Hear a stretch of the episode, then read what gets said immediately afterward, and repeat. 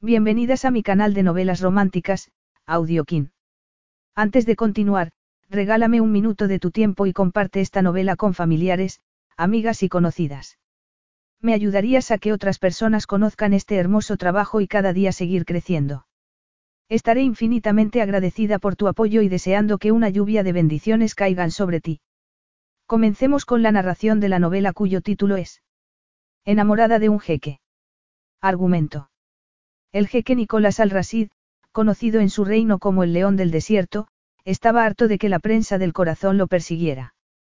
Por eso, cuando descubrió a Amanda Benin en su lujoso ático de Manhattan, sacando fotos de su dormitorio, enseguida receló de ella.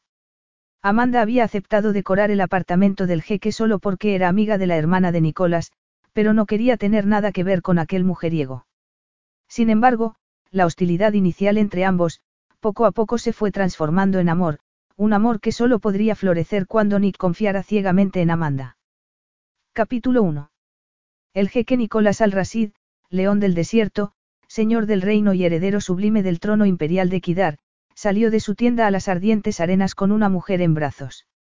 Iba vestido con una túnica blanca de rebordes dorados, sus ojos de color gris plateado miraban al frente con salvaje pasión.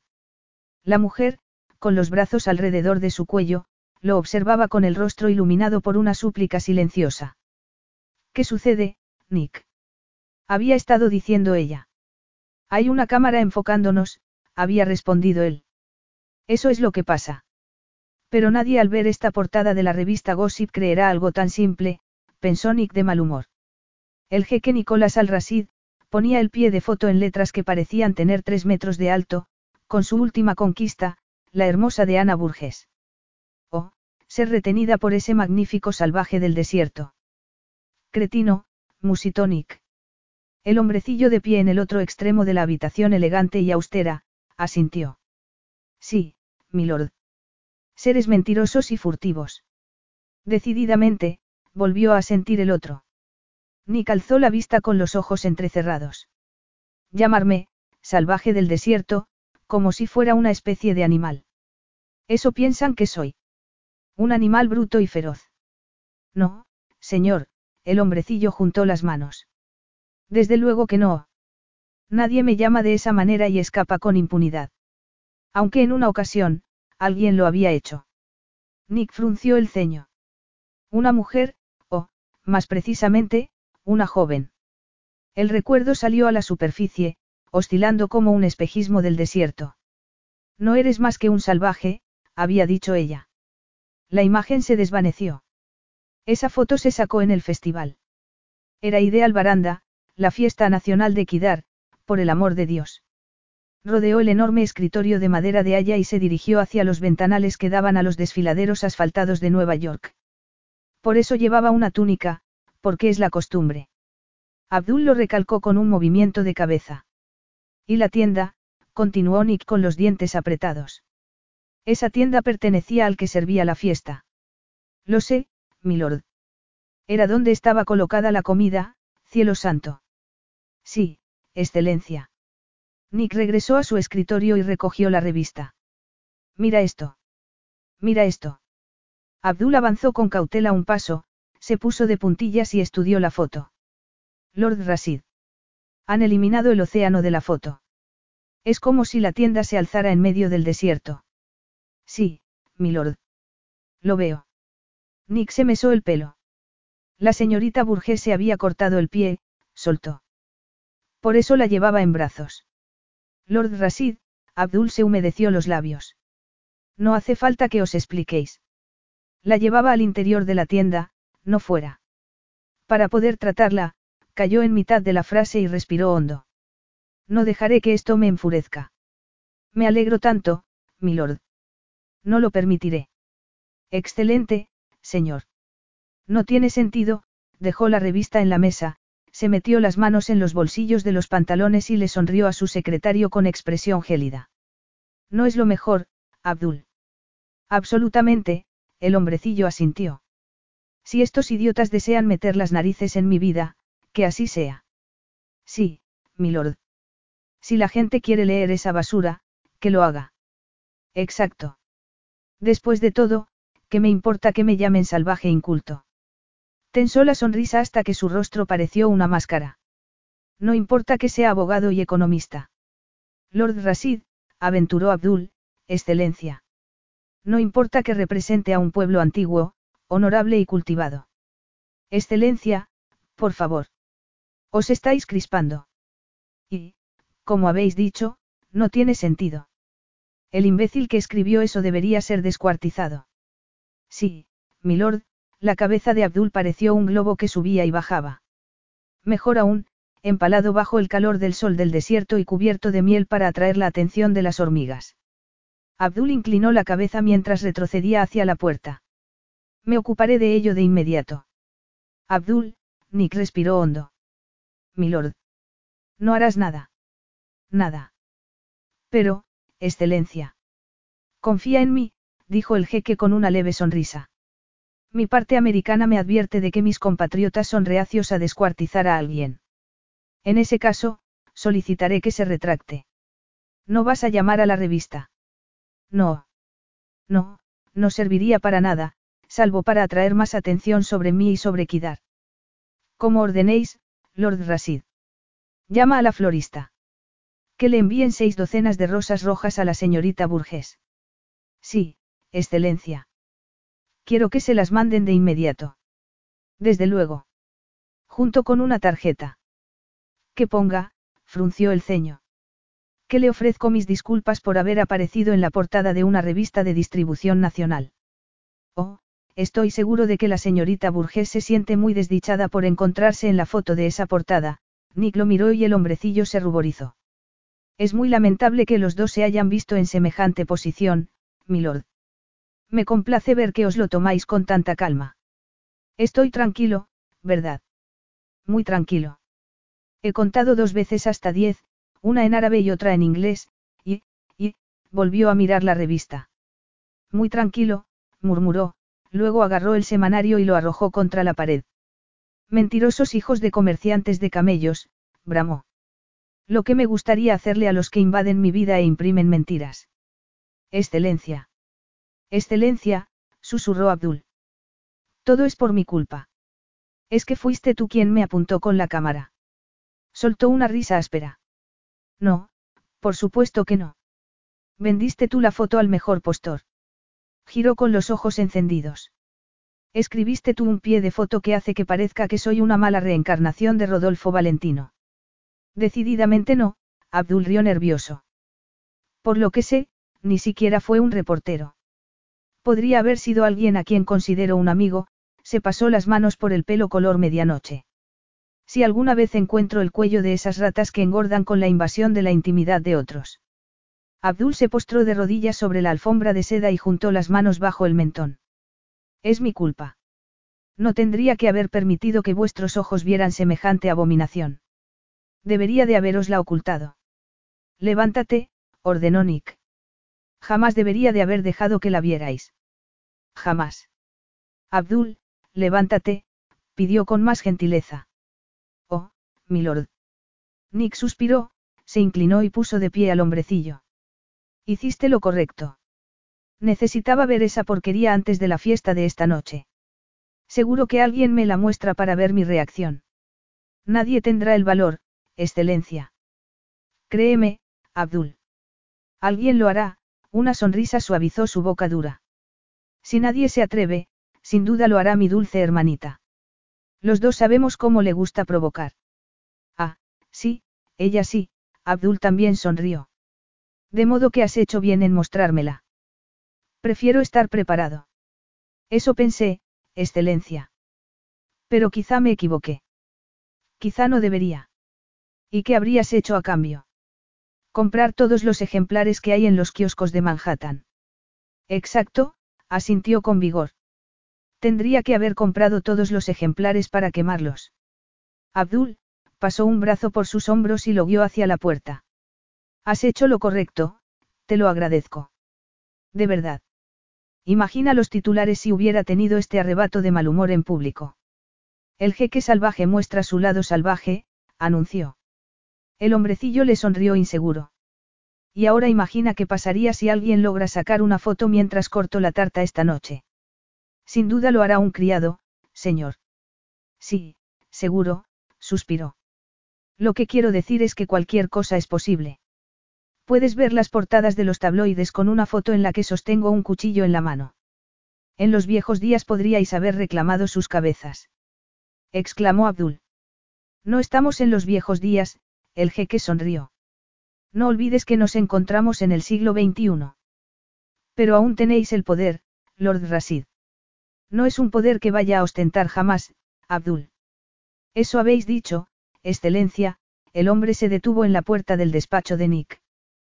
Pero vuestro padre puede deciros que el poder de perdonarle a un hombre la vida, o quitársela, es la mejor manera de garantizar que todos los que mantengan un trato con vos, lo hagan con honor y respeto. Una imagen satisfactoria centelleó en la mente de Nick. Imaginó a todos los periodistas, y en particular a los llamados amigos que alguna vez habían ganado dinero vendiéndolo, atestados en la mazmorra abandonada bajo palacio, en casa, todos suplicando misericordia mientras el verdugo real afilaba el hacha. Es un pensamiento agradable, reconoció pasado un minuto. Pero ya no es nuestra costumbre. Quizá habría que recuperarla, Abdul suspiró. En cualquier caso, milord, esta noche no os encontraréis con ningún invitado no deseado. No. No, vuestros guardaespaldas permitirán el acceso solo a aquellos que tengan invitación. Y las invitaciones las envié yo personalmente. 250 de mis amigos más íntimos, Nika sintió con sonrisa irónica. Perfecto. ¿Me necesitáis para algo más, Lord Rasid? No, Abdul. Gracias. De nada, excelencia. Nick observó al hombre mayor hacerle una reverencia y salir de la estancia. Quiso pedirle que no se inclinara. Era lo bastante mayor como para ser su abuelo, pero conocía cuál sería la respuesta de Abdul. Es la costumbre, diría. Y tenía razón. Suspiró, regresó a su escritorio y se sentó. Todo era, la costumbre. El modo en que le hablaban. El modo en que los kidaríes, e incluso muchos estadounidenses, se inclinaban ante su presencia. De sus compatriotas no le molestaba mucho, lo ponía incómodo, pero lo entendía. Era una señal de respeto. Pero percibía que para los demás era un reconocimiento de que lo veían como si fuera de otra especie. Algo exótico. Un árabe que se ponía túnicas holgadas. Una criatura primitiva, que vivía en una tienda. Un salvaje inculto, que tomaba a sus mujeres cuando, donde y cómo quería. Se puso de pie con expresión sombría y regresó a los ventanales. Se había puesto túnicas del desierto quizá media docena de veces en su vida, y solo para complacer a su padre. Había dormido en una tienda más veces, pero únicamente porque le encantaba el susurro del viento nocturno y la visión de las estrellas contra la oscuridad de un cielo que solo podía encontrarse en la vastedad del desierto. En cuanto a las mujeres, la costumbre le permitía llevar a quien quisiera a su cama. Pero nunca había llevado a una que no lo quisiera. Jamás había forzado a ninguna o la había mantenido cautiva en un harén. Esbozó una sonrisa. La humildad era una virtud, muy aplaudida por el pueblo de su padre, y él exhibía una modestia adecuada la mayoría de las veces, pero, ¿por qué mentirse a sí mismo acerca de las mujeres? ¿Y para qué iba a necesitar un harén? La verdad era que siempre habían estado presentes. Se metían en su lecho sin ningún esfuerzo por su parte, ni siquiera en su época universitaria en Yale, cuando su verdadera identidad había sido desconocida para la mitad del mundo. Incluso habían estado antes. Recordó aquel verano que pasó en Los Ángeles con su madre ya fallecida. Había sido actriz, aunque parecían serlo la mitad de las mujeres que vivían en Beverly Hills, empezando por la deslumbrante morena de la casa de al lado, que al principio lo había confundido con el cuidador de la piscina, y que lo había hecho cabalgar de forma más salvaje que lo que jamás había experimentado a lomos de los purasangre árabes de su padre. Sí, siempre había habido mujeres. Aunque era verdad que algunas de las que se sentían atraídas por él estaban más interesadas en lo que podían ganar al ser vistas en su compañía que en otra cosa. Sus ojos adquirieron una expresión helada. Solo un necio se relacionaría con semejantes mujeres, y él no lo era. Sonó el teléfono. Levantó el auricular. Sí. Si vas a llegar aquí a tiempo para ducharte, afeitarte y ponerte el smoking, comentó con falsa petulancia la voz de su hermanastra, será mejor que te pongas en marcha, su magnificencia. Nick sonrió y apoyó una cadera en el escritorio. Cuida lo que me dices, hermanita. De lo contrario, pediré tu cabeza. Abdul cree que es un castigo ideal para aquellos que no me muestran el respeto adecuado. Esta noche solo se cortará mi tarta de cumpleaños. No todos los días una chica cumple 25 años. Olvidas que también es el mío. Oh, lo sé, lo sé. No es fantástico que compartamos un padre y un cumpleaños. Pero a ti no te entusiasma tanto como a mí. Eso es porque mi entusiasmo ya ha quedado muy atrás, río. Después de todo, tengo 34 años. En serio, Nick, llegarás a tiempo, ¿verdad? Sí. Pero no muy temprano. Si no, me pedirás que me cambie lo que voy a ponerme. Lo haré. Enarcó las cejas. Um. Eso significa que lo que llevarás es demasiado corto, demasiado bajo o demasiado ceñido. Estamos en el siglo XXI, su magnificencia. No cuando estamos en suelo Kidarí. Y deja de llamarme así. Primero, indicó Dawn, no estamos en suelo Kidarí. Es un ático de la Quinta Avenida. Es suelo Kidarí. Al menos, en cuanto entro yo. ¿Cuál es lo segundo? Río. Segundo, si Gossip puede llamarte, magnificencia, yo también, rió entre dientes. ¿Has visto ya el artículo? He visto la portada, afirmó con voz seca. Con eso me bastó. Bueno, el artículo dice que de Ana y tú. Olvídalo. Cerciórate de que vas vestida con decencia. Voy vestida decentemente, para Nueva York. Compórtate, suspiró, o haré que vuelvas a casa. Yo. Comportarme. Bufó y se pasó el teléfono inalámbrico al otro oído mientras atravesaba el enorme salón de su hermano y salía a la terraza. No soy yo quien sale con la señorita Unter. Unter. El apellido de Deana es. Unter en inglés es cazadora, y eso mismo es lo que hace, ir a la caza de un marido con título, rico y famoso. No es así, se apresuró a afirmar Nick. Tienes la absurda idea de que al ser rica y poseer un apellido ilustre, es de fiar. Cariño, dijo con un suspiro. Agradezco tu preocupación, pero... Pero quieres que me ocupe de mis asuntos. Algo parecido, sí. Su hermana puso los ojos en blanco ante la mujer rubia que se hallaba con la espalda contra la pared de la terraza. Los hombres pueden ser tontos, susurró. Amanda Benin se esforzó en sonreír. ¿Se lo has contado ya? No, no. Down. La voz de Nick sonó por el auricular. ¿Con quién hablas? Con una de las ayudantes del servicio de catering, le guiñó el ojo a Amanda. Quería saber dónde tenía que poner los canapés fríos. Y hablando de saber, ¿no sientes curiosidad por el regalo que te he elegido? Claro. Pero si me lo contaras, no sería una sorpresa. Ah. Bueno, yo ya sé cuál es mi regalo. Sí. Um, Dawn sonrió. Ese brillante jaguar nuevo que hay en el garaje. No se te puede ocultar nada, Nick gimió. No, no quieres tratar de adivinar qué te voy a regalar. Bueno, una vez me regalaste una muñeca, aquella que querías tú. Tenía siete años. Miró a Amanda. Decididamente son tontos, murmuró. ¿Qué? He dicho que eres tonto, Nicky. ¿Qué te parece si decoro esta mansión? No es una mansión. Es un piso. Y ya te he dicho que no tengo tiempo para esas cosas. Por eso lo compré amueblado. Amueblado. Le hizo una mueca a Amanda, que sonrió. No entiendo cómo alguien puede adquirir un ático de 10 millones de dólares y dejar que lo conviertan en un burdel de lujo. Si tienes idea de cómo es un burdel, de lujo o no, es evidente que debo enviarte a casa, sin éxito intentó sonar ofendido. Y tú tampoco, querido hermano, o jamás dispondrías del tiempo o de la energía para acostarte con todas las mujeres con las que te vinculan los tabloides. Down. Lo sé, lo sé. No vas a hablar de esas cosas conmigo. ¿Sabes, Nicky? No soy el bebé que tú crees. Puede que no. Pero no haría ningún daño que me dejaras continuar con esa ilusión. Cuando veas lo que te he comprado, rió su hermana, esa ilusión se romperá para siempre. Ya lo veremos, musito divertido.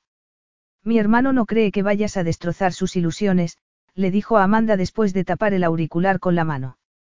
Bueno, tendré que demostrarle que se equivoca, indicó Amanda, al tiempo que se decía que era ridículo que a una mujer inteligente y culta de 25 años le temblaran las rodillas ante la perspectiva de ser el regalo de cumpleaños de un jeque. Capítulo 2. Amanda tragó saliva nerviosa cuando Dawn colgó. Bueno, ya está, sonrió. He plantado la primera piedra. Um, Amanda también sonrió, aunque con cierta tensión. Para el desastre. No seas tonta. Lo más probable es que Nicky se oponga cuando descubra que te he pedido que le decores el ático. Gruñirá un poco, amenazará con hacerte daño, es una broma. Exclamó al ver su expresión. Sí, bueno, yo no estoy tan segura. Tu hermano y yo ya nos hemos cruzado antes, ¿recuerdas? Eso fue diferente. ¿Cuántos años tenías? Diecinueve. Dieciocho. Bueno. Bueno, ¿qué?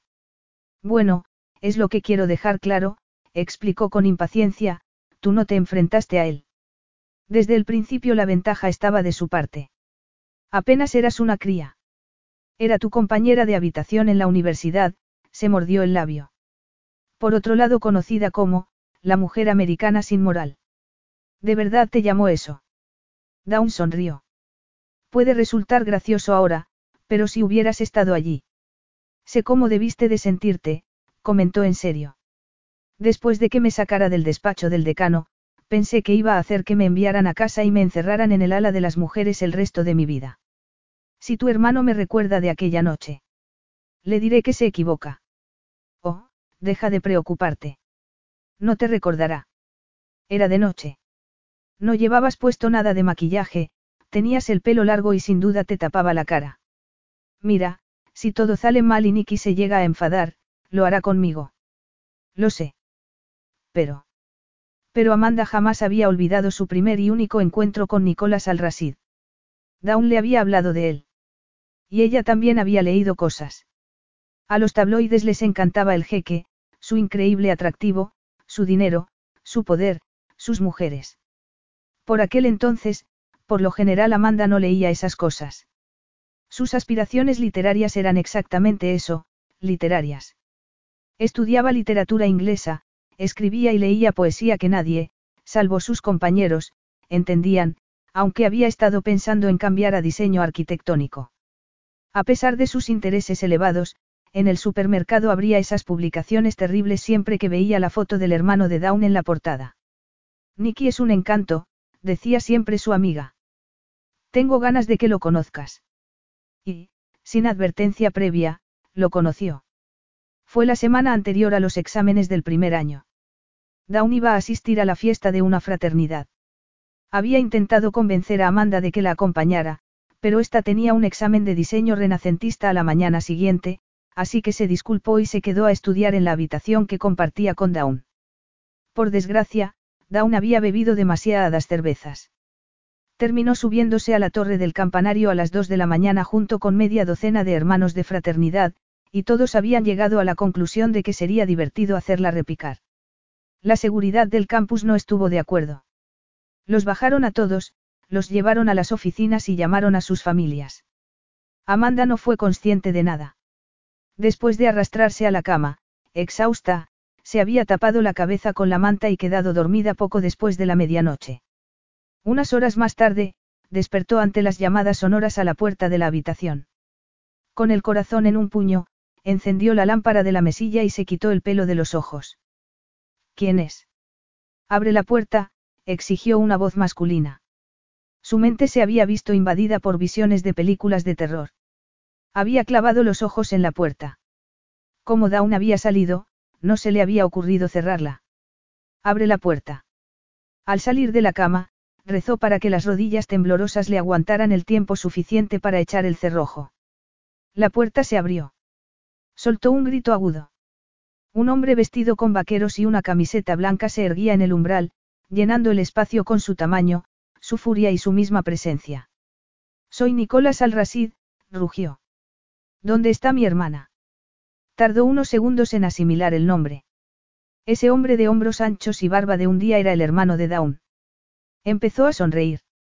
Después de todo no se trataba de un asesino loco. El jeque atravesó el cuarto, la agarró de la pechera de su camiseta grande y la acercó a él. Te he hecho una pregunta, mujer, espetó. ¿Dónde está mi hermana? Hasta ese mismo día, Amanda se sentía molesta porque el miedo casi hubiera conseguido paralizarla. Solo había sido capaz de encogerse y tartamudear en vez de asestarle un puñetazo al hombre.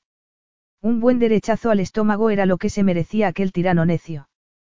Pero solo tenía 18 años, era una chica que había crecido en un mundo protegido de internados exclusivos y campamentos de verano. Y el hombre que tenía ante ella era grande, estaba furioso y la aterraba. De modo que había tragado saliva varias veces, tratando de hablar, para luego responder que no sabía dónde se encontraba Dawn.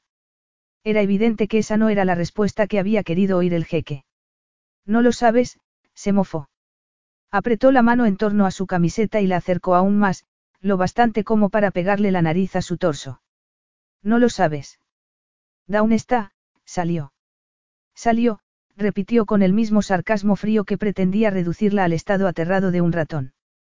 En ese momento, Amanda había empezado a asimilar toda la situación. Que él había irrumpido en su cuarto. Que se hallaba en su terreno, no en el suyo. Que se comportaba como si esa parte de los Estados Unidos fuera su pequeño reino desértico. Sí, contestó, alzando la barbilla lo mejor que pudo. Sí, salió, y aunque supiera dónde estaba, no se lo diría, dictador de poca monta. Al instante supo que había cometido un error. El rostro de él palideció y exhibió una mueca que le heló la sangre.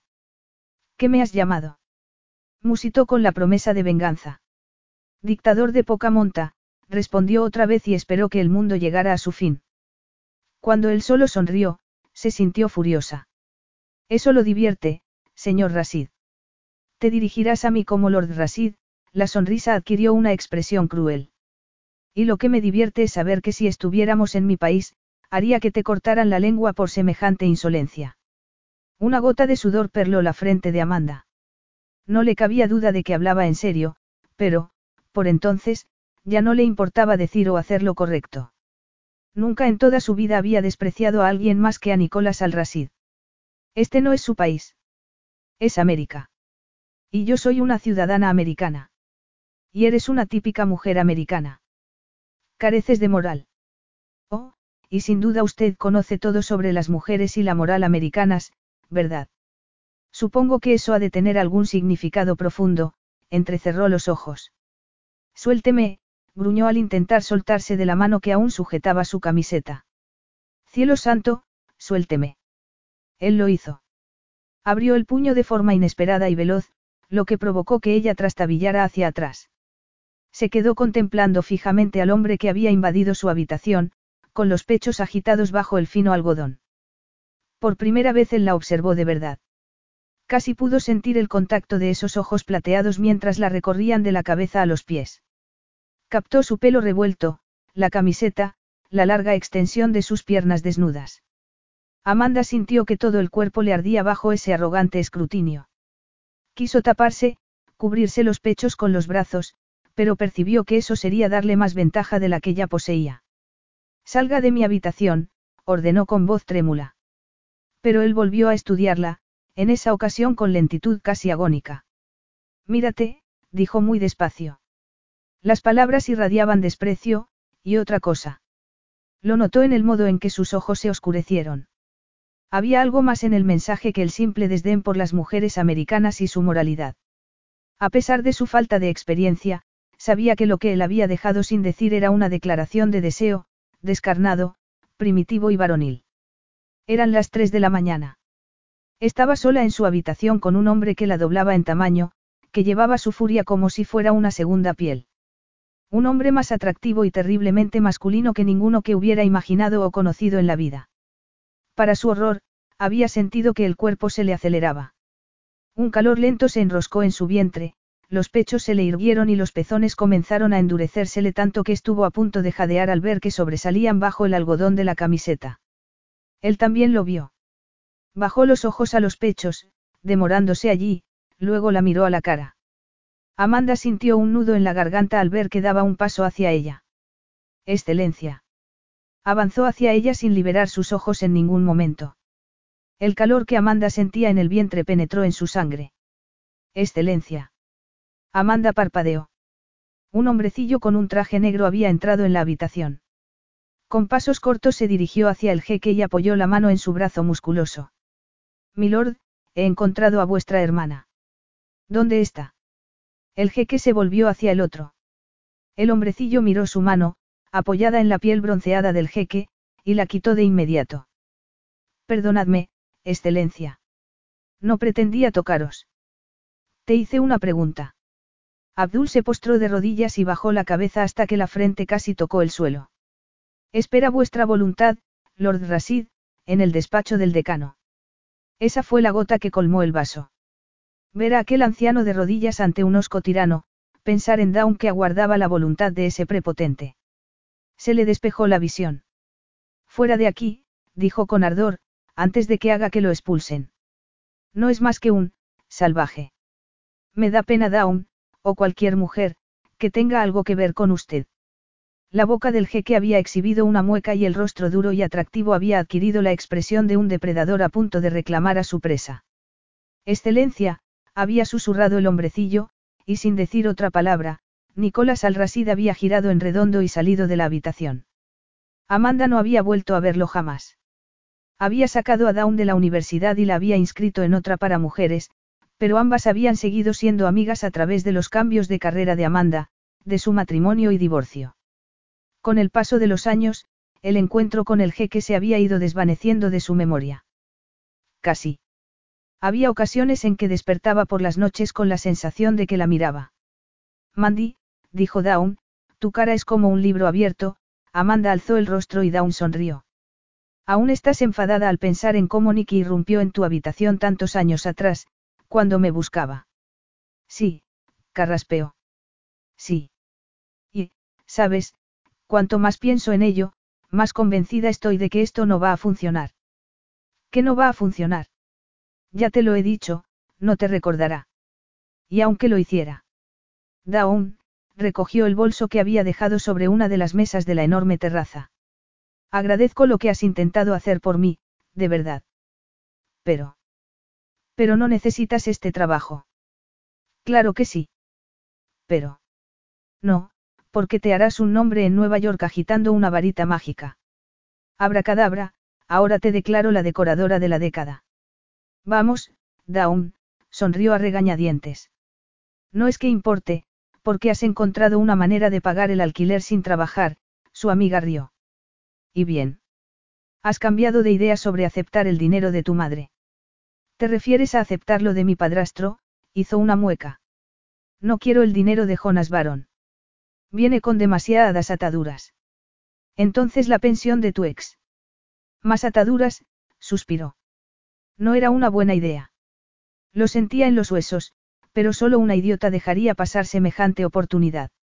De acuerdo, soltó antes de poder convencerse de lo contrario. Lo intentaré. Buena chica, Dawn pasó el brazo por el de su amiga. Volvieron a entrar en el salón. Mandy, sabes que tiene sentido. Decorar el ático de la quinta avenida del jeque Nicolás al hará que tu nombre suene en los ambientes que de verdad importan. No obstante, y aunque tu hermano acepte. Tendrá que aceptar. Eres mi regalo de cumpleaños. Le molestará ser mi primer cliente. Tu primer cliente de Nueva York.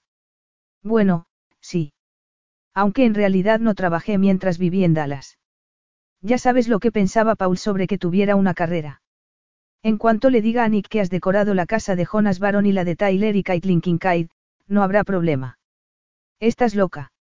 Yo, decorar la casa de mi padrastro. Jonas probablemente le pegaría un tiro al que intentara mover una silla. Te encargaste del salón de tu madre, no. Sí. Pero eso fue diferente. Era una habitación. En la casa de Baron, no. Vamos, Dawn. Eso no se puede. Bueno, ¿y qué me dices de los Kincaid? Lo único que hice fue sacar algunas cosas para sustituirlas por otras que Tyler tenía en su casa de Atlanta, sugiriendo algunos retoques. No es lo mismo que decorar un ático de 14 habitaciones. Por el amor del cielo, Mandy, Dawn plantó las manos en las caderas, vas a dejar que maneje la situación. ¿Qué quieres que diga? Nick, te presento a Amanda. ¿Te acuerdas de ella? La última vez que la viste, la despedazaste por ser una mala influencia para mí. Ahora va a gastar una generosa cantidad de tu dinero haciendo algo que tú realmente no quieres que haga y, a propósito, eres su primer cliente. Supongo que no suena a recomendación, no pudo evitar reír. No, y las dos acordamos que te hacía falta este trabajo. Tienes razón, convino de mala gana. Desde luego. Al menos redecora la habitación que Nick me deja usar cuando estoy en la ciudad. ¿Has visto alguna vez algo más cargado y anticuado? Al verla sonreír, le dio un abrazo fugaz. Eso está mejor. Deja que yo hable, ¿te parece? Muy bien. Dawn aceleró el paso al subir por la amplia escalera que conducía a la segunda planta. Hemos de darnos prisa. Ponte ese vestido rojo tan seductor, arréglate el pelo, aplícate un poco de perfume y prepárate para convencer a mi hermano de que estaría loco si rechazara la oportunidad de que su casa se la decore la increíble y única Amanda Benin. ¿Has pensado alguna vez en dedicarte a las relaciones públicas? Puedes ponerme en nómina después de que tu nombre aparezca, cielos. No he terminado de mostrarte el ático. ¿No has visto las habitaciones de Nick? No pasa nada, palmeó el bolsillo de sus pantalones de seda. Pasaré la cámara al bolso. No, no lo hagas, aconsejó con dramatismo al abrir la puerta a sus habitaciones. Si Nick te ve sacando fotos, te tomará por una periodista y, sonrió y se pasó el canto de la mano por el cuello. Lo mejor es que primero te duches, te vistas y luego vayas a echar un vistazo rápido. Sus aposentos se encuentran en el otro extremo del pasillo. No creo que sea una buena idea. ¿Y si llega mientras estoy allí? No lo hará. Nicky prometió que llegaría a tiempo, pero siempre se retrasa. Odia estas cosas. Las apariciones en público, ser el centro de atención. Cuanto más pueda demorar su entrada, mejor para él. No obstante, me sentiría más cómoda si me acompañaras. Prometo que me reuniré contigo en cuanto me transforme en la criatura magnífica y deseable que las dos conocemos. De acuerdo. De acuerdo, aceptó tras un titubeo. Veinte minutos más tarde, Amanda se detuvo delante de la puerta que conducía a las habitaciones del jeque. Si alguien le tomara el pulso en ese momento, probablemente consideraría que su corazón había establecido un récord. Galopaba como un caballo desbocado. El instinto le decía que diera media vuelta y huyera. La necesidad le aconsejaba que dejara de ser una cobarde. Estaba perdiendo tiempo. Si Dawn se equivocaba y el jeque aparecía pronto, calculaba que apenas dispondría de diez minutos. Se pasó la mano por el pelo y sacó la diminuta cámara digital del bolso antes de llamar a la puerta. Jeque Rasid. No obtuvo respuesta. Enderezó los hombros, abrió la puerta y entró. Era evidente que se hallaba en unos aposentos masculinos. Dawn le había comentado que su hermano no había cambiado nada de los muebles y Amanda lo creyó, en todo el ático menos allí. Esa habitación exhibía el sello que sabía que era exclusivo del jeque. Aunque no supo por qué pensaba así. Si alguien le hubiera pedido que describiera una habitación que Nicolás Alrasid hubiera decorado para sí, habría imaginado muebles de caoba, paredes de un rojo oscuro y cortinas de terciopelo azul. Esas paredes eran de seda celeste. Los muebles eran de palo de rosa y los ventanales carecían de adornos, para enmarcar en su plenitud la vista de Central Park. La alfombra era persa. Sobre una mesa baja, había un ordenador portátil. La habitación hablaba de sencillez y elegancia. También de un tiempo más antiguo que la memoria que fluía hacia un tiempo aún por llegar. Comenzó a sacar fotos. De la cama. De los ventanales abiertos y de la vista. Trabajó deprisa mientras imágenes del jeque pasaban por su mente. Pudo verlo en su habitación, alto y con músculos bien definidos, rígido con su arrogancia real. Ese era su sitio. Entonces vio el cuadro al óleo que colgaba de una pared. Comprendió que la habitación era una fachada. Toda la sofisticación una mentira. Ese era el hombre verdadero, el que había conocido aquella noche. Poco importaban los vaqueros y la camiseta, y las tonterías sobre la sangre americana que llevaba en las venas. El cuadro era de Nicolás Alrasid vestido con una túnica blanca con rebordes dorados, sentado sobre un caballo blanco que parecía tan indómito como él. Con una mano sostenía las riendas, la otra se apoyaba sobre la perilla de una compleja silla de montar. Y esos ojos parecían mirarla directamente a ella. Retrocedió un paso. No tendría que haber dejado que Dawn la convenciera de aceptar ese trabajo, aunque el jeque lo permitiera. ¿Qué cree que está haciendo en mi dormitorio? A Amanda se le cayó la diminuta cámara de la mano. Giró con el corazón desbocado y vio al león del desierto, al heredero del trono imperial de Kidar, de pie en el umbral, igual que aquella noche en su dormitorio del campus. Pero llevaba un traje gris, una camisa blanca y una corbata roja. Vestía igual que la mitad de los hombres de Manhattan, aunque no costaba nada imaginarlo con una túnica y el interminable desierto a la espalda. Quizá fue por su postura, por la expresión en su rostro duro y atractivo, que decía que era emperador del universo y ella solo una insignificante súbdita. Contrólate, Amanda. Aquella noche la había sorprendido desprevenida, pero no volvería a suceder. Ya no tenía 18 años y había aprendido a enfrentarse a los hombres que se consideraban dueños del mundo, hombres como su padre, su padrastro, su exmarido. Sin importar de que fueran dueños, no lo eran de ella. ¿Y bien? Es que es sorda. Le he hecho una pregunta. Amanda se agachó, recogió la cámara y la guardó en el bolso de lentejuelas. Le he oído, repuso con cortesía. Lo que pasa es que me ha sobresaltado, Jeque Rasid, respiró hondo y extendió la mano. Me llamo Amanda Benin. Y. Soslayó su gesto. Su hermana no le habló de mí. No. Bueno, sonrió con amabilidad, ella, um, me invitó esta noche. Y eso le da derecho a entrar a escondidas en mi habitación. No fue a escondidas, intentó mantener la sonrisa. Solo, Solo que. Se suponía que era Dawn quien tenía que manejar la situación. Sí. Yo, eh, titubeó. Creo que será mejor que lo explique Dawn. Él esbozó una sonrisa fría. Preferiría oír su explicación, señorita Benin. Mire, es una tontería. Ya se lo he dicho, su hermana y yo somos amigas. ¿Por qué no se lo pregunta a ella? Mi hermana es joven e impresionable. Jamás se le pasaría por la cabeza que podría emplear su así llamada amistad para su propio provecho. Perdone. ¿Quién la ha enviado aquí? El jeque dio un paso al frente. ¿Qué quién me envió? Entrecerró los ojos. Habían pasado casi ocho años, y seguía tan arrogante y altanero como siempre. Pero a ella ya no la asustaban los prepotentes como él. Nadie, manifestó al pasar a su lado.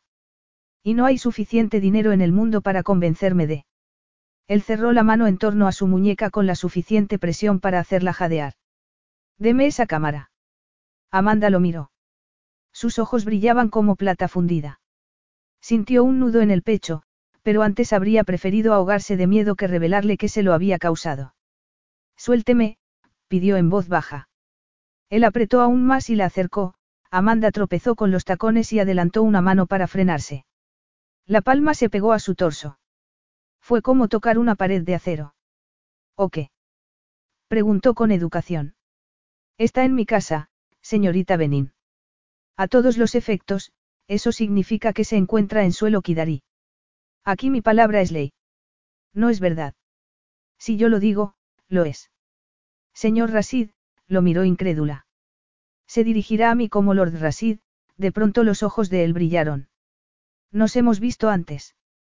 No, se apresuró a garantizar Amanda. No nos hemos visto. Sí. Algo en usted es familiar, Nick frunció el ceño. El pelo rubio. Los ojos que no eran castaños ni verdes, sino más próximos al dorado. Los pómulos elegantes, el labio inferior pleno y como con un mohín. Suélteme, jeque Rasid. Cuando me entregue su cámara. Ni lo sueñe. Es mía, eh, no puede. Podía, aunque tuvo que reconocer que no fue fácil. La mujer se retorcía como una gata salvaje, tratando de soltarse al tiempo que le impedía abrirle el bolso, pero la inmovilizó con una mano mientras con la otra extraía la cámara. Ella aún se quejaba mientras Nick repasaba imagen tras imagen. Lo que vio lo puso furioso. Fotos de su hogar. La terraza. El salón. La biblioteca. Los cuartos de baño. Y su dormitorio. Había hecho algo más que invadir su intimidad. Se la había robado para venderla al mejor postor, de eso no le cabía duda. Alzó la vista de la cámara digital y la evaluó con ojos fríos. Era una ladrona, pero era hermosa incluso en una ciudad llena de mujeres hermosas. Le resultaba tan familiar, pero si se hubieran conocido antes, seguro que la recordaría. ¿Qué hombre olvidaría una cara así? Tanto fuego en esos ojos. Tantas promesas en la dulzura de esa boca exuberante. Pero le gustaba practicar juegos peligrosos que la llevaban al dormitorio de un hombre y la dejaban vulnerable para el castigo que él decidiera imponerle. ¿Quién le pagó para sacar estas fotos? No puedo revelárselo.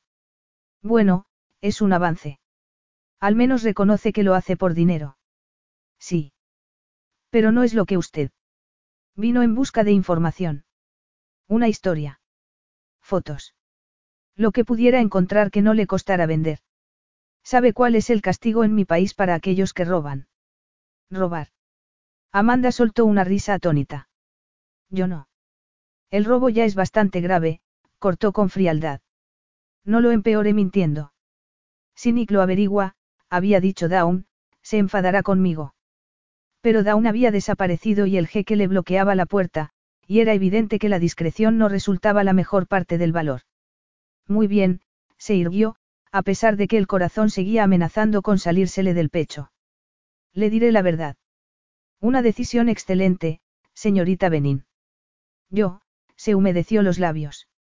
Yo soy su sorpresa. Perdón. Nick frunció el ceño. Mis servicios son su regalo. De lo que Dawn le habló por teléfono. Su regalo. Enarcó las cejas. Su hermana pequeña tenía un extraño sentido del humor, pero, ¿Hasta dónde llegaría por una broma? De verdad. Musito. A Amanda no le gustó su tono de voz. He de informarle de que soy muy solicitada, oh, Amanda, qué mentira. Y cara, ¿por qué no? Algún día lo sería. Sí, convino él. Eso al menos tiene que ser verdad. Y entonces, antes de que pudiera respirar, Nick tomó en brazos a la rubia de los ojos dorados y las piernas interminables y le aplastó la boca con la suya. Capítulo 3. Si Nick comprendía una cosa, era el arte de la diplomacia. Era el heredero al trono de un reino antiguo. Representaba a su pueblo, su bandera, su herencia. Y jamás lo olvidaba. Formaba parte de su responsabilidad comportarse de un modo que no ofendiera a nadie, incluso cuando decía o hacía algo que a otros podía no gustarles. Entendía esa obligación y la aceptaba. Pero cuando podía ser el mismo, a menudo le costaba ser diplomático. A veces eso podía distraer de la verdad y confundir las cosas. Cuando se tratara de él, no quería ninguna confusión en la mente de Amanda Benin.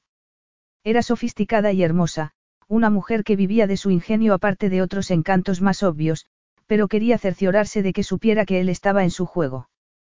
Por eso la había tomado en brazos. Tenía muy claro cuál era su objetivo y la había sorprendido. Ella jadeó y le brindó la oportunidad de introducir la lengua entre sus labios. Entonces comenzó a oponer resistencia. Lo había planeado con tanto esmero. La cámara diminuta que Nick jamás tendría que haber notado. El vestido sexy. La suave fragancia de su perfume. Los zapatos de seda con las tiras finas y los tacones altos. Primero la seducción, facilitada por su necia hermana, cuyo gusto por las bromas tontas se le había escapado de las manos.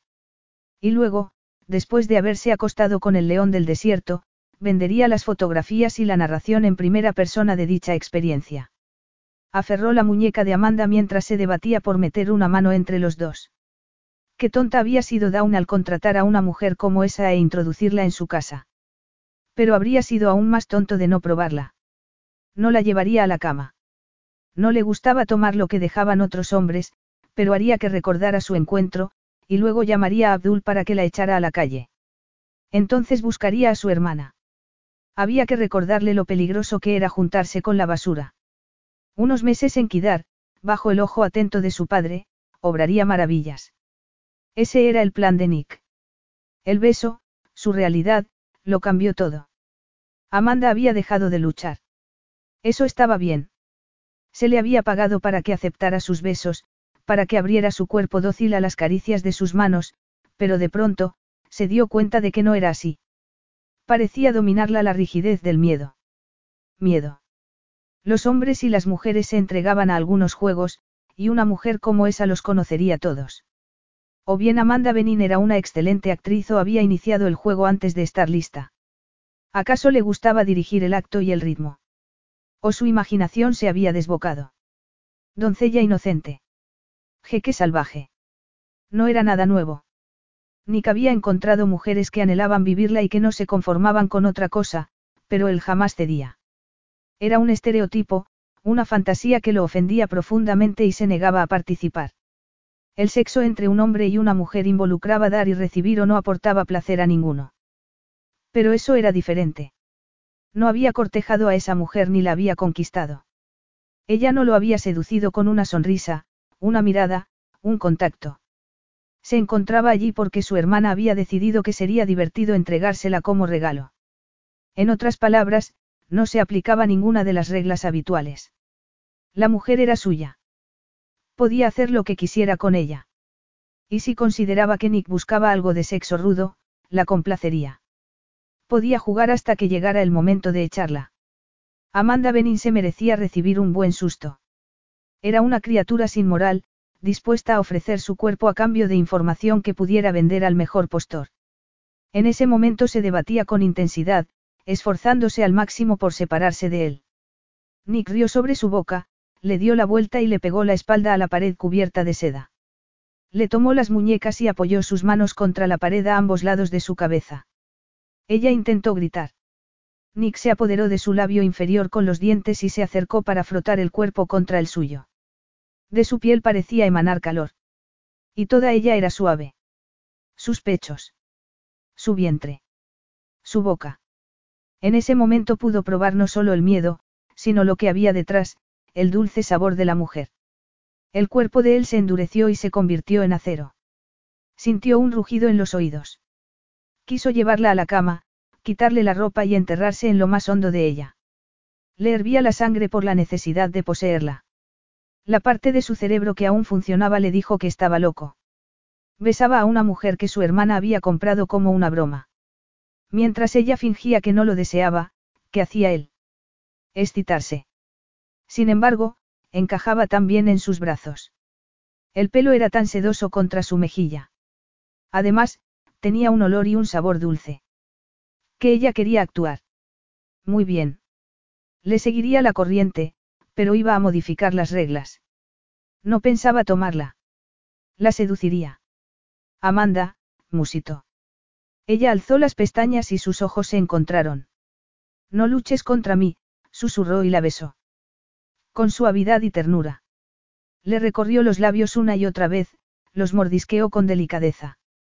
Y, poco a poco, la boca de ella se ablandó. Emitió un sonido leve, parecido a un gemido, y su cuerpo se derritió contra el suyo. Nick gimió ante la asombrosa dulzura de su rendición. Quiso soltarle las muñecas y acariciar su piel satinada, tomarle las caderas para alzarla hacia la urgencia de su excitación. Cuando las manos de ella tiraron de las suyas en busca de libertad, el placer recorrió su cuerpo. Entendió lo que quería, la libertad para tocarlo, explorarlo. Era lo que también él deseaba. Había olvidado todo salvo que se hallaba encendido por la mujer que tenía en brazos.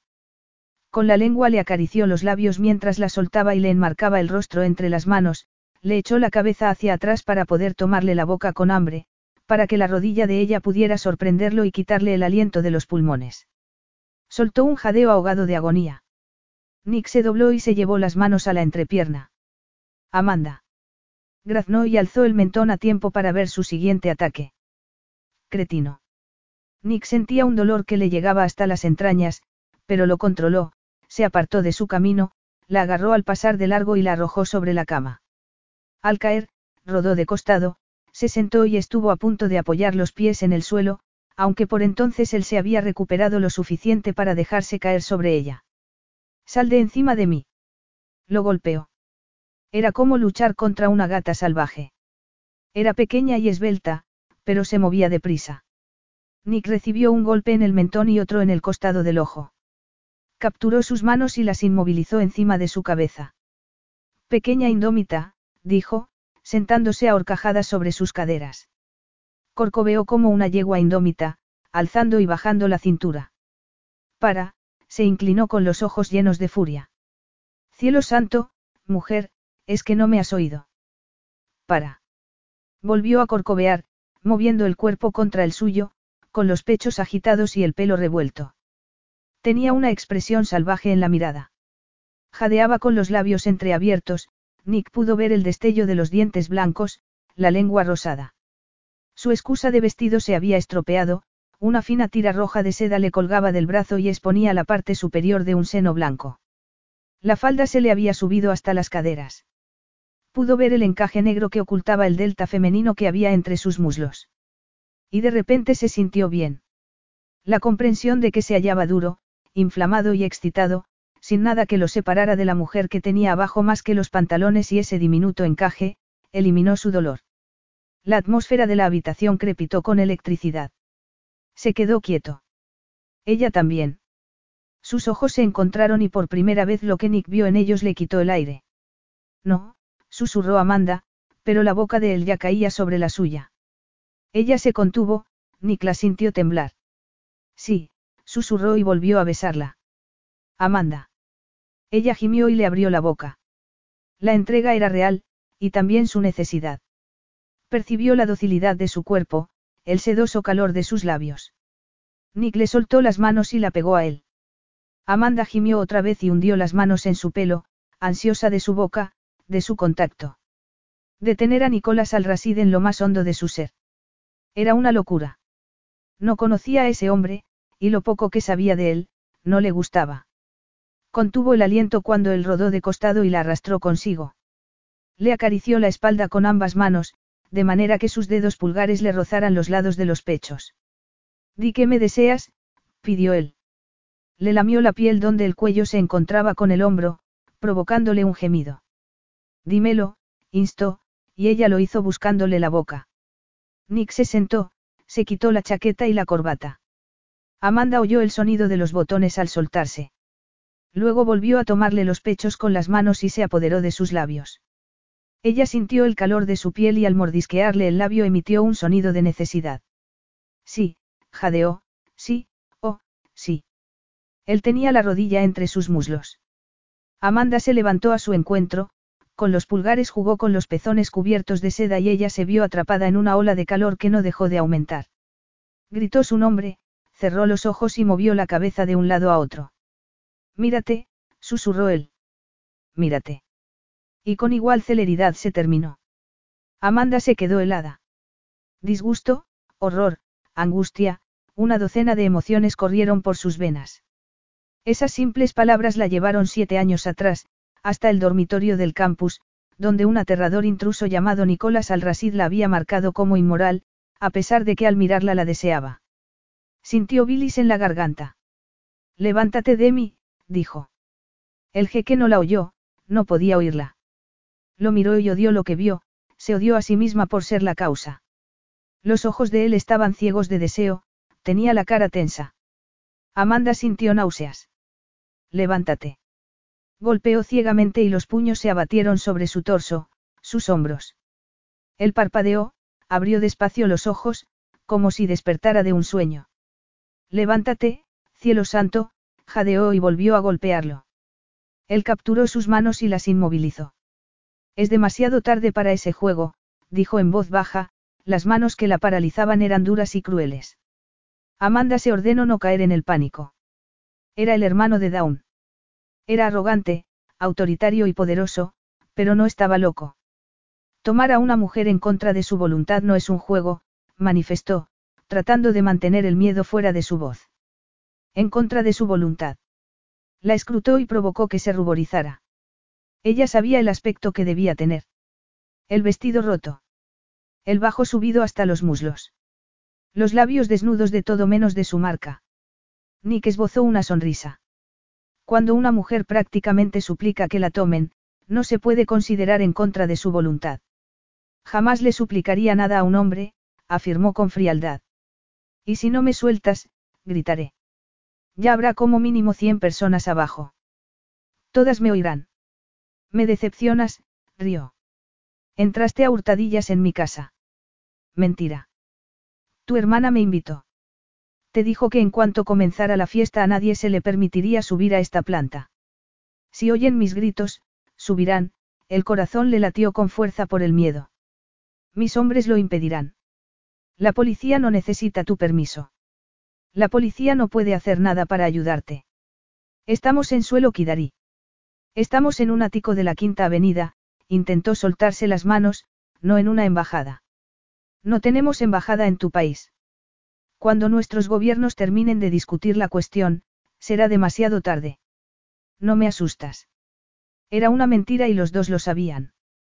Estaba aterrada, Nick pudo verlo en sus ojos. Bien, pensó. Merece esta lección. Era inmoral. Era una mentirosa. Una ladrona. Se hallaba en venta a cualquier hombre que pudiera pagar su precio. Entonces, si aún la deseo, ¿eso en qué me convierte? Le soltó las manos, se apartó de ella y se puso de pie. Lárgate, musito. Sentándose, Amanda se deslizó al borde de la cama. Lanzó una mirada a la puerta y Nick supo que evaluaba sus posibilidades de escapar. Hizo que se sintiera fatal, pero llegó a la conclusión de que no merecía su compasión. No merecía nada, salvo, quizá, el precio que su necia hermana había pagado por ella. Vamos, instó con voz osca, señalando la puerta. Lárgate antes de que cambie de idea. Se levantó de la cama y se alisó el vestido con manos temblorosas. Se agachó, recogió el bolso y la cámara y la guardó en su interior. Retrocedió cuando Nick rodeó la cama. No, dijo, pero él no le hizo caso, le arrebató el bolso y lo abrió. ¿Qué haces? Alzó la vista. El pelo le colgaba sobre los ojos y el vestido era un desastre. Esos extraños ojos dorados. Frunció el ceño y un recuerdo tuvo ganas de aflorar a la superficie de su mente. Dame mi bolso, intentó quitárselo, pero él lo apartó de su alcance. Cielo santo, dámelo. Nick sacó la cámara y tiró el bolso a sus pies. Es todo tuyo. Quiero mi cámara. Seguro, se dirigió al cuarto de baño. ¿Qué? Nick apretó un botón, extrajo el pequeño disco de almacenamiento y lo echó en el retrete. Cerró la tapa, tiró de la cadena y luego soltó la cámara sobre el suelo de mármol. Se hizo añicos cuando la pisó. Amanda se puso roja de furia. CRE, cretino. A mis padres no les gustaría que me llamara de esa manera, señorita Benin, manifestó con cortesía. Pasó a su lado. Faltaba un toque dramático para que huyera con el rabo entre las piernas. Giró hacia ella y cruzó los brazos. De hecho, dirigirse a mí de esa manera podría costarle la cabeza en mi país. Y en el mío podría costarle una demanda, exclamó con las manos en las caderas. No puede demandarme. Soy. Créame, sé quién es usted, señor Rasid. Lord Rasid, frunció el ceño. ¿Qué estaba diciendo? No le importaba su título. Todo el mundo lo usaba. Era la costumbre, pero de vez en cuando alguien lo olvidaba y jamás lo corregía. Solo lo había hecho años atrás. Con la compañera de habitación de Dawn. La chica de los ojos dorados.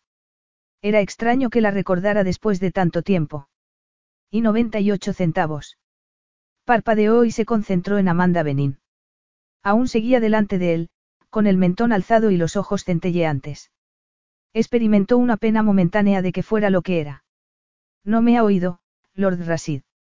Cruzó los brazos y movió un pie con impaciencia. Me debe 620 dólares con 98 centavos. Eso incluye el disco. Perdón. Preguntó aburrido. La cámara, pasó a su lado, recogió el bolso del suelo y extrajo una factura. El recibo de compra, lo extendió, pero Nick no lo tocó. Quiero mi dinero. ¿Por qué? Por la cámara que acaba de destruir. Eso. Sí. Sí. Me debe 600. Nick alargó la mano hacia el teléfono. Abdul, dijo sin quitarle los ojos de encima, ven a mi habitación, por favor. Sí, ahora, colgó, se apoyó en la pared y metió las manos en los bolsillos del pantalón. Su escolta viene para aquí, señorita Benin. Abdul la acompañará a la calle, donde por costumbre se saca la basura. La serenidad de ella estalló. Lanzó un grito y se tiró hacia él, pero Nick la agarró por los hombros y la mantuvo a la distancia de los brazos. Cretino, jadeó. Malvado. Horrible y salvaje. ¿Qué me ha llamado? Ya me ha oído. Es un malvado. Un cretino. Un. Un salvaje, la giró y la paralizó contra la pared. El recuerdo aprisionado tanto tiempo se liberó. Cielo santo, gruñó. Es la compañera de habitación de Dawn. Qué brillante es al haberlo descubierto. Aunque jamás esperé que un simio tuviera mucho cerebro. La puerta se abrió. Dawn al-Rasid entró en la habitación. Observó a su hermano sin camisa, a su mejor amiga con la cara colorada y tragó saliva. No es agradable. Dijo con cuidado. Veo que los dos ya os habéis conocido. Capítulo 4. Amanda miró fijamente a su amiga. Dawn, comenzó. Menos mal que has llegado. Tu hermano. Has invitado a esta mujer a mi casa. Las palabras heladas de Nika callaron las de Amanda. Avanzó un paso hacia su hermana, y ésta retrocedió. Quiero una respuesta. Recibirás una si me das un minutos. La invitaste. No intimide a su hermana, espetó Amanda furiosa. Ya le he dicho que me pidió que viniera esta noche. Haré lo que me plazca con mi hermana, la miró con el rostro pálido de ira. Es peligroso que me tome por tonto. Solo un tonto imaginaría que mentiría para entrar en su casa.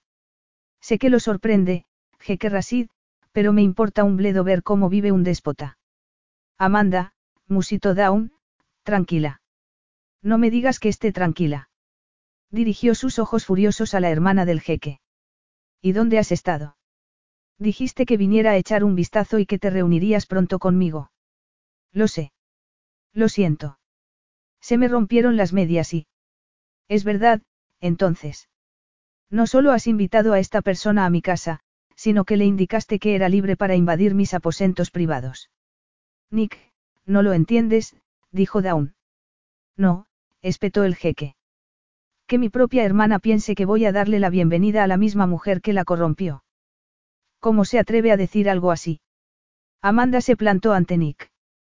Jamás he corrompido a nadie. Vine aquí para hacerle un favor a su hermana, para llevar a cabo un trabajo que realmente no quería hacer, porque ya sabía que era un hombre horrible con un ego desmesurado, tuvo ganas de eliminar de una bofetada esa estúpida expresión de su cara, pero sabía que él jamás se lo permitiría. Me voy de aquí. Dawn, si tu hermano, el gran mandamás del universo, te deja usar el teléfono, llámame mañana. De lo contrario. La mano de Nick se cerró sobre su brazo.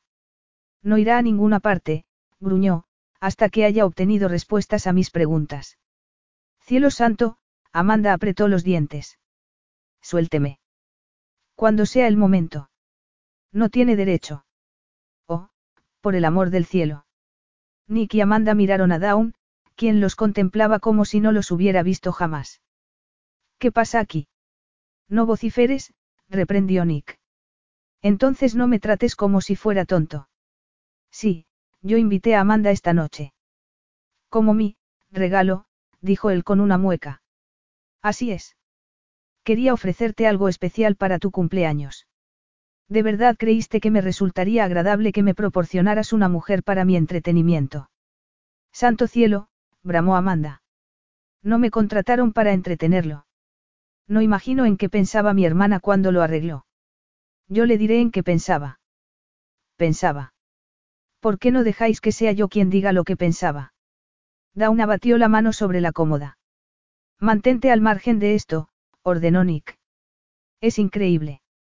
Todo este lío porque decidí que tu piso parecía un anuncio de decoración de mal gusto, miró furiosa a Nick. ¿Qué error cometí al solicitar los servicios de una decoradora de interiores? ¿Qué? Nick parpadeó. Una decoradora de interiores. Preparada para convertir este, almacén de basura cara y excesiva en un hogar. Oh, vamos, Nick sonrió con cierta tensión, no te contengas. Dime lo que piensas realmente. Sabes que es verdad, Dawn agitó los brazos. Este piso se parece más a la sala de exposición de una funeraria que a una casa. Por eso llamé a Amanda, que es una de las decoradoras más conocidas de la ciudad. No es así, Amanda. Su amiga miraba a su hermano. Y una de las más modestas, se apresuró a añadir. Dawn, Amanda carraspeó, no creo que. ¿Quién iba a imaginar que mi hermano quisiera rechazar un regalo así de su hermana favorita? Mi única hermana, aclaró Nick con voz seca. El regalo de una brillante decoradora, continuó Dawn sin prestar atención a la interrupción, que hizo un hueco en su apretada agenda como un favor a una vieja amiga, guardó silencio para darle dramatismo a la declaración. ¿Y tú qué le has hecho, Nicky? ¿Qué clase de pregunta es esa? inquirió él con cierto color en las mejillas. Una lógica. Mírala. Tiene el vestido roto. El pelo revuelto. Le falta un zapato. Perdona, intervino Amanda, pero no hace falta que realices un inventario. ¿Y tú, Nicky? soltó el aire. No sabía que mi hermano, el león del desierto, tuviera por costumbre llevar a cabo las entrevistas sin camisa. Amanda cerró los ojos y los abrió, para mirar al jeque. Vio que se le había puesto la cara colorada. No necesito darle explicaciones a nadie, afirmó con brusquedad. Menos mal, porque, de lo contrario, ¿cómo podrías explicar eso? Pero como eres mi hermana, satisfaré tu curiosidad. Nos peleamos por la cámara de espía de la señorita Benin. Mike. Amanda rió. De verdad, Dawn. Este hermano tuyo. Cuidado, Nick entrecerró los ojos, antes de que me provoque demasiado. Pues tú ya me has provocado demasiado a mí, Dawn se acercó al lado de Amanda y le tomó la mano. Estaremos en mi habitación, Nicky, para cuando te sientas dispuesto a disculparte. El jeque se puso rígido. Amanda percibió que se había traspasado una línea. Miró a Dawn, que parecía serena, aunque el apretón de su mano casi le aplastaba los dedos. Sus ojos se encontraron. Aguanta, pareció decirle su amiga, y podremos librarnos de esta. Juntas marcharon hacia la puerta. Fue como alejarse de una mecha encendida de explosivos. Un paso. Dos. Quedaban unos pocos. Una actuación admirable, hermanita. Dawn soltó el aire contenido. Amanda también. Las dos se volvieron. Nicky, musitó Dawn, si te calmaras. Lleva a cabo lo sugerido. Acompaña a la señorita Benin a tu habitación, la miró de arriba abajo. Préstale algo que ponerse. Consigue que esté respetable y luego llévala al salón. No soy un paquete que se pueda llevar a donde a alguien le plazca. ¿Quién cree que es para darle órdenes a su hermana acerca de mí? Si tiene algo que decirme. La cuestión queda zanjada de momento. La cuestión queda zanjada para siempre, se soltó de la mano de Dawn. Ni siquiera querría quitarle el papel de la pared a su cocina, menos aún. Sácala de aquí, indicó Nick con gesto autoritario. Sabía que sonaba como un arrogante, pero, ¿qué le quedaba por hacer? Estaba enfadado con Dawn y con su amiga, pero todavía estaba más enfadado consigo mismo por haber perdido el control en la cama. Como había estado a punto de ceder a la tentación de hacerle el amor. Decidió que el problema radicaba en que no había pensado. Su cerebro se había tomado unas vacaciones, gracias a las inteligentes maquinaciones de Amanda Benin. Una parte mucho más peligrosa de su anatomía se había apoderado de él. Pero en ese momento sus procesos mentales se habían despejado. No pensaba dejar que la situación se deteriorara más ni que ella se marchara antes de descubrir qué es lo que tramaba.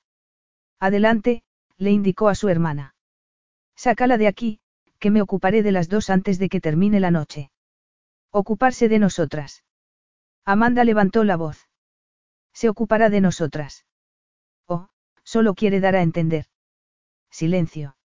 La orden reverberó en la habitación. Amanda contuvo el aliento. Jamás había oído a un hombre hablarle a una mujer de esa manera.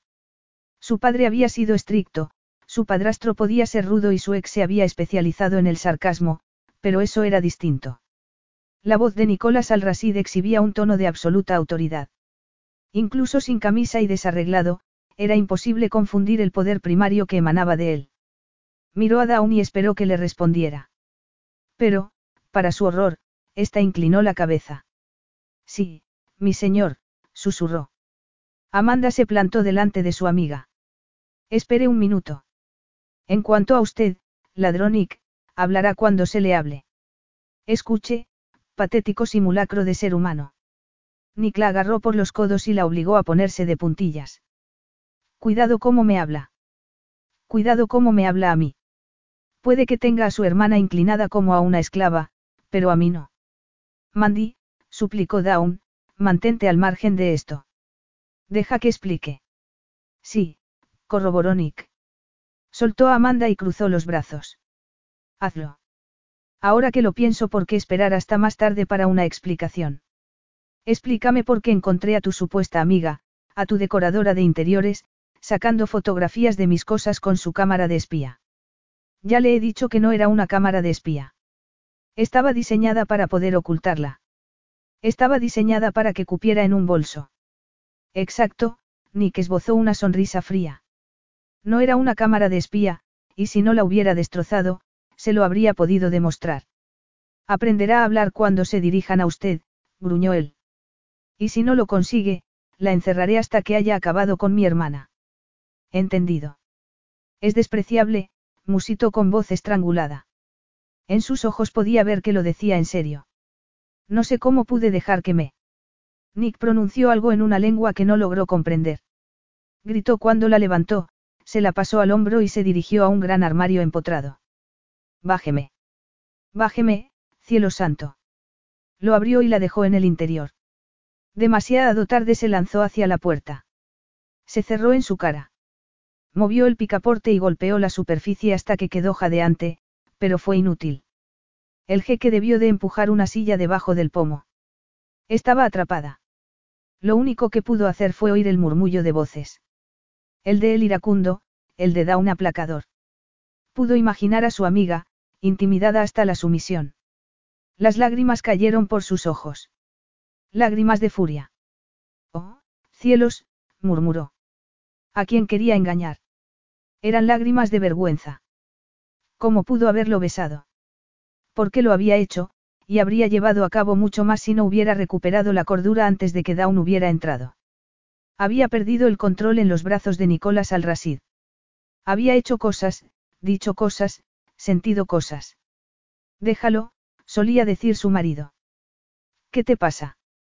¿Por qué eres tan puritana cuando se trata de sexo? Pues esa noche no había sido puritana.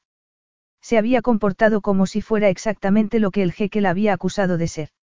Se dejó caer al suelo y cruzó los brazos en torno a las rodillas, para esperar hasta que Su Alteza Real, el déspota de Kidar, se dignara dejarla salir. No fue una espera muy larga. Pero cuando la puerta se abrió, solo vio a Dawn. ¿Qué ha pasado? Se puso de pie. Nick está furioso. No tanto como yo, miró más allá de su amiga. ¿Dónde está? No he terminado de decirle lo que. Fue a cambiarse a uno de los cuartos de invitados, Dawn miró la hora en su reloj de pulsera de diamantes. Probablemente ya haya bajado. Sí, bueno, yo voy a irme. Mandy, tomó la mano de su amiga. ¿Qué pasó antes de que entrara yo? Nada, se ruborizó y se soltó. Se alisó el vestido, intentó levantarse la tira rota y deseó saber dónde estaba el otro zapato.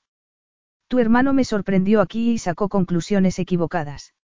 Um, Dawn logró sonreír. De modo que pensó que le había preparado un regalo para su placer. Como si yo alguna vez. Lo sé.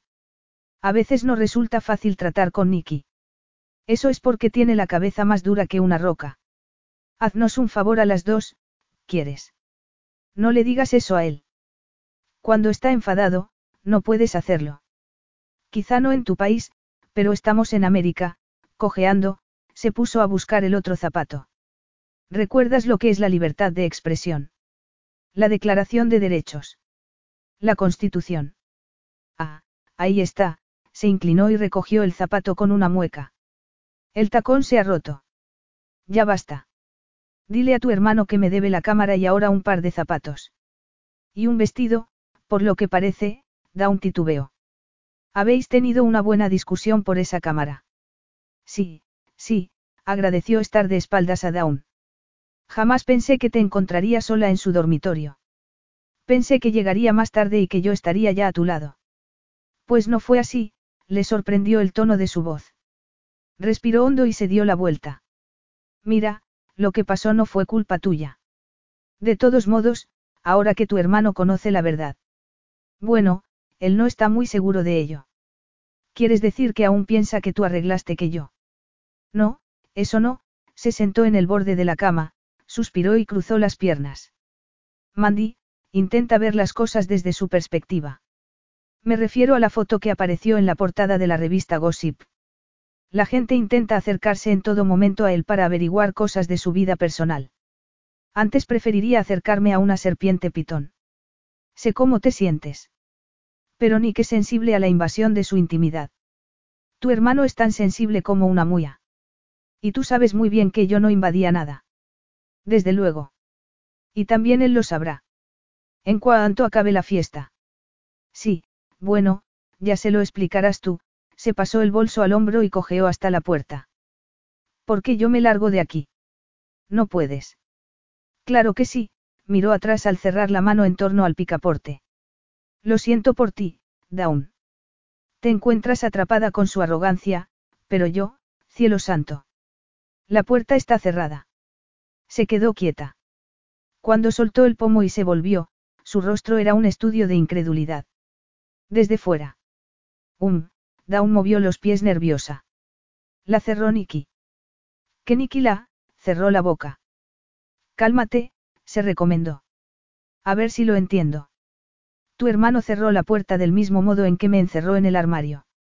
Exacto, no levantó la vista de los zapatos. Y tú dejaste que lo hiciera. No le dejé hacer nada, alzó la cabeza. Simplemente, lo hizo. Tiene ese derecho, Amanda rió y la cara de Dawn se puso roja. Mandy, sé que te resulta extraño. Extraño.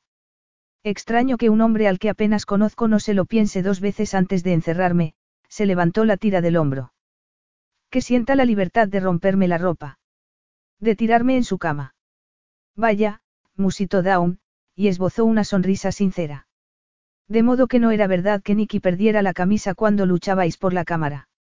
La verdad es que tu querido hermano es un lunático. Y tú también, por permitir que cerrara la puerta. No lo permití, se puso de pie. Ya te lo he dicho. No lo comprendes. Nadie le, permite, hacer algo. Mi hermano es el futuro gobernante de nuestro reino. Su palabra es la ley. Para ti, quizá. Y para cualquiera que desee vivir en la Edad Media. Aguarda un minuto antes de decir. De pronto la puerta se abrió. Amanda giró en redondo y miró con ojos centelleantes al hombre que despreciaba. Qué sereno parecía. Mientras ella permanecía en una habitación cerrada, el jeque del universo se había estado preparando para su fiesta. Tenía el pelo húmedo de la ducha, la cara bien afeitada. Por el modo en que la había mirado antes y la manera en que lo hacía en ese momento, era evidente que Nicolás Alrasid no estaba acostumbrado a que nadie, en particular una mujer, le replicara. Sin duda las mujeres le decían otras cosas. Que era excitante. Que era magnífico, en especial con un smoking y pajarita. Que con un simple beso podía conseguir que una mujer lo olvidara todo, incluso el código moral por el que se regía. Amanda se irguió. También las serpientes podían ser atractivas. Eso no hacía que fueran menos repulsivas. Tiene descaro al encerrarnos aquí, soltó. Down. Nick miró a su hermana. Por si no lo ha notado, nos encontramos en los Estados Unidos. Dawn, nuestros invitados han llegado. ¿Estás sordo? Se acercó a él. Le estoy hablando. Gracias a este desagradable incidente, Niklas oslayó, no estoy en la puerta para recibirlos. Es por mi culpa, Nicolás, Dawn bajó la vista. Me disculpo. He decidido perdonarte. Gracias, Nicky, una sonrisa deslumbrante iluminó el rostro de Dawn. Amanda emitió un sonido de disgusto. Nick decidió continuar fingiendo que era invisible. Pero es la última vez. Una transgresión más y vuelves a casa. Oh, dadme un respiro. Dawn le lanzó a Amanda una mirada horrorizada. Nick simplemente ladeó la cabeza. Quería decir algo, señorita Benin. Miró su reloj. En ese caso, dígalo ya, porque tengo prisa. Me falta una cámara, un vestido y un par de zapatos, gracias a usted.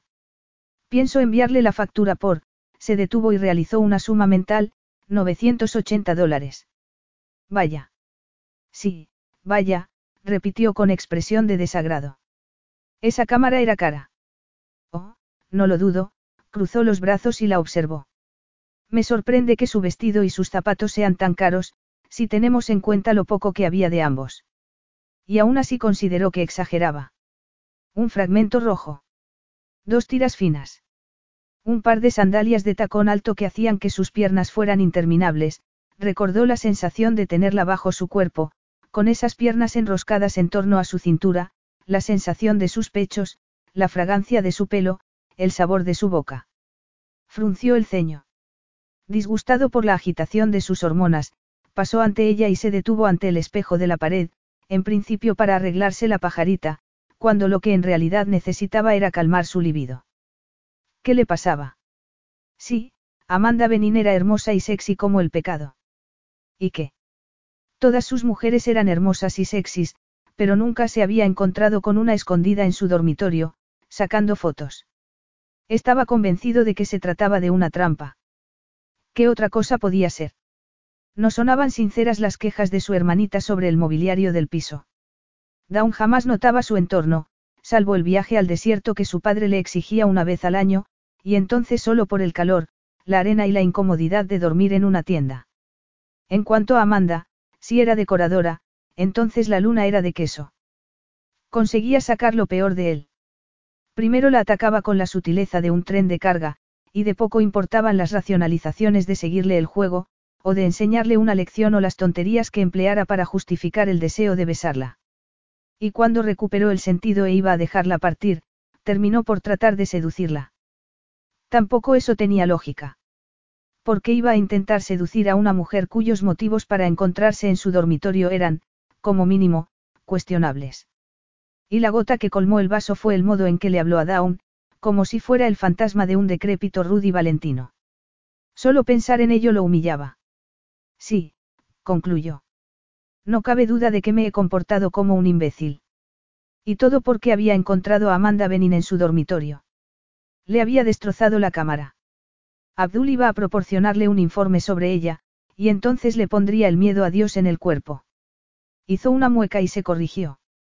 El miedo a sus abogados. Una amenaza bien planteada y desaparecería para siempre de su vida. Una factura detallada. Nick frunció el ceño a su reflejo y miró a Amanda, que se había situado detrás de él. Dije que le enviaría una factura detallada si no cree que pagué casi 300 dólares por mi vestido. No hace falta. Abdul, mi secretario, le entregará un cheque antes de que se marche de aquí esta noche. El bueno de Abdul, comentó con amabilidad. Sigue arrastrándose sobre manos y rodillas. Alzó el mentón. Entonces, dígale que se ponga a ello, porque me marcharé en cuanto baje. No. Pero acaba de decir. No va a irse tan deprisa, señorita Benin. Todo lo contrario, jeque Rasid. Por lo que a mí respecta, ya me he demorado demasiado. Se marchará en cuanto acabe con usted. Down. Sonrió. La gente pregunta por ti. Oh. Pero dijiste. Sé lo que dije. He cambiado de idea. Preferiría que no tuvieras que intentar explicar tu ausencia. ¿Qué sucede? Intervino Amanda. Teme que la gente pueda irritarse si conoce la costumbre que tiene de encerrar a mujeres. Simplemente, compórtate, el jeque le sonrió a su hermana. Compórtate, imitó Amanda con perversidad.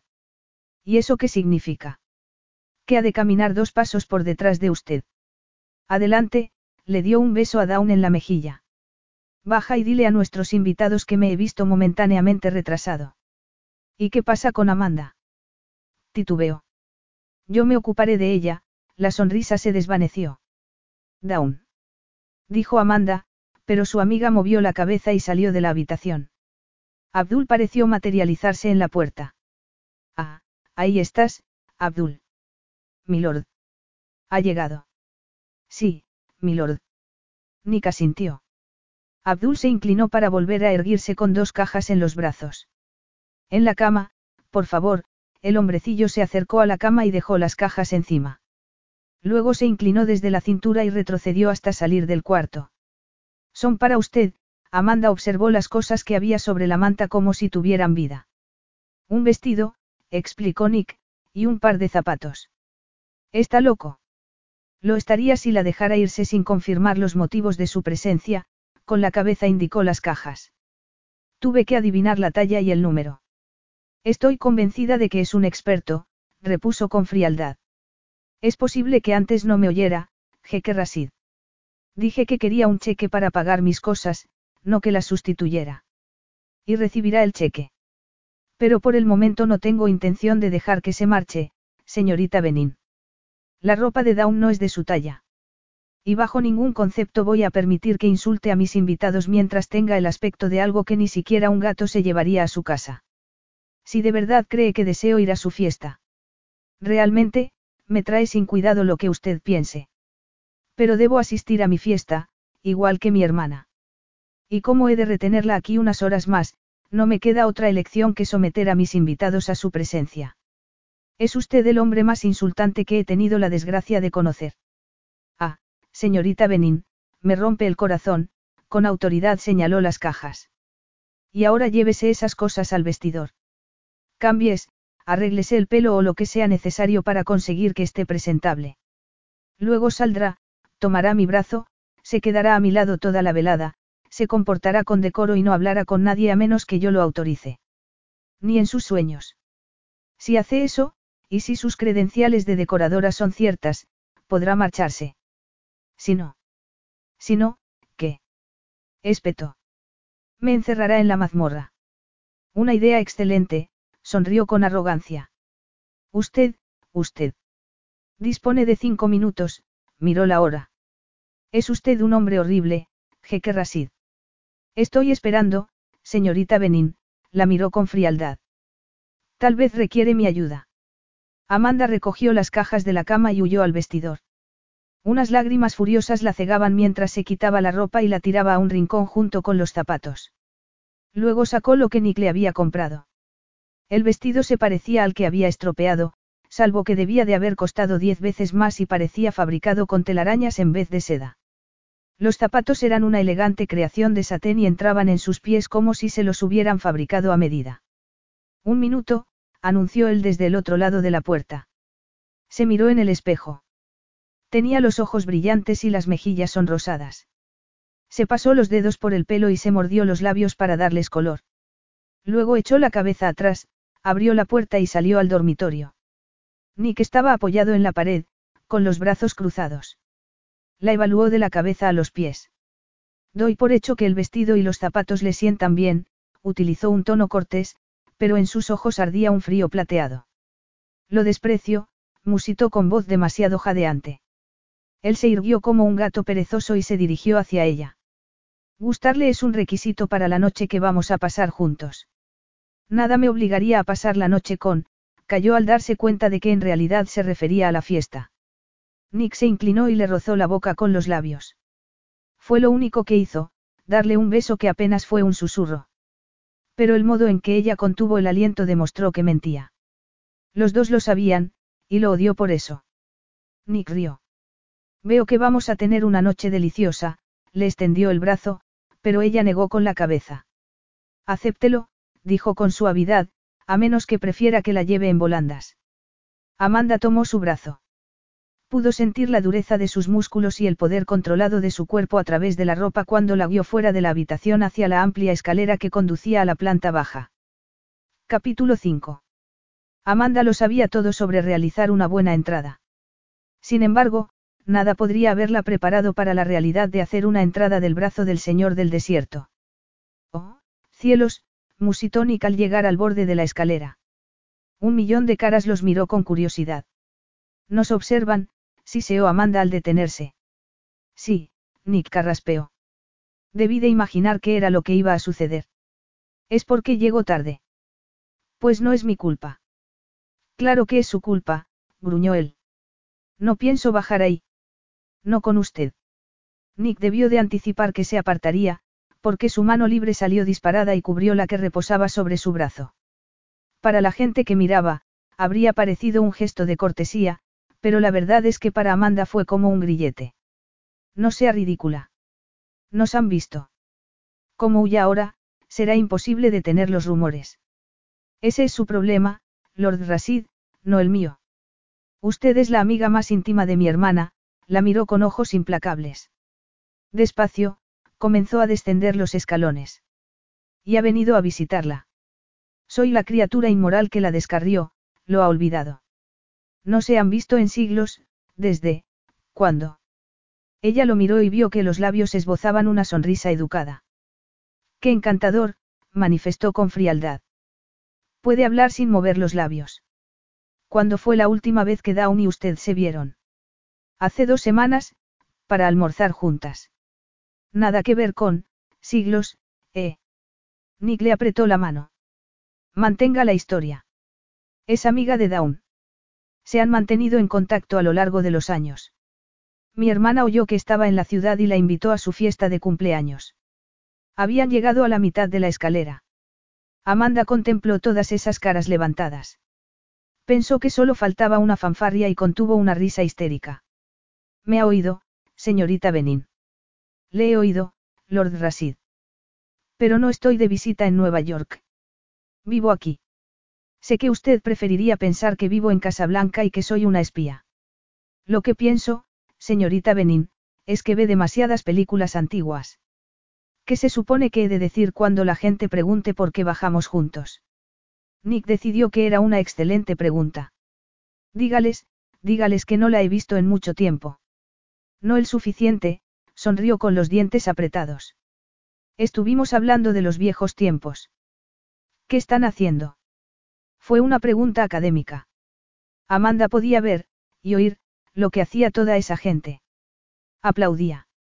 Están aplaudiendo, Nick le regaló una sonrisa tan falsa que se preguntó si le haría daño a la boca. Lo sé. Pero, ¿por qué? El aplauso es para mí.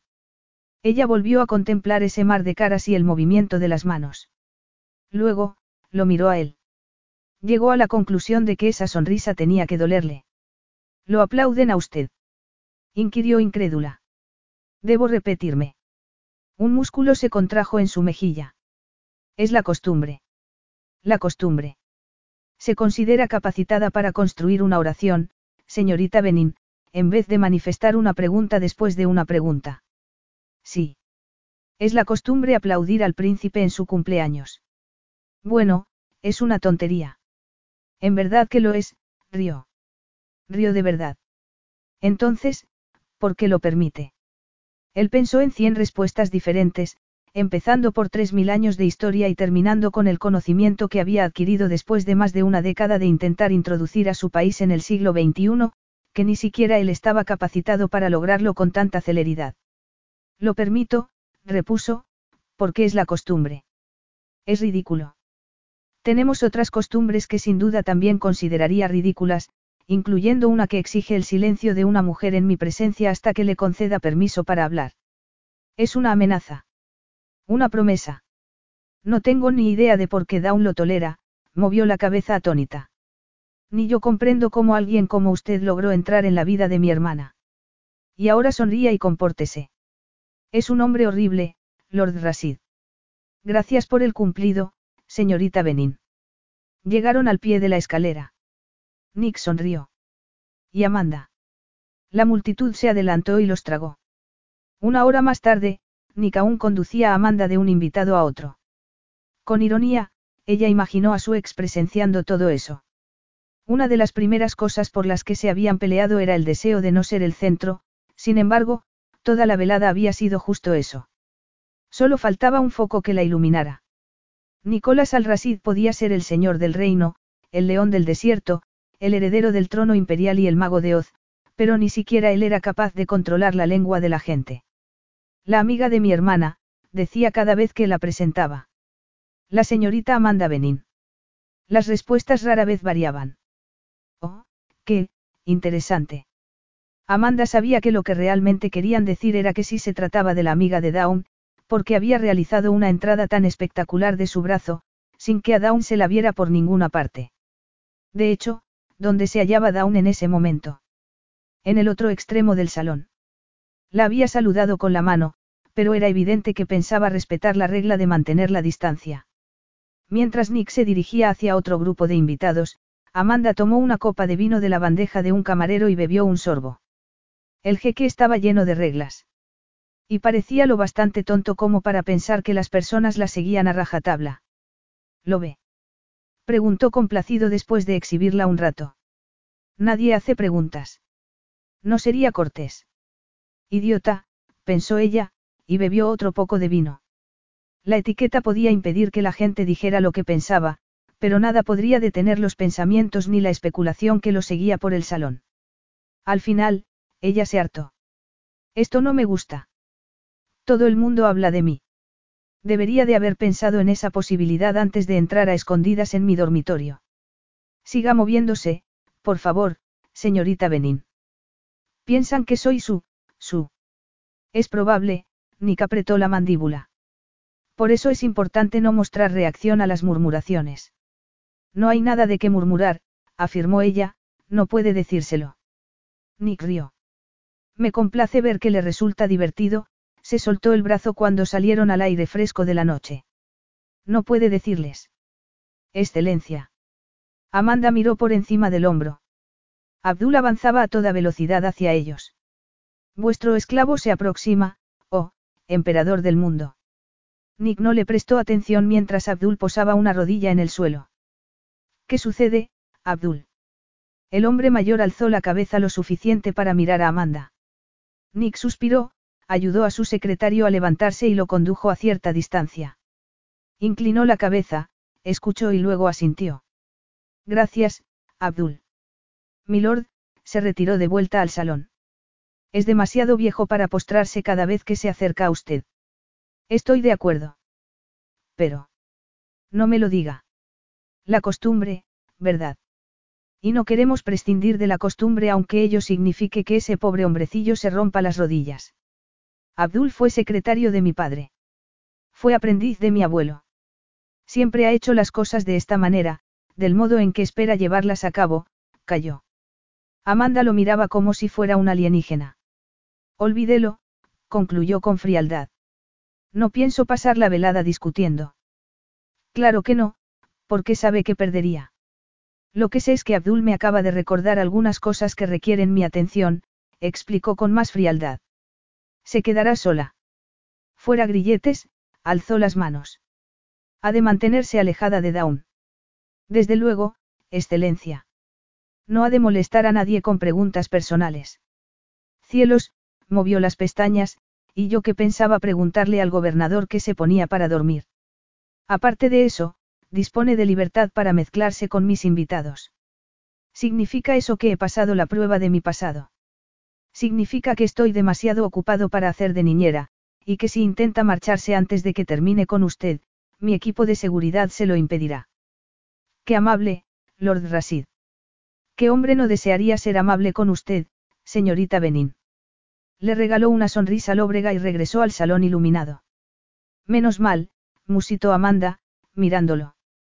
Nicky. Iba por el centro del salón cuando Deanna Burgess se arrojó a los brazos del jeque. Amanda enarcó las cejas. Fue un recibimiento cálido, pero la mirada que lanzó por encima del hombro de Nick distaba mucho de ser cálida. Sin duda sabía que Nick había realizado su entrada con ella del brazo. Bebió un poco más de vino. 250 extraños lo habían visto, y la mayoría seguro que aún hablaba de ello. Si pudiera conseguir esta publicidad para diseños Benin, pensó. Se llevó la copa a los labios, pero estaba vacía. Hora de otra copa, salió al salón. Debía de haber algún modo de aprovechar ese desastre a su favor. El plan original de Dawn ya no podría funcionar. El jeque jamás aceptaría que diseños Benin decorara su ático. Le sonrió al barman, dejó la copa vacía y la cambió por una llena. Piensa, se dijo. Piensa. ¿Qué haría Paul? Su ex, con esa sonrisa de anuncio de pasta dentífrica, había sido el mejor en transformar una situación desventajosa. Bebió un sorbo. El vino era delicioso. Oh Jonas. Su padrastro era el tipo de hombre que jamás permitía que una situación difícil lo frenara. ¿Qué haría Jonas? Una vieja amiga. Al menos eso es lo que él. El murmullo sonó con tanta claridad como una campana durante los segundos que el cuarteto de cámara tardó en pasar de Vivaldi a Mozart. El pequeño grupo de gente del que había salido la observó. Amanda alzó la copa en su dirección. Un hombre se ruborizó y también alzó su copa. Si tan solo hablaran de diseños Benin en vez de hacerlo de Amanda Benin, pero era imposible que eso pasara. Hasta el viejo Jonas se vería impotente en esa situación. Le pidió otra copa al barman y fue directa hacia el grupo que había hablado de ella. Hola, saludó y extendió la mano. Soy Amanda Benin. De Diseños Benin. Mis disculpas por hacer que Su Alteza llegara tarde a su propia fiesta, pero lo tenía demasiado entusiasmado, sonrió con modestia y se preguntó si la mujer que había a su izquierda sabía que tenía la boca abierta. Es tan reservado, ya saben. Oh, dijo la mujer asombrada, lo sabemos. Probablemente pensó que me molestaría si le contaba a alguien lo que habíamos estado haciendo arriba.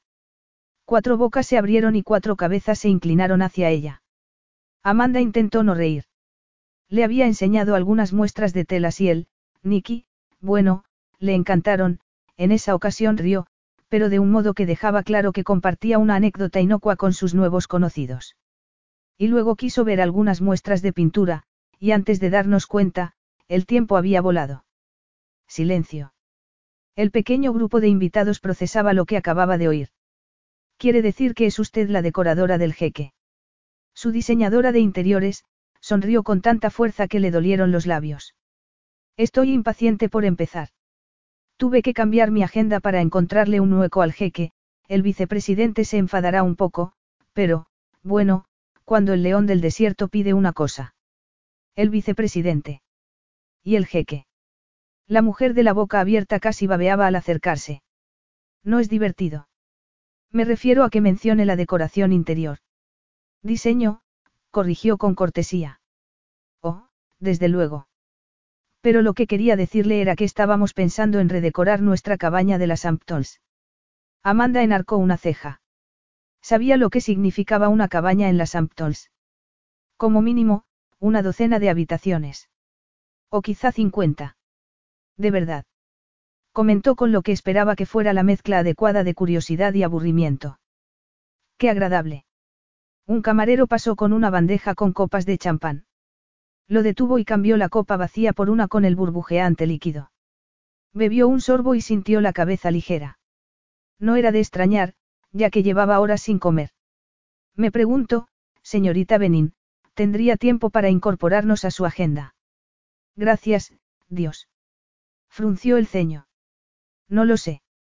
Está un poco apretada. Le agradeceríamos que al menos viniera a echar un vistazo. Bueno, ya que son amigos del jeque. Viejos amigos, corroboró en el acto la mujer. En ese caso, abrió el bolso de noche y sacó una tarjeta comercial.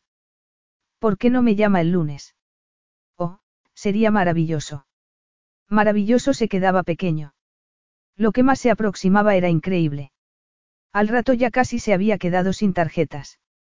Al parecer, todo el mundo quería una al enterarse de que era Amanda Benin, la diseñadora del jeque. Bueno, no exactamente, reflexionó. Lo habría sido si el plan de Dawn no hubiera fracasado. Señorita Benin, dijo alguien. Amanda sonrió, alivió a un camarero de otra copa de champán y se dirigió hacia la voz. El suelo se ladeaba. Emitió una risita baja.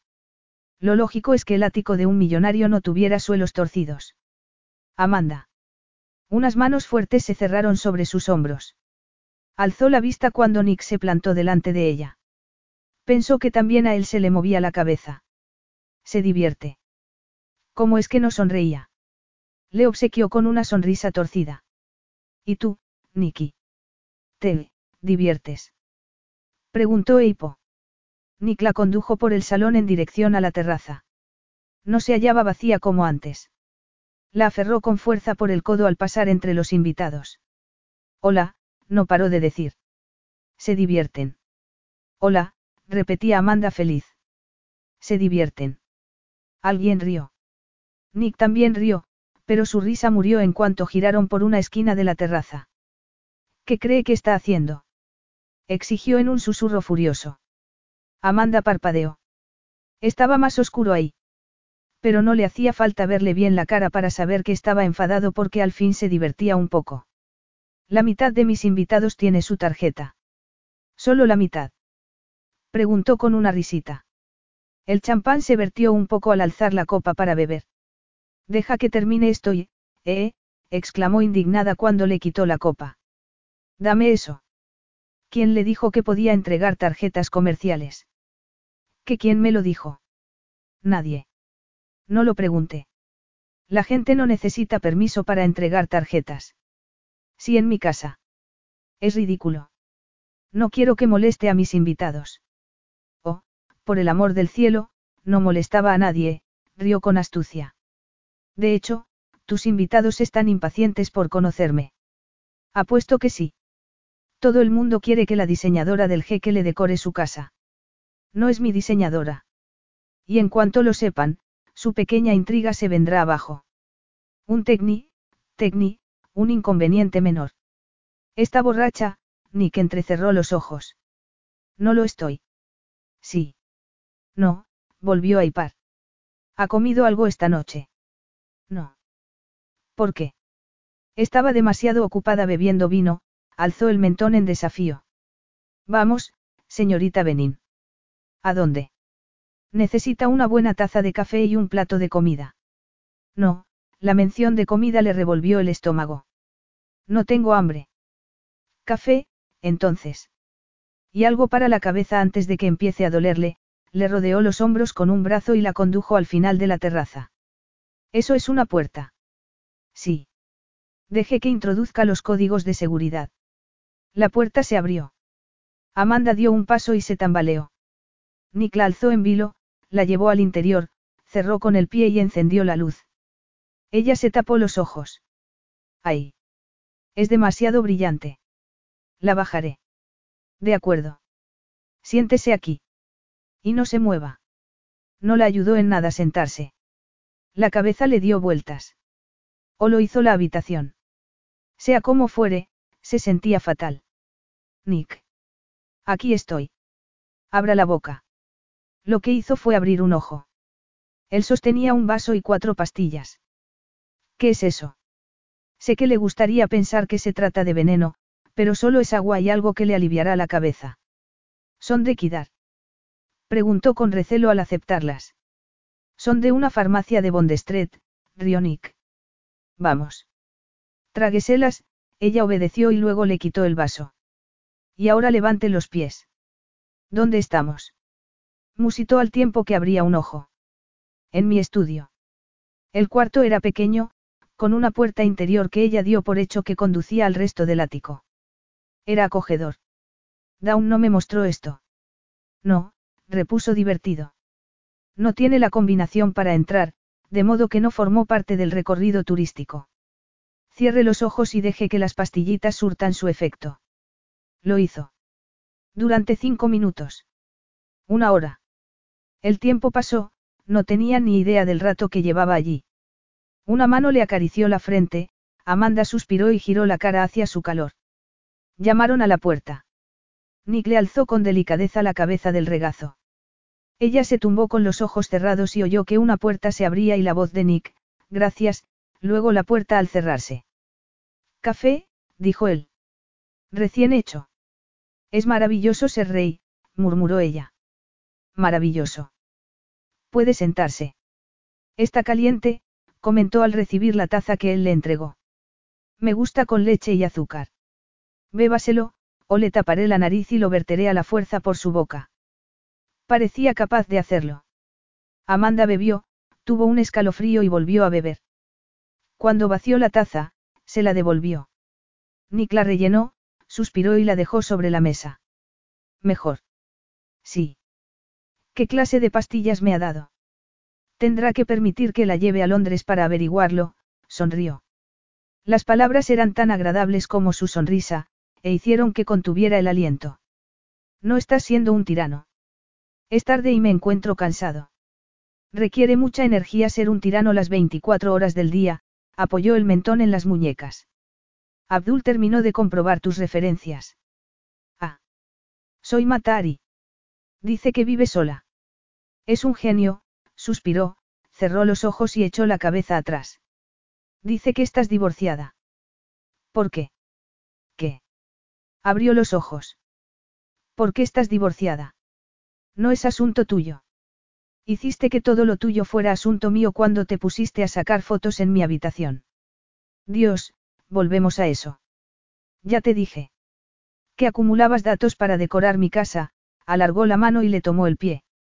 Ella intentó apartarlo. ¿Qué haces? Quitarte los zapatos, sus manos eran suaves. Amanda cerró los ojos cuando se puso a masajearle los pies. Nick carraspeó. ¿Qué hacía? Por la cabeza se le pasaban cosas demenciales. Le soltó el pie, echó la silla para atrás y se levantó. ¿No decoraste la mansión del alcalde? No, repuso con voz cansada. Tampoco el ático. Entonces, ¿por qué mentiste? Dawn mintió, no yo. Soy diseñadora, pero no como ella dio a entender. ¿Qué significa? Que jamás he tenido un cliente de verdad. A nadie. No, a menos que cuentes a mi madre. Y a mi hermanastro.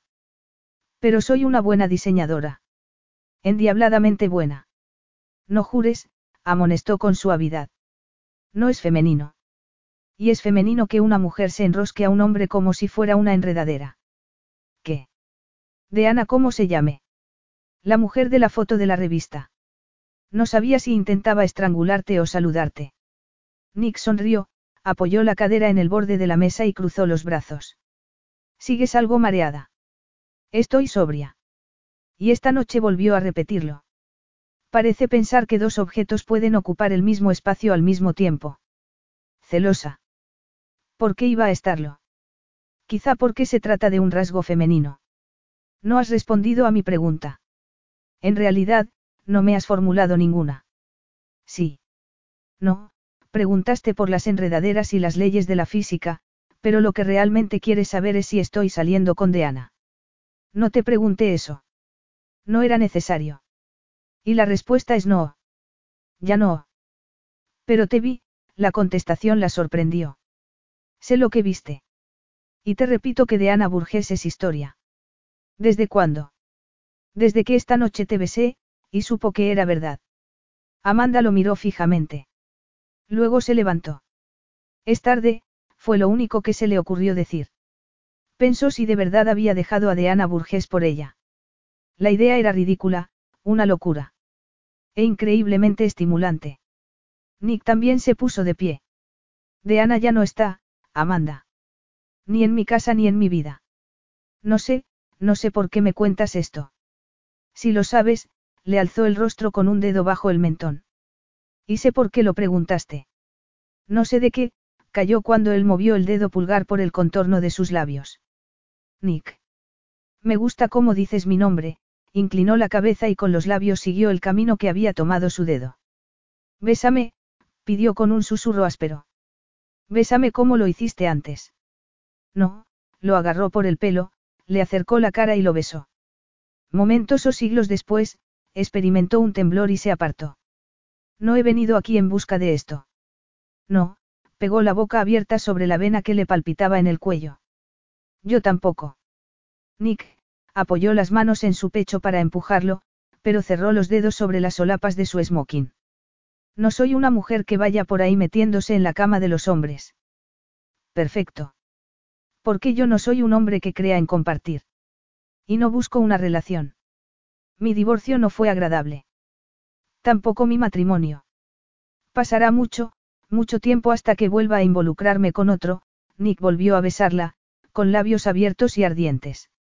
Ella gimió y se tambaleó. Mi vida está planeada, murmuró. Fui la devota hija de mi padre, la roca de mi madre y el títere de mi marido. No quiero nada de eso de ti.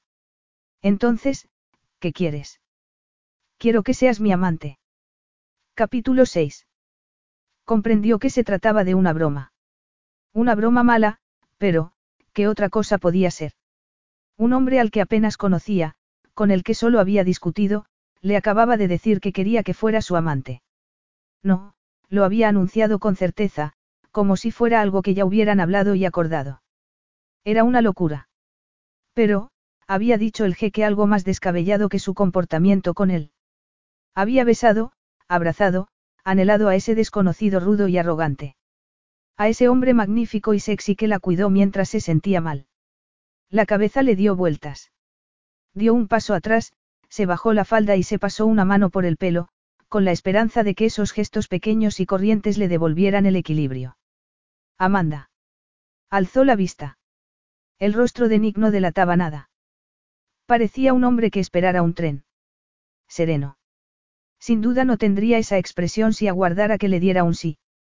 Sintió una oleada de calor que subió desde su vientre hasta sus pechos y cara. ¿En qué pensaba? No podía.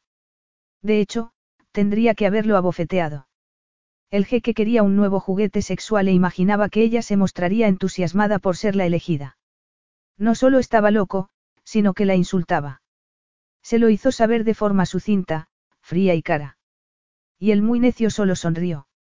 Debería de haber contado las veces que esta noche me has llamado loco. Sí, deberías. Podría indicarte algo sobre tu comportamiento, Lord Rasid. Ya es un poco tarde para la formalidad. Nunca es tarde para eso ni para actuar con cordura. ¿De verdad pensaste que aceptaría tu ofrecimiento? En realidad, pensé que me golpearías. Una idea excelente, plantó las manos en las caderas y puso expresión desdeñosa. Supongo que en tu experiencia las mujeres saltan de gozo cuando les ofreces una oportunidad tan maravillosa. No lo sé, metió las manos en los bolsillos. Nunca planteé algo así. Claro, Nicolás al-Rasid, león del desierto, heredero del trono imperial, y célibe del siglo, alzó las manos y se dedicó a estudiarse las uñas. Nunca le pediste a una mujer que fuera tu amante. No, se apoyó en la mesa y cruzó las piernas a la altura de los tobillos. Por lo general, la relación simplemente, sigue su cauce. Ah, sueles mostrar más cortesía. Qué amable, sonrió. Nuestra situación es diferente, repuso, impasible al sarcasmo. Tú quieres un encargo laboral. Yo te quiero a ti. Di algo, pensó Amanda. Dile que se está mostrando ofensivo, que no puede ir por ahí diciendo esas cosas a las mujeres. Pero no se lo decía a las, mujeres. Era ella a quien deseaba. Y, que el cielo la ayudara, ella lo, para. Comprendo, esbozó una mueca fría. Tú consigues un revolcón y yo un trabajo. No. Nada de no es, Lord Rasid, endureció la voz. Es lo que has dicho. Yo me acuesto contigo y tú me das el trabajo. Sabes lo insultante y baja que resulta la oferta. Nick suspiró y movió la cabeza. Nunca vas a conseguir que sea un éxito, como se llamaba. Diseños Benin. Te equivocas. Lo conseguiré, y sin tener que aceptar tu encantadora proposición, porque soy buena. Endiabladamente buena. No lo conseguirás, insistió con calma, a menos que aprendas a prestar atención, le miró como si hubiera fallado en su último examen de administración de empresas.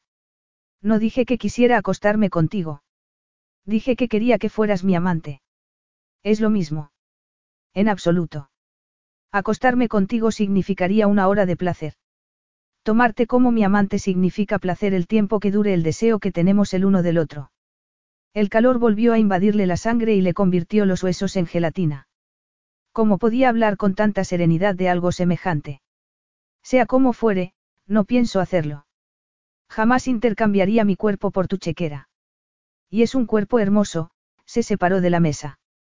Amanda retrocedió un paso. En los ojos de él ardía la advertencia. Nick, musitó, espera un minuto, chocó contra la pared. Cuando él llegó a su lado, el corazón le daba brincos como un conejo. Me opondré a ti. Susurró. Nick, te juro.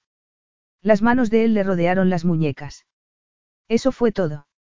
No la besó, no la atrajo hacia sí. Pero el simple contacto de las yemas de sus dedos bastó para convertir su cuerpo en deseo líquido. Un cuerpo espectacular, musitó él. Y una cara más hermosa que cualquiera que jamás haya visto, bajó la cabeza y ella alzó la suya. Sus labios se rozaron con suavidad. Pero no pido ninguno en intercambio. No. Carraspeó. Entonces, entonces, ¿qué pides? Tiene que ver con el deseo, murmuró, le apartó el pelo y pegó la boca ardiente sobre su cuello. No luches. No te muevas. No respondas, pensó Amanda. Pero tembló y emitió un sonido leve que no pudo frenar. Los dos somos adultos inteligentes, Amanda. Exacto. Por eso espero que entiendas que lo que quieres es imposible. Cualquier cosa es posible cuando de verdad la deseas, sonrió. ¿Crees que soy estúpida? ¿O en eso radica tu plan, Nick? Vas a convencerme de lo tonta que soy a menos que acepte acostarme, respiró hondo. ¿Por qué discutía? Él quería algo. Y ella no. Eso era todo. Suéltame. Obedeció. Pero la noche calurosa le pareció fría sin Amanda. Ella tragó saliva, le dio la espalda y se acercó al ventanal. Tienes razón, manifestó en voz baja. Los dos somos adultos. No voy a mostrarme coqueta y fingir que no sé lo que pasa cuando me tocas. Pero no tengo intención de ceder. No era yo cuando estaba en tu dormitorio. Es probable que no lo creas, pero jamás, quiero decir, nadie. Salvo yo, habló justo detrás de ella, tan cerca que Amanda solo tenía que retroceder un paso para volver a estar en sus brazos. Sí, sintió la mano de Nick en el pelo. Pero no volverá a suceder. Yo también lamento lo sucedido, carraspeó. Jamás he encarado a una mujer con tan poco tacto. Sé que debería disculparme, pero... No lo hagas, giró y lo observó con mejillas encendidas y ojos ardientes. Quería sinceridad. Bueno, la verdad es que los dos nos equivocamos. Nos deseábamos. No hay culpa en eso. No me importa cómo decidas explicarlo, Nick. Estuvo muy mal. Y no pienso cambiar de idea sobre acostarme con, jadeó cuando él la acercó a su cuerpo. Podría llevarte a la cama ahora mismo. Podrías, lo miró a los ojos. Eres mucho más fuerte que yo. ¿Crees que soy el tipo de hombre que toma a una mujer a la fuerza? Su expresión se tornó fría. Amanda no lo imaginaba forzando a una mujer, no más de lo que podía imaginar a una mujer abandonando su cama. No, susurró. Tienes razón. No lo harías. Él le acarició el cuerpo, dejando un rastro de fuego bajo sus palmas. Lo único que tendría que hacer sería besarte. Tocarte. ¿Cuánto tiempo necesitaría para tenerte desnuda en mis brazos, suplicándome que terminara lo que empecé en mi dormitorio horas atrás? No, repitió con voz trémula, sin poder mirarlo a los ojos. Sí, contradijo. Pero eso no es lo que quiero. Deseo más. Mucho más. Bajó las manos a los costados, dio media vuelta y atravesó la pequeña habitación. Antes le habría bastado con sexo rápido. Pero en algún momento, mientras la llevaba del salón al estudio, comprendió que se había equivocado. Una noche con Amanda no sería suficiente. Cada uno estaba hambriento del otro y solo un tonto habría pensado que se saciarían del anochecer al amanecer. Quería tiempo para descubrir todas las texturas y sabores de la boca de esa mujer, los lugares secretos de su cuerpo. Era un festín que mantendría ocupado a un hombre durante un mes de noches enteras. Dio media vuelta y la miró. ¿Has jugado alguna vez, Amanda? Jugar. El súbito cambio de conversación la desconcertó. Sí. ¿Has apostado alguna vez por algo? No, bueno, sí. En una ocasión fui a Las Vegas con mis hermanas. Mientras ellas jugaban yo observé la ruleta, frunció el ceño. ¿Qué tiene que ver esto con lo nuestro? Compláceme, sonrió y se sentó en el escritorio. Apostaste en la ruleta. Al rato. Y. Lo dejé después de perder 100 dólares. Interesante. No le vi sentido a perder más dinero. Ah. Llegaste a la conclusión de que no valía la pena molestarse en apostar a menos que tuvieras una mejor posibilidad de ganar. Algo parecido. Imagina que alguien te ofreciera la posibilidad de realizar una apuesta donde tú controlaras las probabilidades. Algo había cambiado en su sonrisa. Hizo que se sintiera incómoda. Sabía que era ridículo, pero hablar de que deseara acostarse con ella la incomodaba menos que hacerlo sobre apuestas y probabilidades. Bueno, dijo, eso, um, sería interesante. Pero no tanto como la manera en que la miraba, con una intensidad como si fuera lo único en el universo merecedor de su atención. La halagaba e inquietaba. Era como si hubiera salido a dar un paseo inocente y se hubiera encontrado con un puma. Ni que echó la mano atrás, abrió un cajón del escritorio y sacó algo. Amanda vio que se trataba de una moneda de plata. Él sonrió, la arrojó al aire y la capturó. Cara o cruz. ¿Qué piensas? Que ya es hora de irme a casa. Buenas noches, Nick. Sin duda ha sido un. Asustada. Ella suspiró, puso los ojos en blanco y cruzó los brazos. Cara. Volvió a echar la moneda al aire, al atraparla, se la mostró. Buena elección. ¿Qué te parece otro intento? Por el amor del cielo, cara. Tiró la moneda otra vez y al recogerla extendió la mano. Cara. Estupendo, dijo ella con una sonrisa artificial. Una última vez, la moneda giró como si fuera mercurio antes de desaparecer entre los dedos de Nick. ¿Y esta vez?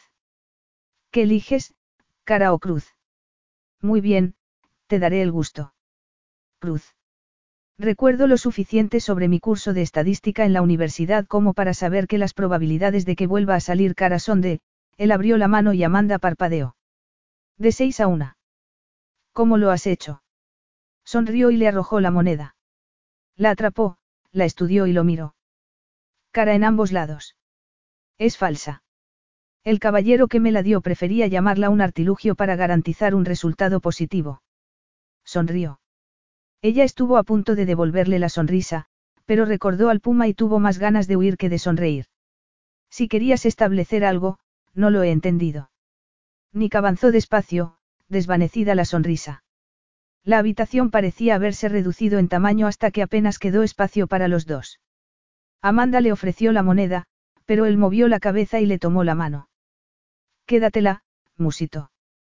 No, no la quiero. No. Amanda, le aferró los hombros, bajó las manos por sus brazos y entrelazó los dedos con los suyos.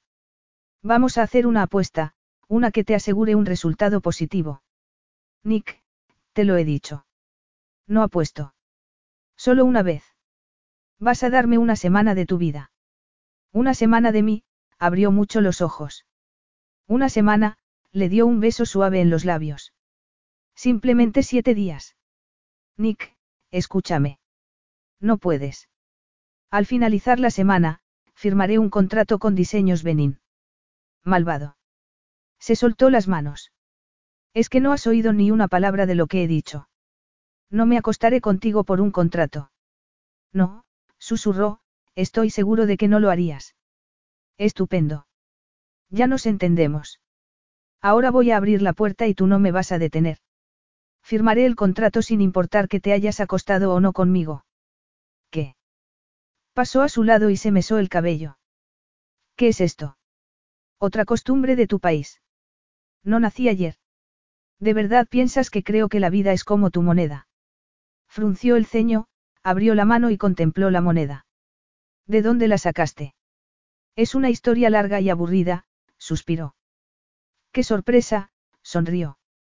Da la casualidad de que me apetece escuchar una historia larga y aburrida.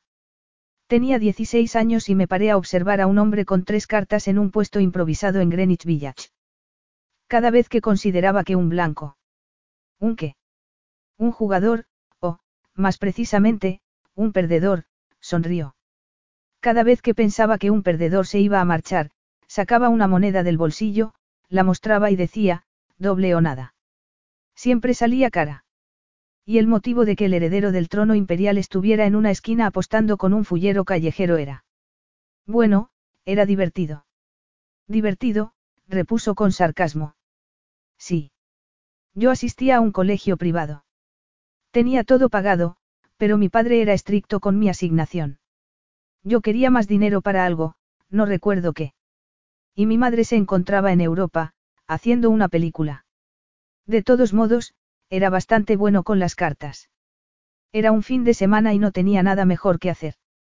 De modo que fuiste al village y te dejaste timar, lo miró con ojos entrecerrados. ¿Y qué pasó? El tipo te regaló la moneda. Le pagué 20 dólares por ella, rió en voz baja.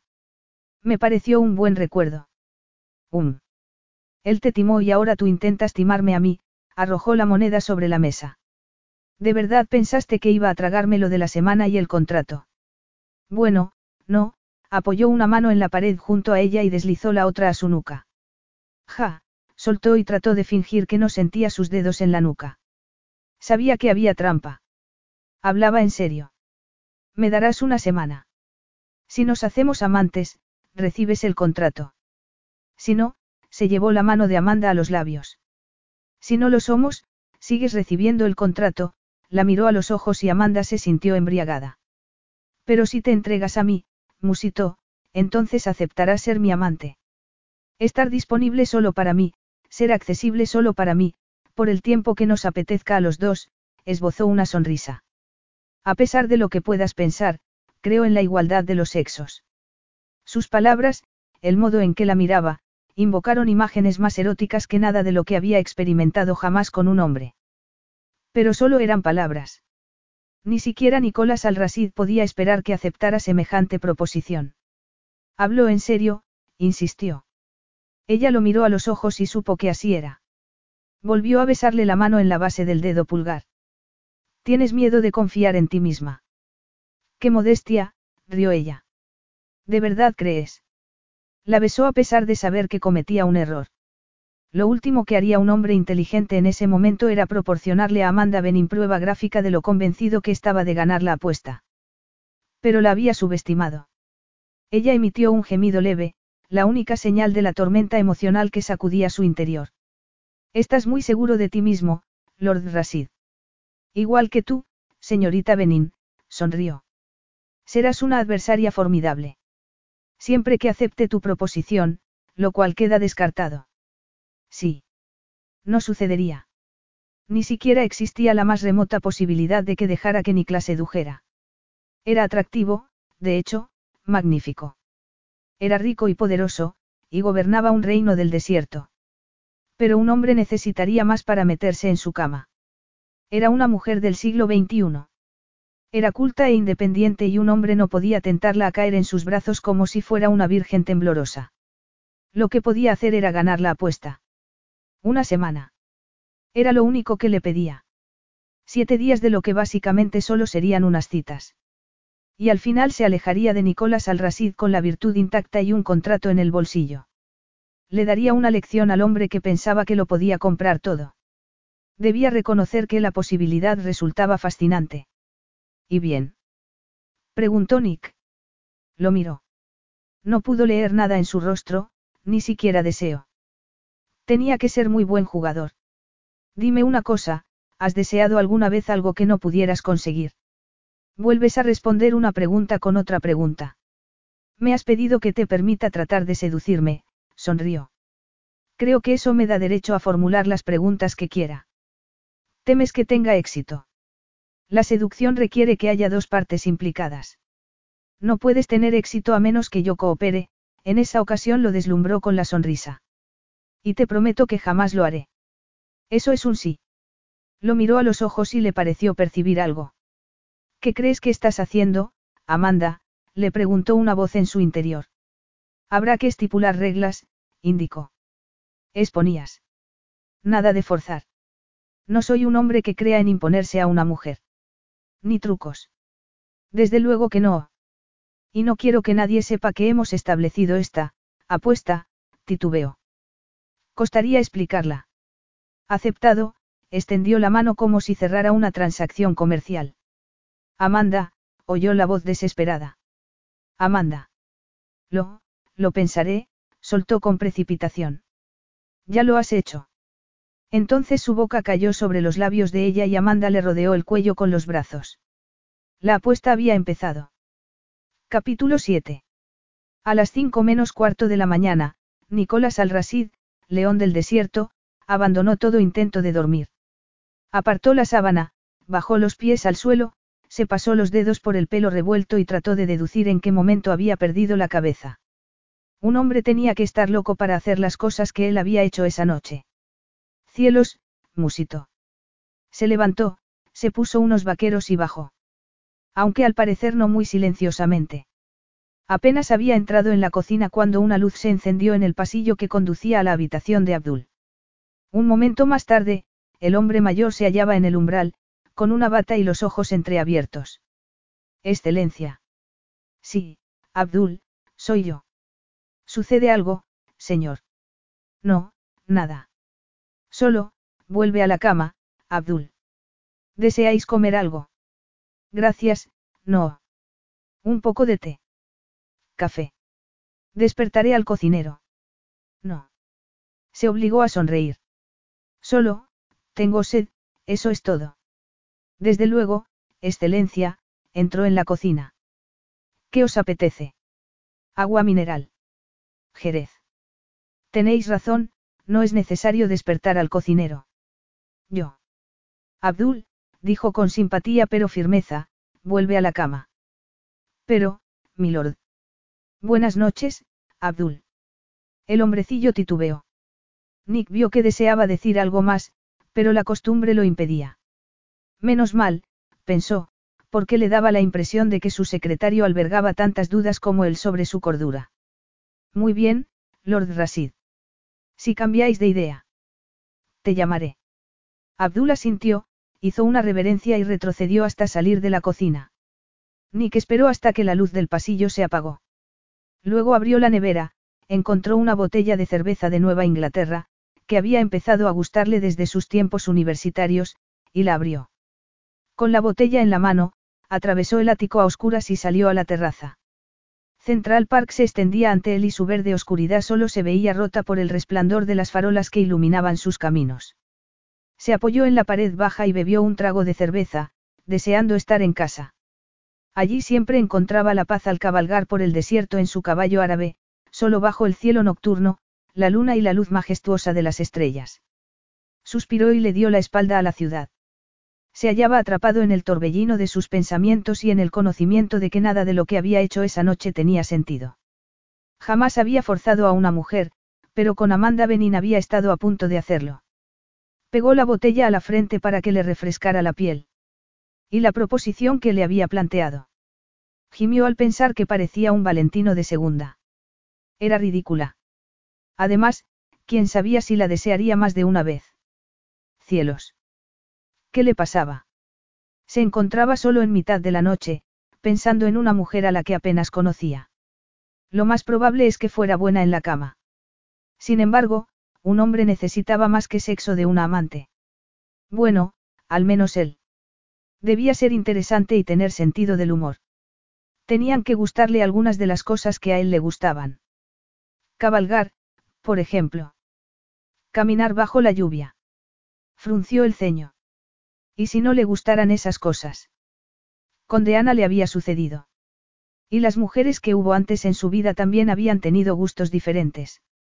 Lo único que siempre había pedido en una mujer era que fuera atractiva, divertida y, desde luego, buena en la cama. Si Amanda poseía esas cosas, perfecto. Después de todo, quería acostarse con ella, no que vivieran juntos. Y había aceptado. Estaba haciendo una montaña de un grano de arena. Solo se trataba de una apuesta. Y la ganaría. El cielo aclaraba. Bostezó, se estiró y llegó a la conclusión de que se sentía mejor. Era asombroso lo que podía conseguir una reflexión clara. Cuando amaneciera le pediría a Abdul que la llamara y que le informara de que su coche la recogería a las siete. A las siete y media estarían tomando unas copas y cenando. Si es que alguna vez llegamos a cenar, pensó con una sonrisa.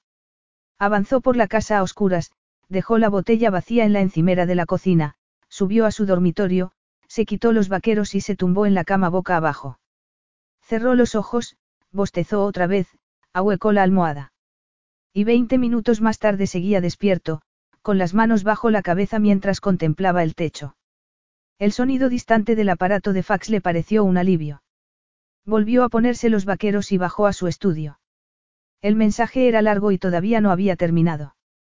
Recogió la primera hoja y sonrió al leer el caluroso saludo de su padre, pero la sonrisa desapareció al seguir leyendo. Su padre, cuyos caballos árabes tenían fama mundial, había alcanzado un acuerdo con un viejo amigo americano. Había aceptado enviarle un caballo a los Estados Unidos a cambio de una yegua pura sangre. Decía que odiaba avisarle con tan poco tiempo, pero le preguntaba si querría reunirse con su amigo para tratar los detalles en persona. Lo haría, por supuesto. Eso representaría un día, quizá dos, fuera de la ciudad, tiempo en el que no podría hacer lo que tenía que hacer para ganar la apuesta con Amanda. Por el amor del cielo, dejó el fax en la mesa. La verdad era que se trataba de una mala apuesta. Un hombre no ganaba a una mujer como si de una mano de póker se tratara. No la tentaba a lanzarse a sus brazos ofreciéndole un contrato. De hecho, un hombre inteligente no desearía a Amanda Benin. Era tan impredecible como el tiempo, Representaba el calor de la ciudad, era la noche del desierto. Era la mujer que había descarriado a su hermana siete años atrás o la persona lo bastante inteligente como para evitar los problemas. Se había cansado de Deana. Ese tenía que ser el motivo por el que se había visto atraído por Amanda. Sí, musito. Bueno, podía sentirse atraído por otra mujer con igual facilidad. Podía elegirlas, rubias, morenas, pelirrojas. Regresó al dormitorio, se puso una camiseta blanca, unas zapatillas, recogió la cartera, las llaves y el teléfono móvil y bajó hasta el ascensor privado. Solo había una manera de ocuparse de eso. Iría a ver a Amanda y le diría que lo mejor era olvidar todo el episodio. De camino al garaje, se dio cuenta de que no tenía ni la más remota idea de dónde vivía. Volvió al ático y al abrirse la puerta se preguntó si figuraría en la guía telefónica. Pero no tuvo que molestarse en buscar. Sobre una mesa vio una de sus tarjetas. Leyó la dirección, se guardó la tarjeta en el bolsillo y volvió a bajar por el ascensor. Lo único que le preocupaba en ese momento era dejar bien claro que no tenía el más mínimo interés en llevar a cabo la apuesta. Ninguno en absoluto, pensó mientras su Ferrari salía disparado como un misil por las silenciosas calles del domingo. Amanda estaba sentada con las piernas cruzadas sobre la cama mientras miraba cómo la manecilla del reloj pasaba de las seis y cinco a las seis y seis. Llevaba comprobándolo desde las cuatro de la mañana. Pero lo único que no funcionaba era su sentido común. ¿Qué había hecho? Has dicho que te acostarías con Nicolás Al-Rasid, musito. Eso es lo que has hecho. No. Frunció el ceño y se levantó de la cama. No, pensó con frialdad, no había hecho nada tan simple como eso. Había aceptado convertirse en el nuevo juguete sexual de Nick, siempre y cuando lograra seducirla en los siguientes siete días. Estupendo, no le extrañaba no poder dormir. Se quitó el camisón, se dirigió al cuarto de baño y se metió en la ducha. El contraste del agua fría la dejó sin aliento. Era el único modo de mantenerse fresca en su diminuto apartamento. Bajó la cabeza y dejó que el agua cayera por su nuca. Cerró el grifo y se secó. Se pasó los dedos por el pelo, se puso una camiseta extra grande y unas braguitas de algodón sobre la piel aún húmeda y fue a la cocina.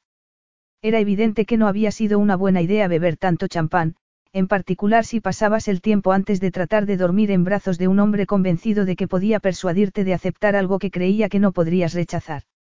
Llenó la tetera con agua y la puso al fuego. Seamos sinceras, musito. Nick la había convencido, aunque tampoco le había costado tanto. Suspiró y se acercó a la ventana.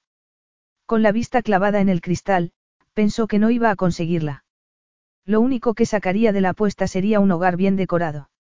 En cuanto a la mujer que quería que le calentara la cama, jamás le faltarían. No a un hombre como él susurró después de beber un sorbo del té que se había preparado. Estaba delicioso. Era gracioso cómo el líquido caliente ayudaba a refrescarte. Con la taza en la mano regresó al salón pequeño y se sentó en una mecedora que había rescatado de la acera. No temía perder la apuesta. Era imposible seducir a una mujer que no deseaba que la sedujeran. Pero las implicaciones de la apuesta eran, ruines. Inmorales. Humillantes, repuso en voz alta. Sí, llamaría a Nick y le diría que la apuesta quedaba cancelada, hacía horas que había llegado a esa conclusión, pero el problema radicaba en que aún no sabía cómo hacerlo. Había pensado en llamar a Dawn para pedirle alguna sugerencia, aunque no tardó en descartarlo. No pensaba hablar de los detalles ni con Dawn ni con su madre. ¿Cómo podría exponerle una hija a su madre que había tomado en consideración una proposición semejante? Bebió más té. Podría recurrir a alguna de sus hermanas, pero eso tampoco tenía mucha lógica. Karin le diría, con ese tono de voz tan irritante, que si un trato parecía demasiado bueno para ser verdad, debía de haber gato encerrado. En cuanto a Samantha, lo más probable es que Sam le dijera algo descabellado, como que parecía muy divertido, de no ser por todas las molestias que acarreaba. Llegó a la conclusión de que tendría que hacerlo sin consultarlo con nadie. Llama a Nick y dile que lo lamentas, pero que has cambiado de parecer. No es que temas perder la apuesta, pero... Frunció el ceño. ¿Por qué no dejaba de insistir con eso? Desde luego que no iba a perderla. Gimió y cerró los ojos. La verdad era diferente, Nick era magnífico y sexy. Podía tener a las mujeres que quisiera, pero la quería a ella. Debía reconocer que resultaba estimulante. Quizá ese era el motivo por el que había perdido la perspectiva y había dejado que la convenciera de apostar sobre su propia moralidad. Le pareció oír el timbre y se sentó recta. ¿Quién podía ser a esa hora? El edificio tenía una seguridad lamentable, sin embargo, los ladrones no tocaban el timbre para anunciarse. Volvió a sonar. Se levantó y corrió a la puerta. ¿Quién es? Nick. El corazón le dio un vuelco. Abrió la mirilla. Era él, y no parecía contento. Nick, sintió la boca reseca. Tendrías que haber llamado primero, yo. No quería despertarte. No querías despertarme. ¿Qué pensabas que harías al aparecer ante mi puerta a las seis de la mañana? Son las siete y media, y si quieres que discutamos sobre la corrección de llamar primero, preferiría que lo hiciéramos en tu apartamento. Amanda, abre la puerta, por favor. Abrir la puerta y dejarlo pasar a su espacio diminuto, donde parecería el doble de grande y de imponente. Amanda, en esa ocasión no pidió, por favor. Se sobresaltó cuando aporreó la puerta con el puño. Abre. Se puso de puntillas y acercó el ojo a la mirilla. Vas a despertar a los vecinos, susurró. Quitó la cadena del cerrojo y abrió. Una decisión excelente, dijo al entrar y cerrar a su espalda. ¿Qué haces aquí, Nick? Durante un momento él no consiguió recordarlo. Tenía a Amanda delante, descalza, con solo una camiseta amplia encima. No creyó que hubiera nada más urgente que averiguar si su sabor era tan dulce y fresco como aparentaba. Cruzó los brazos y se dijo que esa no era la causa de su visita. Quiero hablar, anunció. Estupendo, alzó la barbilla. Es, magnífico. Porque yo también, cayó y lo miró fijamente. ¿Qué sucede? Amanda dio un paso atrás. No estoy vestida, se ruborizó al darse cuenta de lo estúpida que había sonado. Para recibir visita. Si esperas. Llevo despierto medianoche. Ya no puedo esperar más. Mira, Nick, yo también quiero hablar. Sobre la apuesta. Pero deja que me ponga algo de ropa. Ya llevas ropa, comentó con voz ronca al acercarse un paso. Nick. Sí, de algún modo se encontró a centímetros de ella y con las manos sobre sus caderas, alzándole la camiseta para revelar su piel y las braguitas más pequeñas que había visto en su vida. Nick, apenas logró susurrar. Tenía la cabeza echada hacia atrás, con los ojos enormes y luminosos. Nick, la apuesta. Inclinó la cabeza y apoyó los labios en su boca. Ella emitió un gemido delicado y él le coronó los pechos, sintiendo la delicada textura sobre las palmas de sus manos. Pasó los dedos pulgares por sus cimas y Amanda volvió a gemir y a temblar cuando la alzó hacia su desesperado abrazo. La besó una y otra vez, ofreciéndole la intimidad de su lengua y aspirando el calor de su boca. La apoyó contra la pared, ella musitó una protesta cuando apartó los labios para quitarle la camiseta a ambos. Qué extraordinaria fue la sensación de sus pieles al tocarse cuando volvió a tomarla en brazos. Amanda, murmuró, y ella suspiró y lo besó, susurrando un, sí, inaudible sobre sus labios cuando la alzó en vilo. Nick. Se escuchó un pitido. Nick, separó la boca de la suya. Está sonando algo. Él alzó la cabeza con la respiración agitada. Amanda tenía razón. El teléfono móvil parecía una avispa enfadada. Musitó un juramento, la dejó de pie, mantuvo un brazo en torno a su cintura y sacó el teléfono del bolsillo del vaquero. ¿Qué? rugió. Excelencia. Abdul, entrecerró los ojos. Más vale que sea importante. Lo es, milord. Hay un fax de vuestro padre. Pensé que desearíais saberlo. Vio el color intenso en las mejillas de Amanda y percibió el creciente bochorno que experimentaba. Ella lo miró, movió la cabeza y trató de alejarse. Nick se inclinó y le dio un beso, hasta que Amanda se lo devolvió. Lord Rasid. Hay un fax. Ya lo vi, Abdul. Adiós. Excelencia, es un segundo fax que acaba de llegar hace unos momentos. Vuestro padre pregunta si podéis volar a ese lugar llamado Texas. Me lo pidió en el primer fax. Cielo santo, Abdul. Pregunta si podéis ir hoy. El caballo que envió llegó mucho antes de lo esperado y el animal está herido. Nick soltó un juramento violento. El único sitio en el que deseaba encontrarse en ese momento era en el dormitorio de Amanda, pero conocía la importancia del deber y las obligaciones. Sería tan comprensiva ella. Llama al piloto, dijo con osquedad. Que prepare el avión. Pon algo de ropa en una maleta, Abdul. Reúnete conmigo en el hangar dentro de una hora con las cosas que necesito. Abdul seguía hablando cuando apretó la tecla de desconexión, dejó el teléfono a un lado y trató de abrazarla otra vez, pero ella se mostró inflexible, cruzó los brazos sobre sus pechos desnudos en un clásico gesto femenino que le llegó al corazón. Menos mal que te vas, comentó con voz firme y cara pálida. No debes volver aquí. Sé que acepté los términos de la apuesta, pero... La apuesta queda cancelada, Amanda. Vine a decirte eso, ella abrió mucho los ojos. Quiso acercarla y besarla hasta devolverle el color a las mejillas. Pero recogió su camiseta y con gentileza se la pasó por los hombros. Toma, musito. Te vas a quedar fría. Fría. Nadaba en calor por su contacto, por imaginar lo que habría pasado si Abdul no hubiera llamado. Gracias, repuso con rigidez. No quiero que seas mi amante por una apuesta. Quiero que seas mía porque no deseas a otro hombre más que a mí. ¿Por qué encuentras gozo en mis brazos? Me sorprendes, logró decir con sonrisa cortés. Siempre estás seguro de obtener lo que quieres. Ahora mismo estaríamos haciendo el amor si la llamada no nos hubiera interrumpido. No voy a discutir contigo. No, sonrió. No lo harás, porque no hay nada que discutir. Sabes que tengo razón. Quiero que te vayas. Ahora. No me parece que sea eso lo que quieres. Se movió con celeridad, la tomó en brazos y la besó.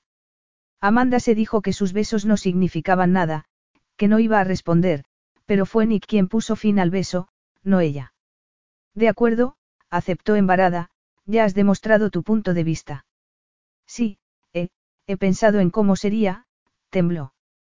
Pero estaría mal. Lo sé. Y, a diferencia de ti, no siempre cedo a mis deseos. ¿Por qué estaría mal? ¿Por qué? La risa sonó brusca y forzada. ¿Por qué? ¿Por qué, cielo santo, no tengo que justificar mi decisión ante ti? Ni siquiera puedes justificarla ante ti, le alzó la cara por el mentón hasta que sus ojos se encontraron.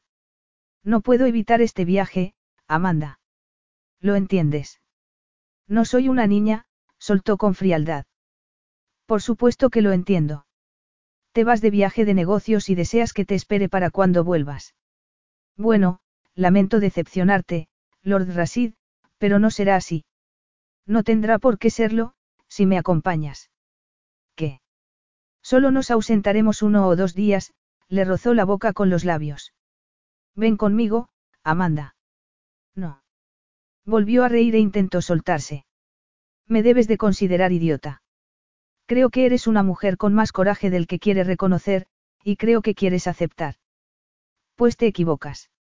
Hemos acordado que la apuesta está cancelada, y es verdad, aunque en realidad no se trataba de un viaje de negocios. Solo un par de días en un rancho de Texas. Ven conmigo, instó, sabiendo que sería peligroso pensar demasiado en lo que le pedía. Solo seremos un hombre y una mujer conociéndose. Ya te conozco. Eres un hombre que no puede aceptar un no por respuesta. Además, no puedo, irme así como así. He de dirigir un negocio. Y yo soy tu cliente. No te muestres tan sorprendida, cariño. Dije que nuestra apuesta quedaba cancelada. No que quisiera seguir viviendo en un ático que parece una cara suite de hotel, juntó las manos detrás de la nuca de Amanda. Si me acompañas, podrás hacerme todas las preguntas que quieras. Sobre mis gustos, mis preferencias, lo que necesites saber para decorar mi casa. Pero, se mordió el labio. ¿Qué? Hacía que sonara como si acompañarlo fuera lo más lógico del mundo, aunque no era así. Acababa de temblar en sus brazos. Sus manos le habían acariciado los pechos, y ella había querido más. Mucho más. Había anhelado tocarlo de igual manera. Yacer desnuda en sus brazos, sentir su peso mientras la llenaba. Amanda. No se atrevió a mirarlo. Hablaremos. Solo hablaremos, si eso es lo que quieres, volvió a alzarle la cara. Di que me acompañarás. Ella sabía cuál debería ser la respuesta. Pero le ofreció la respuesta que ambos querían, con un beso. Capítulo 8. Nick no quiso decirle a dónde iban. Es una sorpresa, respondió cuando se lo preguntó. Mientras la esperaba, él pensó que estaba loco. La puerta se abrió y Amanda apareció con un bolso. Guardé las cosas que tú dijiste que necesitaría. Vaqueros, blusas, río. No sé por qué te muestras tan misterioso sobre el viaje. Quiero decir, cuesta decidir qué llevar cuando desconoces el destino. ¿De qué se trata, Nick? Tenía el rostro acalorado y los ojos brillantes. Se había puesto unos vaqueros y una camisa, no se había molestado en maquillarse y tuvo ganas de decirle que nunca en la vida había visto a una mujer más hermosa. Lo que hayas guardado estará bien, repuso, le quitó el bolso de la mano, entrelazó los dedos con los suyos e intentó descubrir exactamente qué le pasaba. Su avión era un jet pequeño y estilizado, y en el costado del fuselaje exhibía un león de aspecto fiero. Media docena de personas casi se postró ante él al acercarse, aunque de inmediato Nick indicó que se irguieran. El león del desierto. A Amanda se le puso la piel de gallina. En ese momento, por primera vez, observó el perfil severo del hombre que caminaba a su lado y se dio cuenta de que realmente era un príncipe. Se soltó la mano de él y se detuvo. Amanda. Nick, el corazón le palpitaba como si hubiera corrido todo el trayecto desde el apartamento. No puedo ir contigo. No puedo. La tomó por los hombros y la miró a los ojos.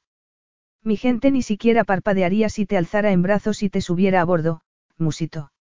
Podrías gritar y patalear, pero no te harían caso. Retener a una mujer en su harén sigue siendo una prerrogativa del príncipe del reino. Sonreía, ella supo que se burlaba de ella.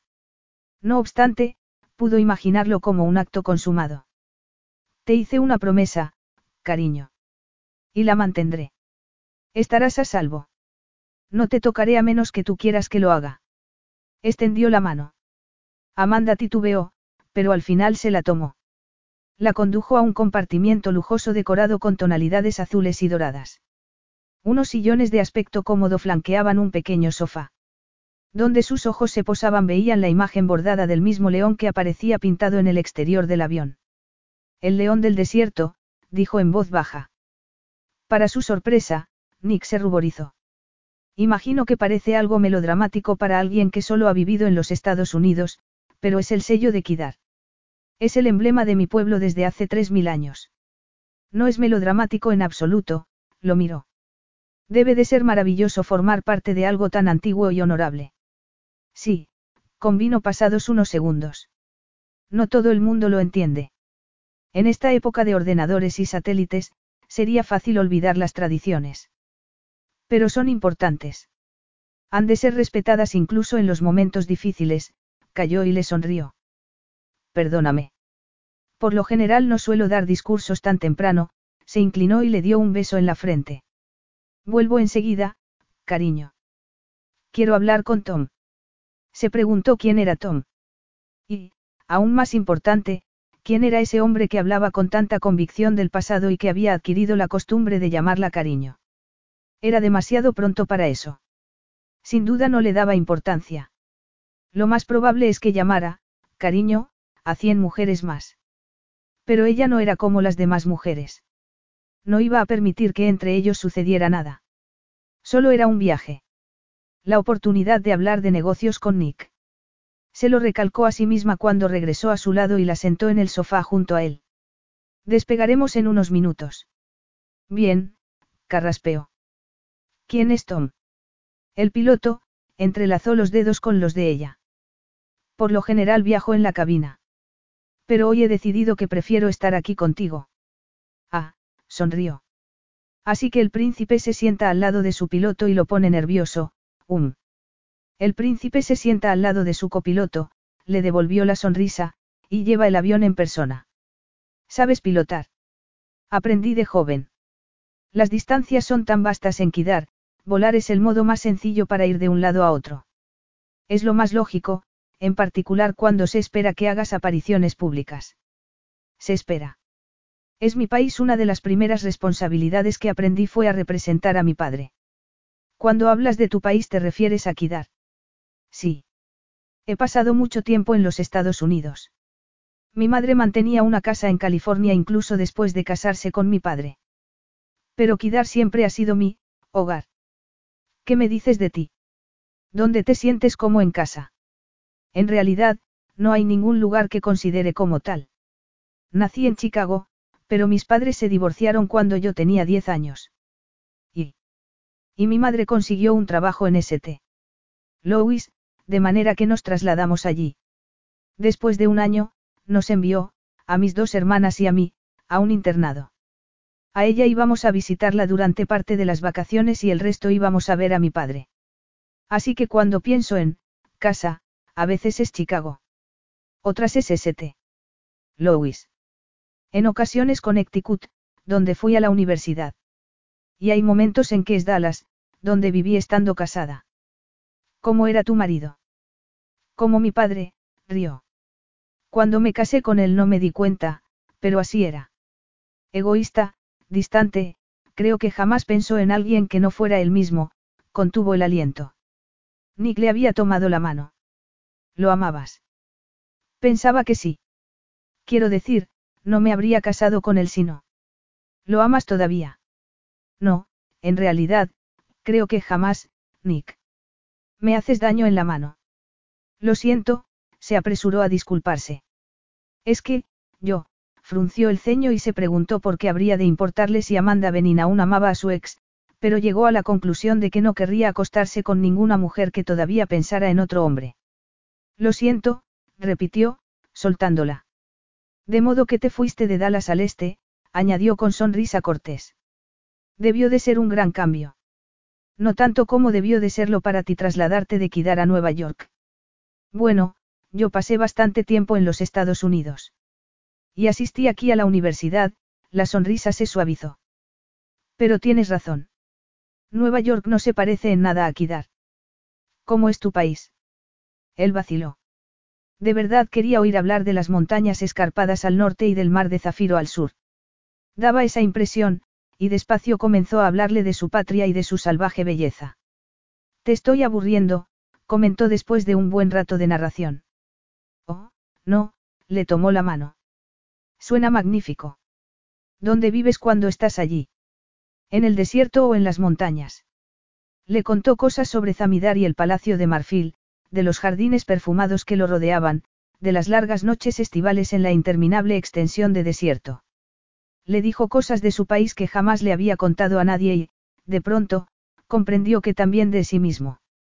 Cuando cayó y Amanda lo miró con los ojos brillantes y comentó que Kidar debía ser de una belleza increíble, estuvo a punto de responder que sí. Y anheló mostrárselo. En ese momento sonó el teléfono que tenía a su lado. Alzó el auricular y escuchó a su piloto ponerlo al corriente del tiempo y de la hora calculada de llegada. Agradeció la interrupción, de lo contrario, solo Dios sabía qué habría podido decir a continuación. El camino de vuelta a la realidad estaba en el montón de papeles que sabía que encontraría en el maletín de piel que había junto a la mesita. Con cuidado le soltó la mano, recogió el maletín y lo abrió. Discúlpame, pero he de leer muchas cosas antes de que lleguemos. No hace falta que me des explicaciones, asintió con igual cortesía. Lo entiendo. Pero no era verdad. Lo vio en el modo en que se apartó. La había herido, avergonzado. Frunció el ceño y miró los papeles que tenía en el regazo como si realmente le importaran. No daría ningún paso hasta que ella dejara bien claro que quería, pero, inevitablemente, el inicio y la finalización de una relación dependía de él. Siempre había sido así y siempre lo sería. Dejó de pensar. Le rodeó los hombros con un brazo y la atrajo. Ven aquí, dijo con cierta osquedad. Apoya la cabeza en mi hombro y hazme compañía mientras reviso esto. De verdad, Nick, no pasa nada. No quiero distraerte. Es demasiado tarde para preocuparnos de eso, río. Lo siento.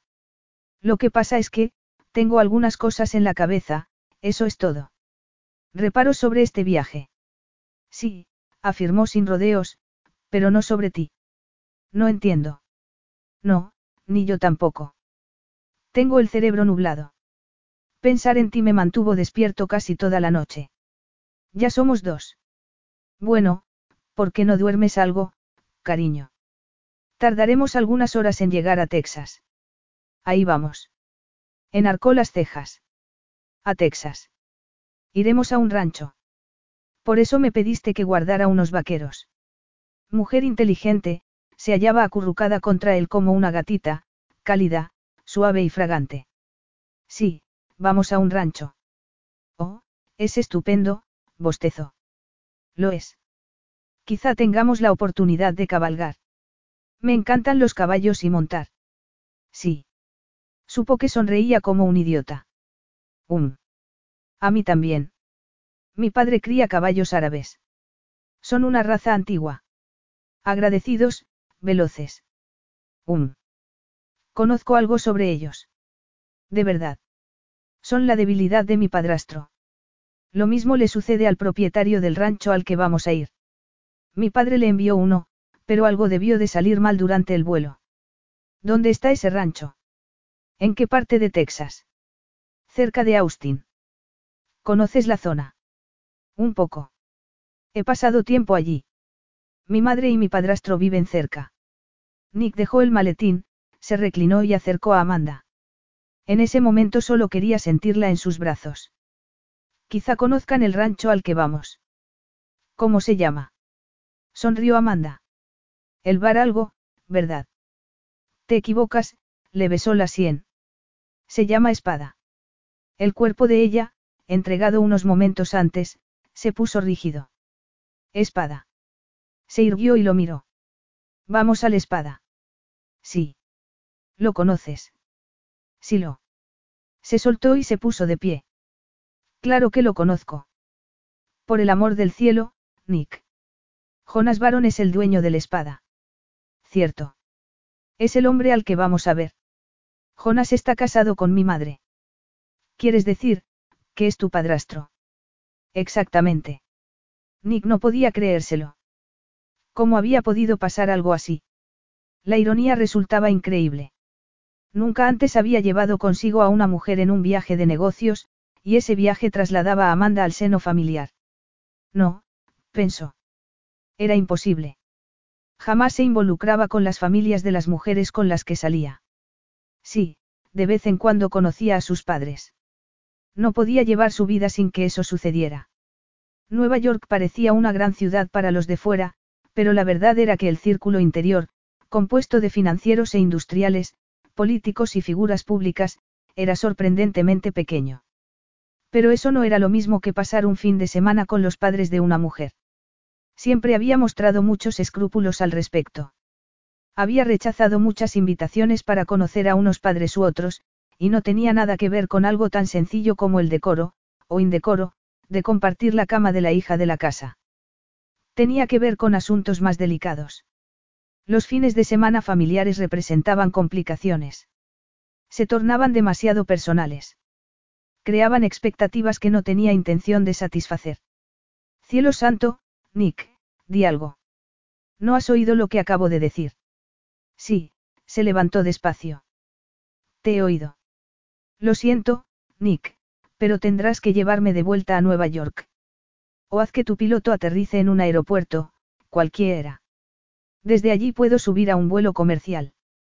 Amanda, le tomó las manos. Relájate. Relajarme. Bufó y lo miró como si estuviera loco. ¿Sabes lo que pensarán si aparezco contigo? Nick la abrazó y la sintió rígida.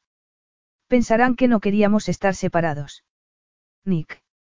Pensarán que acabamos de conocernos y que es una locura, pero que la idea de estar lejos el uno del otro, incluso durante un par de días, resultaba imposible. Nick, repitió, aunque en esa ocasión los ojos le brillaron al alzar la cara para mirarlo. Pensarán que soy el hombre más afortunado del mundo, susurró. Ella le rodeó el cuello con las manos y lo besó, y nada les importó salvo el júbilo del momento. Capítulo 9. El sol de la tarde se hallaba alto en el cielo cuando Marta Baron ocupó su sillón en la terraza de la cascada y sonrió con educación a sus invitados, preguntándose qué se suponía que debía de decirle a un desconocido que era amante de su hija. Al menos, daba por hecho que el jeque Nicolás Al-Rasid lo era. Todo lo delataba. La expresión en su rostro atractivo cuando miraba a Amanda, el modo en que mantenía de manera posesiva el brazo en torno a su cintura, incluso la suavidad de su voz cuando pronunciaba su nombre. Solo le faltaba llevar un letrero que pusiera esta mujer me pertenece. Costaba más descifrar a Amanda.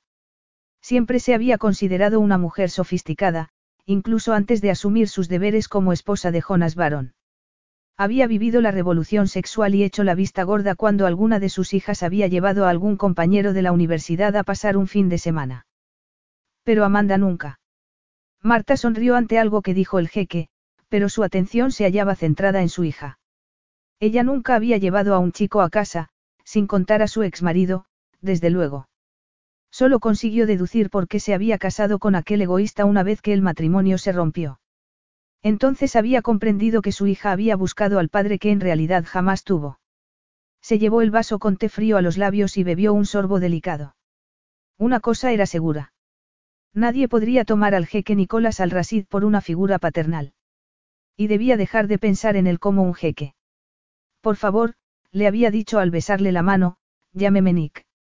Lo miró, sentado junto a Amanda. Observaba a Jonas y lo escuchaba, pero su atención permanecía en la mujer que tenía al lado. Si Nick y Amanda aún no eran amantes, no tardarían en serlo. Era un hombre que siempre obtenía lo que quería, y quería a su hija. Sin embargo, sabría qué hacer con ella en cuanto la consiguiera. No, pensó. Nick era una versión mucho más joven de su propio marido. Era fuerte, poderoso y decidido. Asimismo, no le cabía duda de que era inflexible. Un monarca de éxito necesitaba esos rasgos para dirigir su imperio, Jonas, Espada, Nick, Kidar. Costaba llevar a hombres como ellos. Podían romperle el corazón a una mujer con aterradora facilidad. Tampoco ayudaba que atrajeran a las mujeres como el néctar a los colibríes. Y como los hombres eran hombres, siempre querían la flor más fresca con los pétalos más brillantes. Marta suspiró.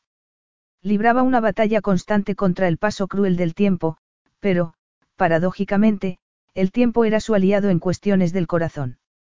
Había entrado tarde en la vida de Jonas, de modo que podía estar casi segura de que sería la última mujer que desearía probar.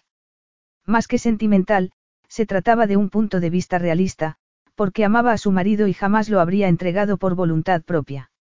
En ese sentido, Amanda se le parecía mucho, de modo que amaría de la misma manera, en cuanto encontrara al hombre que de verdad quisiera. Marta solo podía esperar que ese hombre fuera Nick. Lo habría sabido al instante, señora Baron, aunque nos hubiéramos encontrado al azar. Marta parpadeó. Nick le sonreía, pero no tenía idea de lo que había dicho. Lo siento, Alteza. Nick, por favor. Nick, también ella sonrió. Me temo que me he distraído. Dije que habría sabido que era usted la madre de Amanda, aunque nadie me lo hubiera dicho. Se asemejan tanto como para parecer hermanas. Y usted ha de tener algo de sangre irlandesa en las venas como para decir eso sin reír, sonrió aún más. Es la verdad, señora Baron, aunque he de reconocer que mi madre decía que tenía un abuelo irlandés. Por favor, llámeme Marta. Y ahora que lo menciona, creo que he leído que su madre era americana. Lo era, y orgullosa de serlo, igual que yo lo estoy de mi mitad estadounidense. Siempre me he considerado afortunado de ser el producto de dos culturas tan extraordinarias. Con un pie en el pasado y uno en el futuro. ¿Cuál le sienta mejor? Madre, intervino Amanda, pero Nick rió. Ambas tienen sus ventajas. Hasta el momento, no he tenido la necesidad de elegir. ¿Y por qué habría de hacerlo, cuando dispone de lo mejor de ambas? Aquí está, con vaqueros y... Es difícil montar a caballo con un traje, Nick sonrió. ¿Sabe a qué me refiero, Nick? Marta volvió a sonreír. Cuando lo desea, es libre de adoptar el papel de monarca de su reino, hacer lo que le please, ir y venir a su antojo, sin nadie ante quien responder. Madre, por el amor del cielo. No, Nick quitó el brazo de los hombros de Amanda, le alzó la mano y la besó. No, tu madre tiene razón. Quizás sea una simplificación, pero es una descripción bastante precisa de mi vida, se puso de pie. Marta. Noté que había un jardín detrás de la casa. Sería tan amable de mostrármelo. Desde luego, también ella se incorporó. ¿Le gustan las flores, Nick? Sí, repuso con sencillez. Especialmente aquellas que son hermosas y pueden florecer en tiempos difíciles. Marta sonrió y aceptó su brazo mientras bajaban los escalones, avanzaban por el sendero y entraban en el jardín. No hay muchas flores que puedan conseguirlo, comentó pasados unos momentos. No, no las hay, Nick se detuvo y se volvió hacia ella. No hablemos en metáforas, Marta. No le caigo bien, ¿verdad? No es que no me caiga bien. Es, la mujer vaciló. Mire, no soy anticuada. No voy a preguntarle cuáles son sus intenciones respecto a mi hija. Me alegra oírlo, habló con cortesía, pero con un deje acerado en las palabras. ¿Por qué no es asunto suyo? La relación que tenemos Amanda y yo solo nos ataña a nosotros. Lo sé. Me guste o no, mi pequeña ha crecido. Pero su bienestar sí me preocupa. No quiero que resulte herida. Y cree que yo sí. Metió las manos en los bolsillos de atrás de los vaqueros. No, claro que no. Lo que pasa, un hombre como usted puede herir a una mujer sin proponérselo. Un hombre como yo, repitió con frialdad, ¿qué se supone que significa eso? Oh, no intento insultarlo, aunque no se me da muy mal, eh. Rió despacio y apoyó una mano en su brazo. Nick, usted me recuerda mucho a mi marido en ciertos aspectos. Todas las cosas que lo hacen tener éxito pueden resultar difíciles para una mujer. Me está diciendo que tener éxito es un inconveniente en una relación. Todo lo contrario. Es algo positivo. Pero a veces el éxito puede conducir a una especie de egoísmo, pasó el brazo por el de Nick y lo hizo reanudar la marcha. Jonas diría que me meto donde nadie me llama. Y tendría razón, suavizó las palabras con una sonrisa. Pero lo entiendo. Usted ama a su hija. Y yo, yo, Dios, ¿qué iba a decir? Puedo prometerle, Marta, que a mí también me importa. Bien. Y ahora deje que le muestre el huerto que cultivo, sonrió. Nick. Me alegro mucho de tenerlo en espada. Pase lo que pase, una mujer debería de tener al menos una vez en la vida a un hombre que la mire como usted mira a Amanda. Cualquier hombre que la vea ha de mirarla de esa manera, afirmó, para luego carraspear. Entonces dejé que lo diga de otra manera. Jamás he visto a un hombre que la mire como lo hace usted. Ni siquiera su marido. Se detuvo. En especial su marido, Marta movió la cabeza. Sin duda era un idiota. Es usted un hombre perceptivo, rió. Nick pasó casi el resto de la tarde en los establos con Jonas, el capataz del rancho y el veterinario. Por la noche, estaba contento de haber descubierto que el caballo árabe no padecía nada más grave que una leve torcedura y muchos nervios. Menos mal que tenemos casi la misma talla, comentó su madre mientras le sacaba el vestido verde y los zapatos a juego. No es que no estés encantadora con vaqueros, pero a Jonas le gusta vestirse bien para la cena. Jamás lo ha reconocido, por supuesto. Me echa la culpa a mí. Ojalá no le hubiera hecho caso a Nick cuando me dijo que solo trajera ropa informal, suspiró. Y menos mal que el equipaje no se lo hizo su mayordomo, Marta sonrió. Fue deliciosa la historia del jeque de que abrió la maleta y encontró un traje oscuro con sus botas de montar. Probablemente fue obra de su secretario. En todo caso, así es como llama Nika ese hombrecillo divertido que entra y sale de las habitaciones haciendo una reverencia. Después de todo, cariño, Nick es el heredero del trono de Kidar, quitó una pelusa del bajo del vestido. Amanda se lo puso por delante y se miró en el espejo. Es perfecto. Gracias, mamá. Tengo entendido que no sabías que veníais a espada. No, Nick no lo mencionó. Solo dijo que íbamos a ir a alguna parte. Y tú dijiste que lo acompañarías. Sí, repuso, sin saber si detectaba un leve deje de censura en la voz de su madre. No me extraña. Es un joven fascinante. Encantador, inteligente, increíblemente atractivo. Y diría que muy acostumbrado a salirse con la suya, sonrió. En realidad, me recuerda a Jonas. No hay nada entre nosotros, dijo sin rodeos, dándose la vuelta. Oh, creo que te equivocas, cariño. Creo que hay mucho. Lo que pasa es que no estás preparada para admitirlo. Mamá. No me debes ninguna explicación, cariño. Eres una mujer adulta. Y tengo mucha confianza en tu capacidad para tomar tus propias decisiones, tomó las manos de su hija. Sin embargo, no quiero que sufras. Nick jamás. Hay distintas maneras de hacer sufrir, Mandy.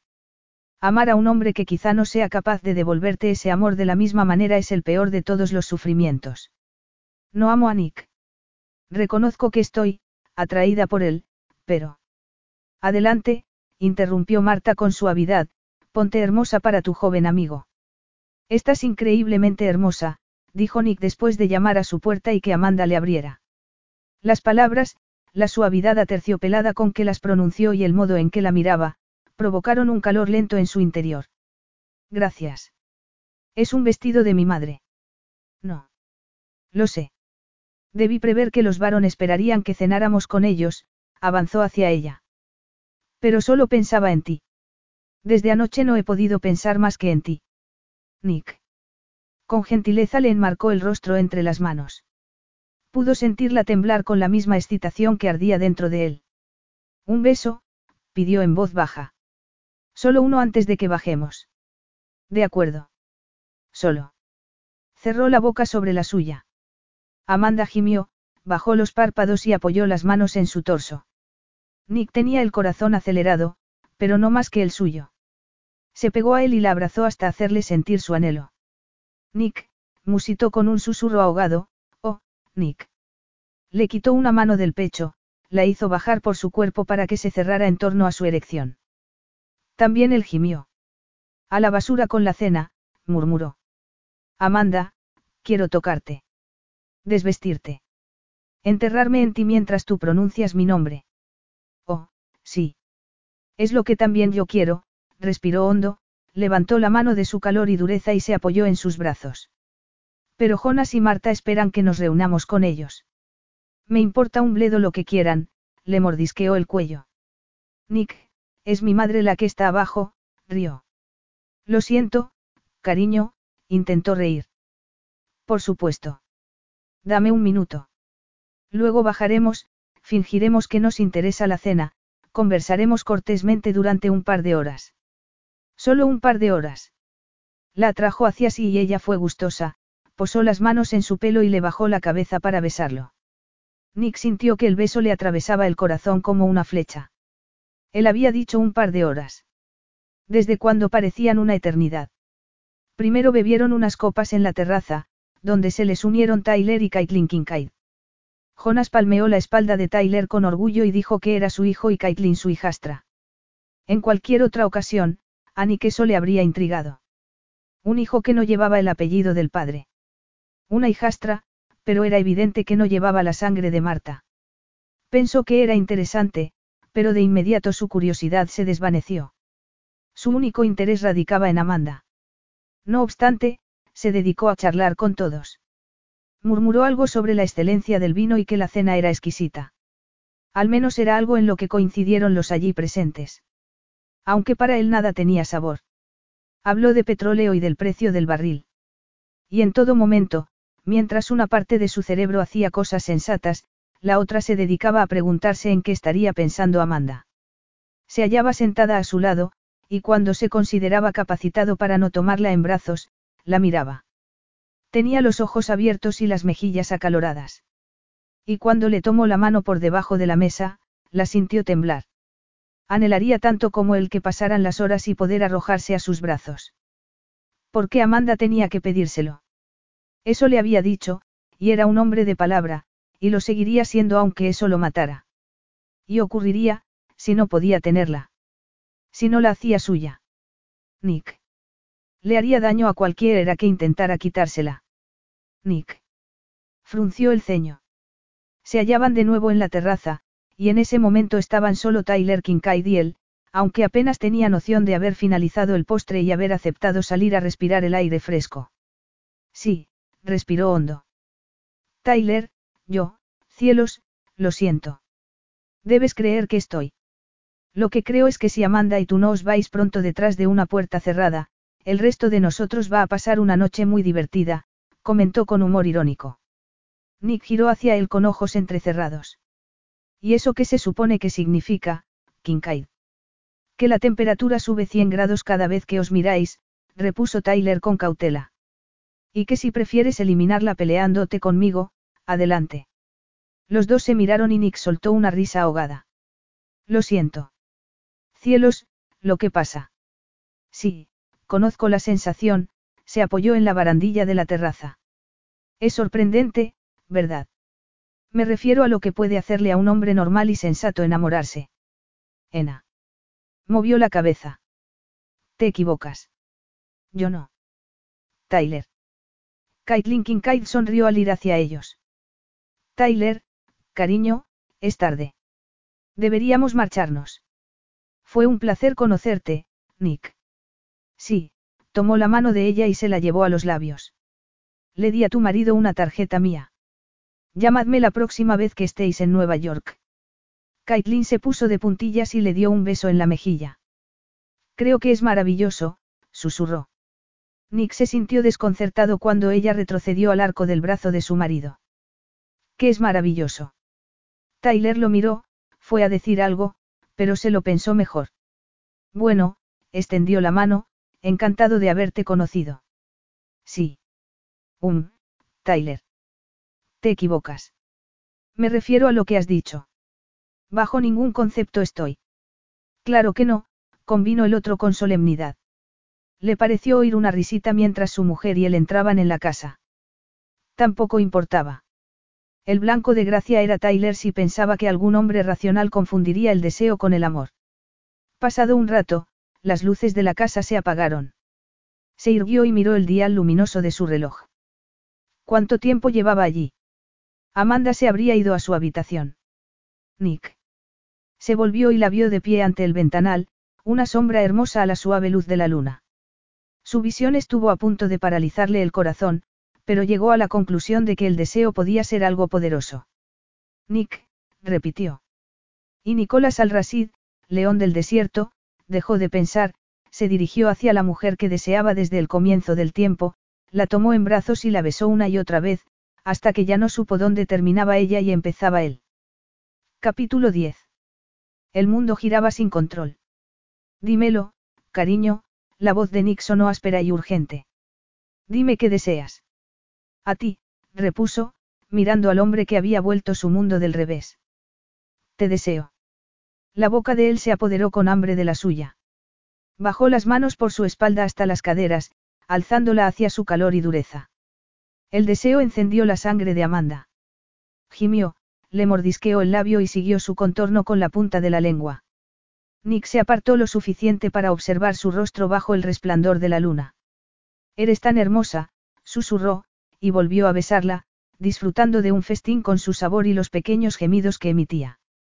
Supo que no podría soportar mucho más de ese dulce tormento. La apretó más contra sí y la acomodó entre la V invertida de sus piernas.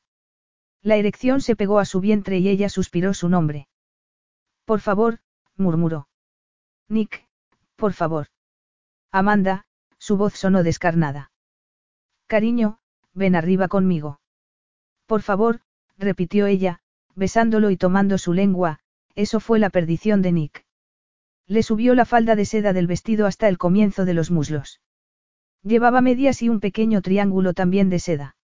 El rincón de su cerebro que aún funcionaba pensó que sería excitante verla en ese momento, pero en cuanto Amanda movió las caderas, olvidó todo menos el deseo poderoso de poseerla.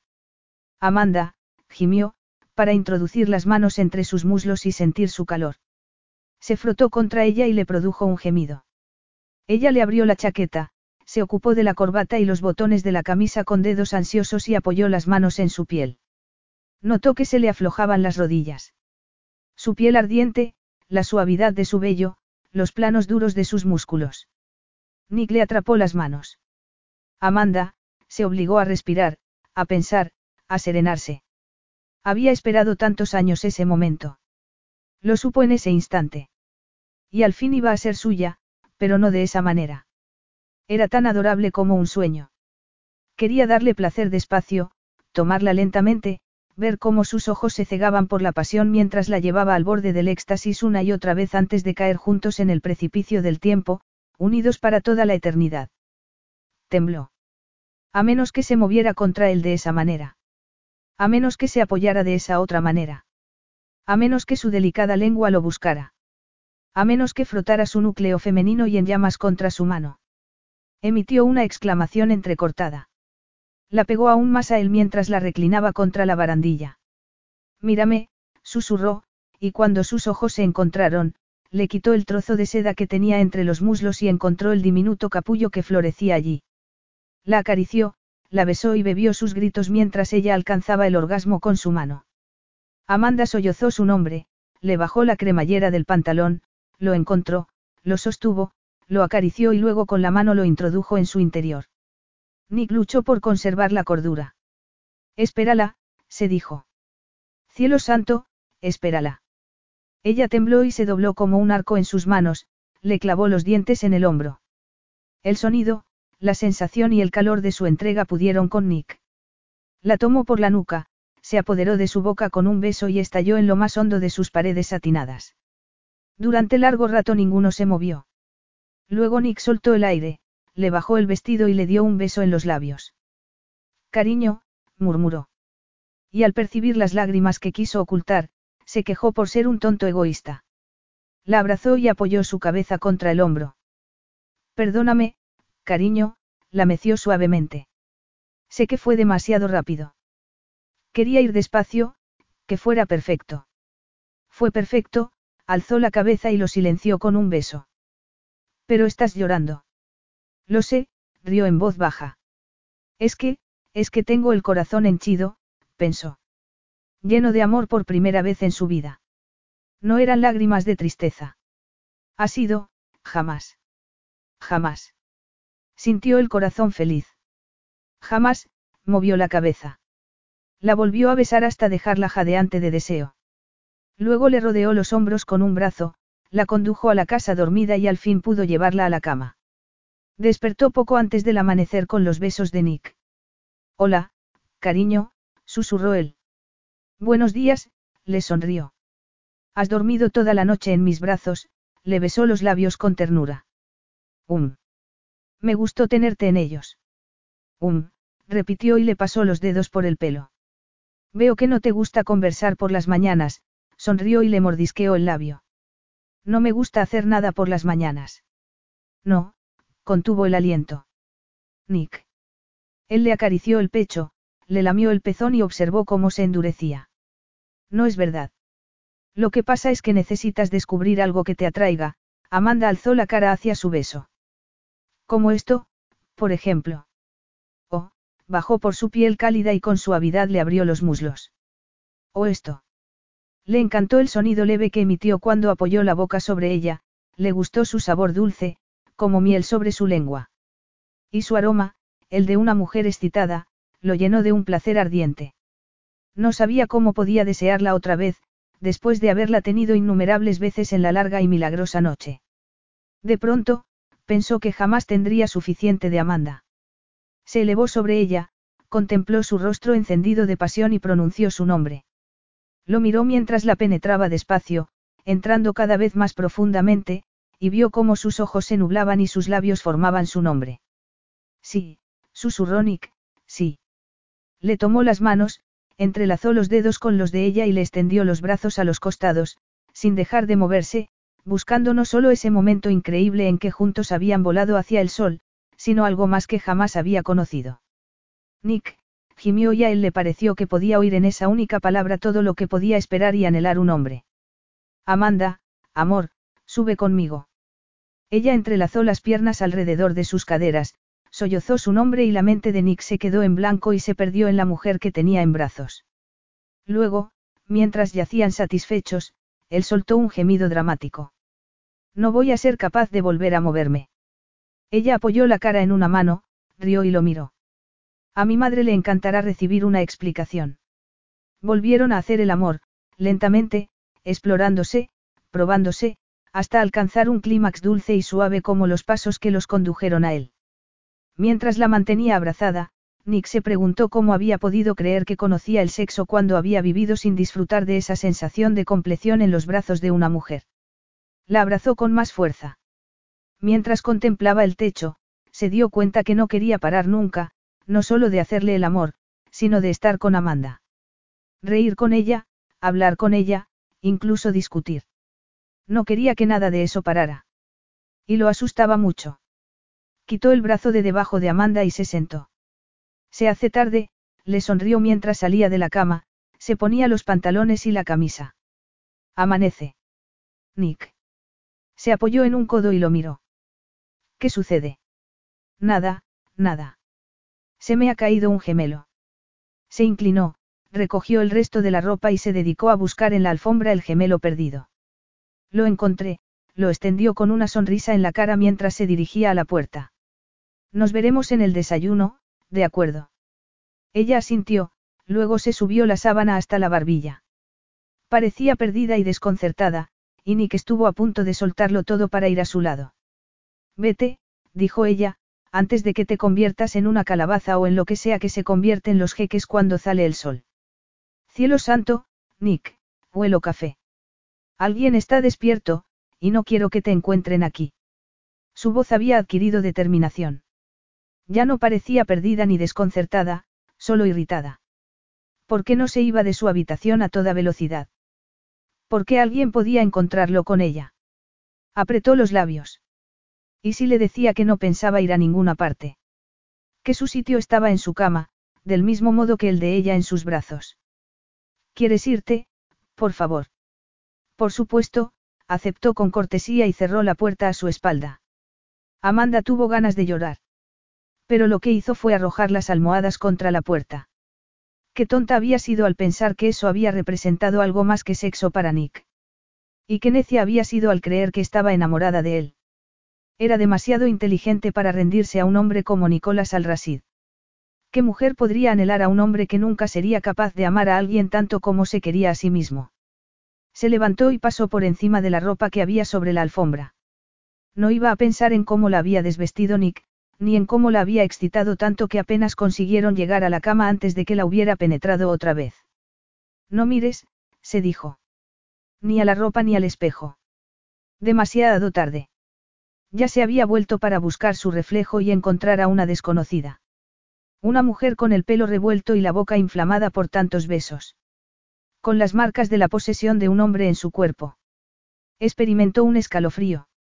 No la había lastimado, pero sí la había marcado como suya. Ningún hombre había hecho eso.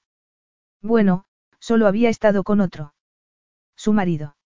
Y su idea del sexo había sido algo veloz, casi clínico.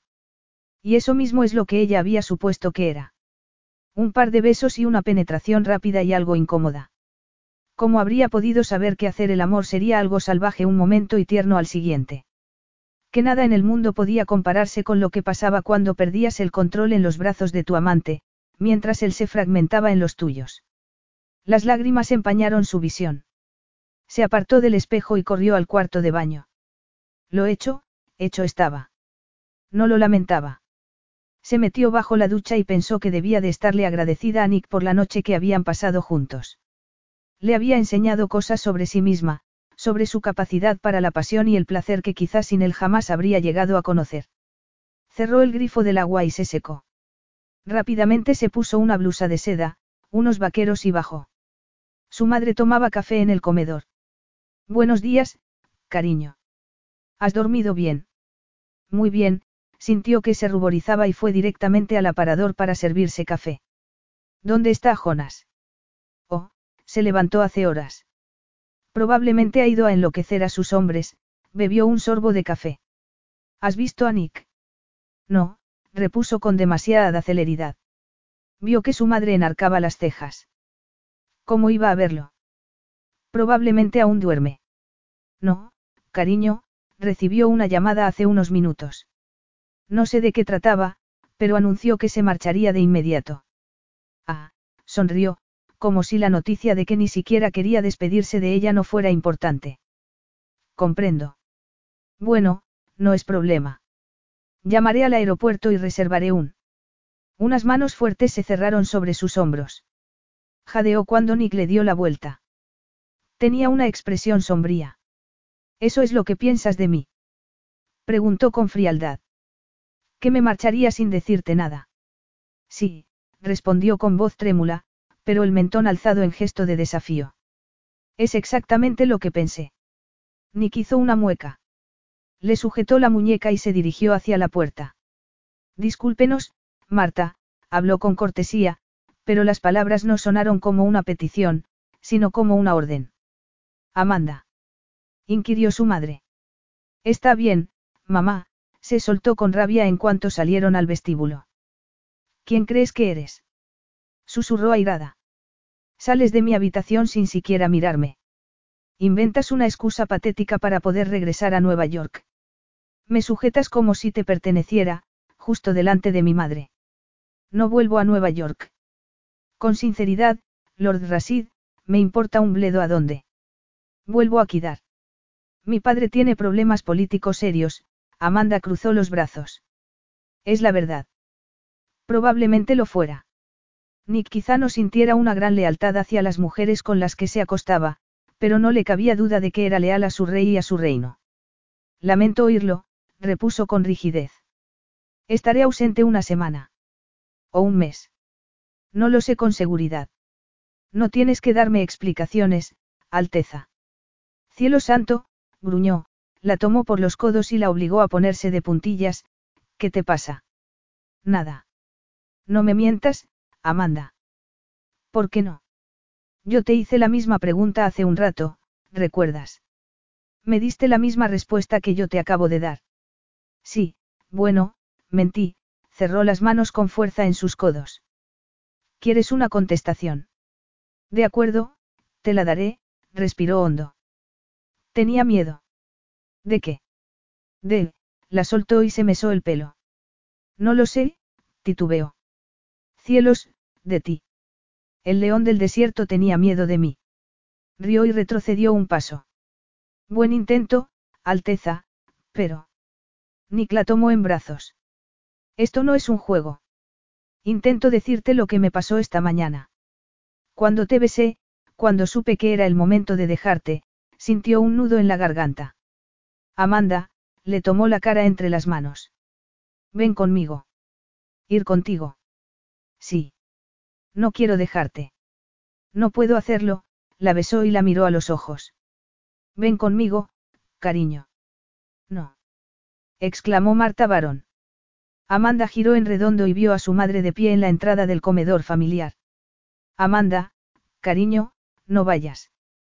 Por favor. Tengo la sensación. Amanda, musitó Nick. Te quiero conmigo. ¿Qué sentido tenía fingir? Se volvió hacia el hombre al que amaba. Y yo contigo. Una hora más tarde, se hallaban en el aire, rumbo a un antiguo reino donde la palabra del león del desierto era ley. Nick no perdió el tiempo cuando Amanda le dijo que lo acompañaría. Despegaron en tiempo récord. Una vez en el aire, sacó el teléfono móvil y realizó varias llamadas. Luego se reclinó en el asiento y le tomó la mano. Abdul se reunirá con nosotros en Kidar. Le has pedido que vuele allí. Exacto, le besó la mano. Abdul no te cae muy bien, ¿verdad? No lo conozco lo suficiente. Es que, me da la impresión de que no le gusto. Dudo mucho de que se muestre contento cuando vea que me has llevado contigo. Es mi secretario. Solo debe pensar en sus obligaciones. Mi vida privada no le incumbe. ¿Sabes que no? rió en voz baja. Todo lo que haces es asunto de Abdul. No, cariño, te equivocas. Las obligaciones del secretario del heredero al trono están bien claras. Es. La costumbre, cortó con brusquedad. Sí. Esas cosas son importantes en mi país. Costumbres. Obligaciones. Reglas. Cariño, no pongas esa cara. Te gustará quidar, sonrió. Al menos eso espero. ¿Cuántas horas son de vuelo? Suspiró y se apoyó en él. Demasiadas para que lo consigamos en este avión sin repostar dos veces, como no quiero perder tiempo, iremos en un jet comercial desde Dallas, miró la hora. Dentro de doce horas pisaremos el suelo de mi país. Nick, se irguió de repente, acabo de darme cuenta de que no he traído mi pasaporte. Eso no es problema, le tomó la mano. Sí que lo es. No me dejarán salir del país sin. Solo necesitas el pasaporte para volver a entrar en los Estados Unidos. Y, por supuesto, para entrar en Kidar, tiró con suavidad de ella y la pegó a su costado. Olvidas que viajas conmigo. Me ocuparé de que no tengas dificultad en regresar a tu país. Y te garantizo que se te permitirá entrar en el mío. Pero. La explicación de él era sencilla. Pero lo que no lo era tanto era el pánico que sentía ante la idea de abandonar todo lo que le resultaba familiar para adentrarse en lo desconocido con un hombre al que apenas conocía. Sin un pasaporte, dependería por completo de Nick. Me sentiría mejor si tuviera mi pasaporte, intentó suavizar las palabras con una sonrisa. Me parecería extraño viajar al extranjero sin. El teléfono sonó junto a Nick y él contestó. Sí. Frunció el ceño. Por favor, dile a mi padre que estoy de camino. No, no, me alegra que hayas llamado. Sí, lo entiendo, colgó con expresión atribulada. ¿Qué pasa, Nick? Era el médico de mi padre. Esta tensión ha empeorado su salud, cayó y carraspeó. Bueno, ¿de qué estábamos hablando? Me explicabas por qué no necesito mi pasaporte, entrelazó los dedos con los suyos. Y tú me explicabas por qué lo necesitabas. Me equivocaba, apoyó la mano de él contra su mejilla. Ah, el placer de viajar con el león del desierto, comentó con ligereza. Cambiaron de avión en Dallas y se acomodaron en la sección de primera clase del vuelo comercial que los llevaría a Kidar. Cuando le sirvieron la cena, Amanda se hallaba demasiado nerviosa para disfrutar de la suya. ¿Cómo sería la primera imagen que tuviera del hogar de Nick? ¿Qué pensaría su padre por qué la hubiera llevado? ¿Qué le diría él? Lo miró y le pareció diferente, con la boca más severa, como si hubiera dejado de ser el hombre que le había hecho el amor con pasión para transformarse en el heredero al trono de su país. Sintió un nudo en la garganta. Nick. Preguntó cuando colgó. Sí, repuso con cierta impaciencia, como si hubiera olvidado su presencia. De inmediato se disculpó. Lo siento, cariño.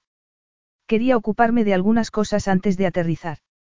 ¿Le has contado a tu padre que me llevas contigo? Sí, contestó tras un titubeo. ¿Y? ¿Qué? ¿Qué dijo? Que esperaba que fueras más hermosa que Escheherazade. Le aseguré que lo eras. No entiendo. Hay una antigua leyenda que dice que siglos atrás Escheherazade visitó Zamidar y el Palacio de Marfil. La misma Escheherazade que salvó el cuello contándole todas esas historias al sultán. Le sonrió desconcertada. La misma, sonrió. Por desgracia, no se inventó ninguna historia cuando visitó al monarca de Kidar. ¿Por qué no? El monarca de Kidar no tenía poder para, se pasó el canto de la mano por el cuello y Nick rió. Claro que sí. Y todavía lo tiene. Los monarcas de mi país siempre han tenido el poder de la vida y de la muerte sobre aquellos que entran en el reino.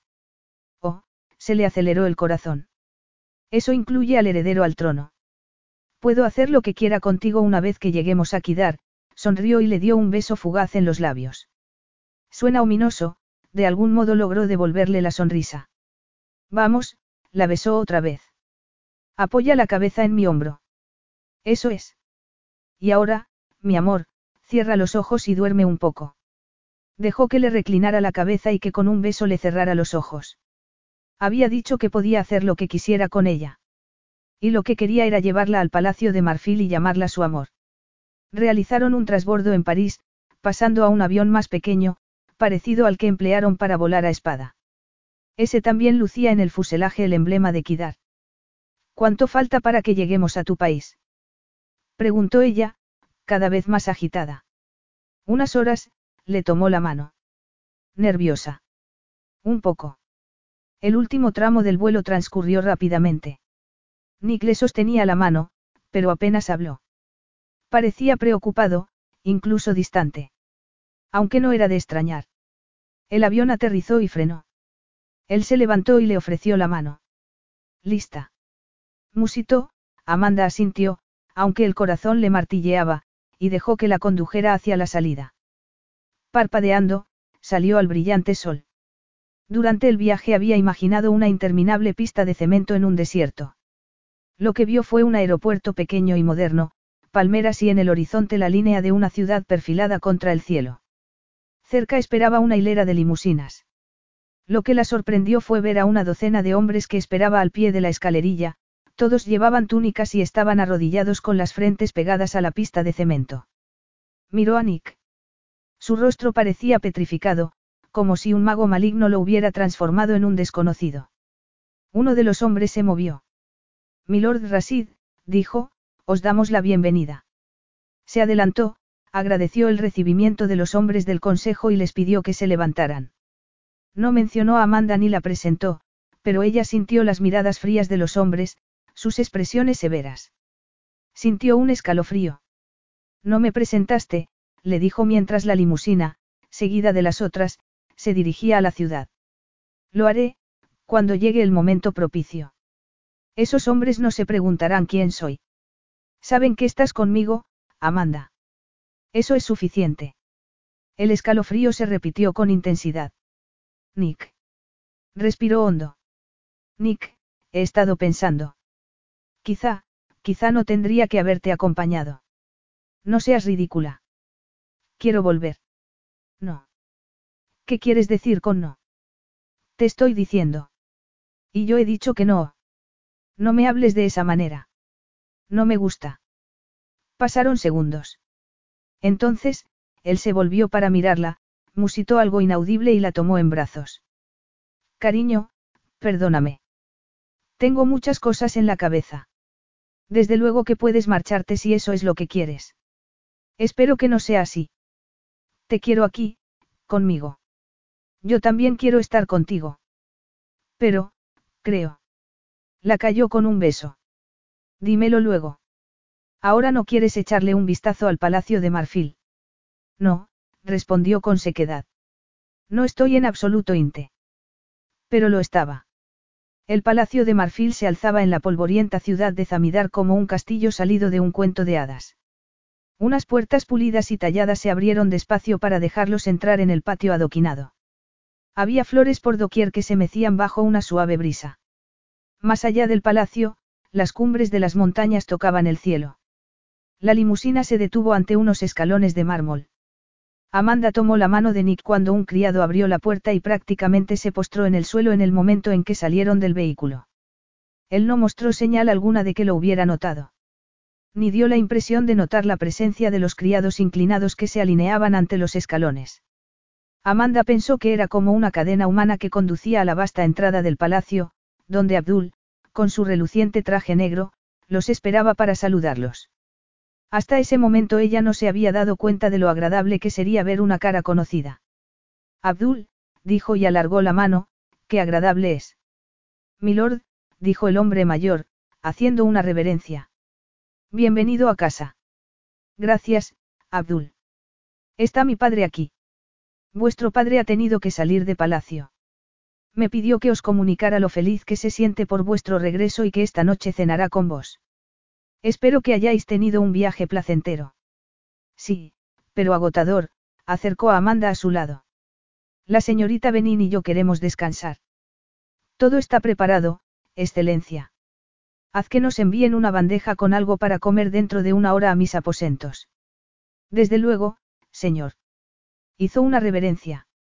Nick pasó a su lado y condujo a Amanda por el vestíbulo hacia una enorme escalera. Mientras subían a la primera planta, ella miró por encima del hombro. Nick. Um. Aún sigue con la cabeza inclinada. ¿Quién? Abdul. ¿No vas a pedirle que se incorpore? No. Por el amor del cielo. Sigue caminando, le apretó el brazo con fuerza. Sí, pero. Estamos en Kidar. Aquí las cosas son diferentes. Las costumbres. Benditas sean tus costumbres. Ese anciano. Jadeó cuando la alzó en vilo, avanzó por el pasillo, abrió con el codo una puerta, entró y la cerró con el pie. Cuida cómo te diriges a mí, mujer, gruñó y la puso de pie. No, tú cuida lo que me dices. Plantó las manos en las caderas. ¿Quién crees que eres para hablarme de esa manera? Soy el león del desierto. Y harías bien en recordarlo. Dios mío, si hablas en serio, no pudo contener una leve risa. Absolutamente. Ya has olvidado lo que dijiste en el avión. Que no eras el león del desierto cuando estás conmigo. Mi vida privada no es igual que mi vida pública. Esas costumbres que tanto desdeñas le importan mucho a mi pueblo. Son anticuadas y necias. Quizá, pero aquí se las reverencia. Si le dijera a Abdul que no se inclinara ante mí, en particular en suelo Kidarí, se sentiría humillado. Supongo que ese es el motivo por el que dejaste que esa hilera de esclavos se inclinara ante ti en el exterior del palacio. No son esclavos, corrigió con frialdad. Son criados. ¿Y te gusta tener criados? Cielo santo. Es un honor servir en la casa real, ella emitió un bufido desdeñoso. Puede que no lo entiendas, pero es verdad. Sí, por eso no impedí que se inclinaran ante mí. Solo mi padre, los miembros del consejo y, algún día, la mujer con la que me case, no tienen que inclinarse. Estoy convencida de que eso la entusiasmará, la tomó por los brazos, la pegó a él y la besó. No puede solucionar todos los problemas de esa manera, jadeó, desviando el rostro, pero Nick la obligó a acercar la boca y la besó una y otra vez hasta que sus labios se rindieron y se aferró a él. No quiero hablar de Kidar, musitó, ni de sus reglas y costumbres. No ahora. Pero tenemos que. No, murmuró mientras le introducía la lengua en la boca. Ella gimió, alzó las manos y las cerró sobre su camisa. Nick. Amanda, sonrió y le besó el cuello. Nick, para. Habló en serio. ¿Y yo? Siento curiosidad por saber qué prefieres, si discutir sobre la validez histórica y social de la cultura de Kidar o darte un baño con el heredero de Kidar. Intentó fruncir el ceño, pero los ojos de él irradiaban júbilo y, pasados unos momentos, tampoco ella pudo evitar reír. Oh, eres imposible, león del desierto.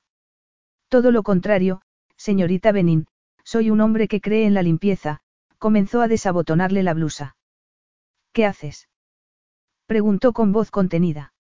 Lo que llevo horas deseando hacer, la desvistió, se apartó y la contempló con fuego en la mirada. Mi hermosa Amanda. La alzó en brazos y la trasladó a un cuarto de baño enorme, con una bañera de mármol hundida en el suelo del tamaño de una piscina pequeña. Ella suspiró cuando Nick entró en el agua. Después de sentarse en el borde de la bañera, la acomodó entre sus piernas. Tus pechos son tan hermosos, susurró, agachando la cabeza para probarlos. Podría darme un festín eterno con ellos. Podría amarte para siempre, pensó ella. Podría ser tuya, Nicolás Alrasid. Podría. La aproximó por las caderas. Ven a mí, cariño, susurró. Apoyó las manos en sus hombros.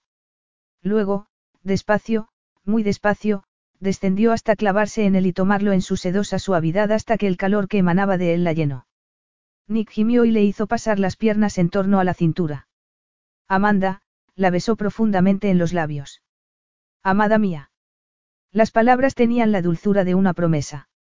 El corazón de ella se inflamó de gozo. Serás mía para siempre, musito. Jamás permitiré que me dejes. Jamás querré dejarte, murmuró y comenzó a moverse hasta que se aferró a sus hombros y sollozó su nombre. Luego permanecieron quietos, hasta que al final Nick le besó la boca, los pechos, la tomó en brazos y la llevó a la cama, donde la abrazó y vio cómo se sumía en un sueño exhausto. Al despertar, la noche mantenía la habitación en una oscuridad lunar. Se hallaba sola, sonrió mientras lo imaginaba hablando con su padre, diciéndole lo que le había dicho a ella, que la amaba, que estaría con él siempre. Esta noche, pensó, esta noche le diré las palabras. Te amo, Nicolás Alrasid, susurró en el silencio. Te amo con todo mi corazón. Llamaron a la puerta. Nick. Preguntó feliz. Pero Nick no sería tan formal. De pronto recordó que le había dicho a Abdul que llevara una bandeja a la habitación. Un momento. Encendió la lámpara de la mesita y se preguntó cuál era el protocolo en esa situación. No tenía ninguna bata. ¿Cuál era la costumbre para la mujer a la que amaba el león del desierto? La mujer que iba a pasar el resto de su vida.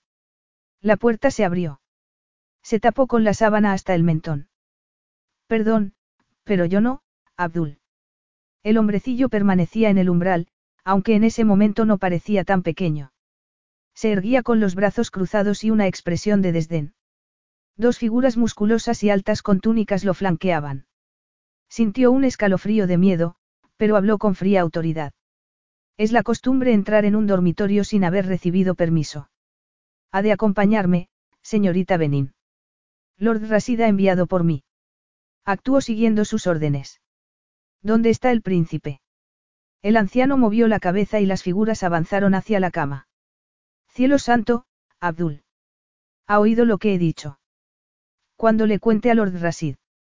Lord Rasid ha dado órdenes de que se la traslade a otros aposentos. Depende de usted venir por voluntad propia o no. Trasladarme. Sintió un nudo en la garganta. Así es. Pero, ¿a dónde? El anciano sonrió. Nunca lo había visto sonreír. Al harén, señorita Benin, donde permanecerá para satisfacer al león del desierto el tiempo que él lo desee.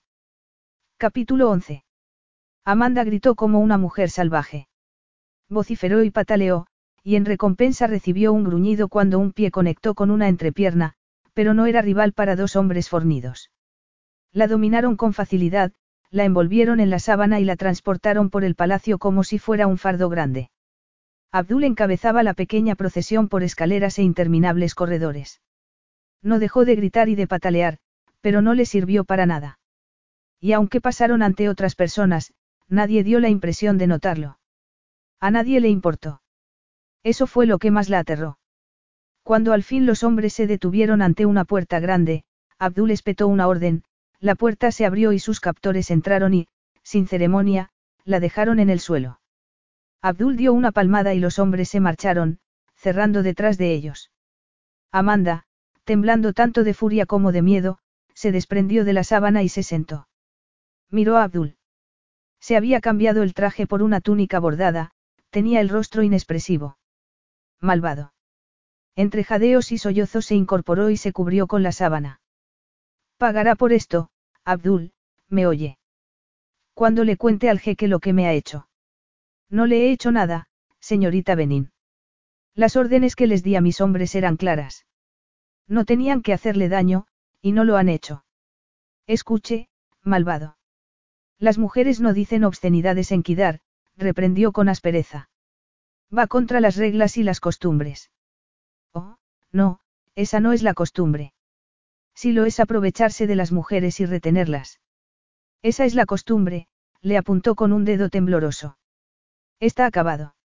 Espero que lo sepa. Cuando Lord Rasid sepa lo que ha hecho. En la otra habitación hay comida y bebida, y también ropa. No me importa lo que haya en la otra habitación. Está en su derecho, repuso él con calma. En cualquier caso, Lord Rasid vendrá a verla pronto. Quiere decir que Lord Rasid se ocupará pronto de usted. Y cuando lo haga, cretino. Abdul rió y ella supo que no se trataba de una buena señal. Estaba más asustada que nunca, pero habría muerto antes que revelarlo, de modo que se irguió con ojos centelleantes. ¿Qué es tan gracioso? Usted, señorita Benin. Verá, fue Lord Rasid quien me instruyó para traerla aquí. No sea ridículo. Nick jamás. Abdul le dio la espalda, se dirigió a la puerta y la abrió. Amanda se lanzó hacia ella, pero se cerró con un sonido seco. De todas maneras trató de abrirla. No se movió. Durante un momento se quedó quieta, sin moverse ni parpadear, ni siquiera respirar. No, susurró al fin. No. Su voz se convirtió en un grito desesperado. Se apoyó contra la puerta y la aporreó. La sábana con la que se había envuelto yacía olvidada a sus pies. Los gritos se desvanecieron en sollozos. Golpeó la puerta una última vez y se deslizó al suelo. Señorita Benin. Amanda alzó la cabeza. Una mujer de pelo oscuro se hallaba ante ella con un caftán verde claro sobre el brazo. ¿Querría ponerse esto, señorita Benin? ¿O preferiría elegir otra cosa? Gracias a Dios. Se levantó.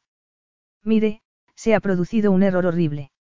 Debe ponerse en contacto con Nick, con Lord Rasid. Me llamo Sara. Sara.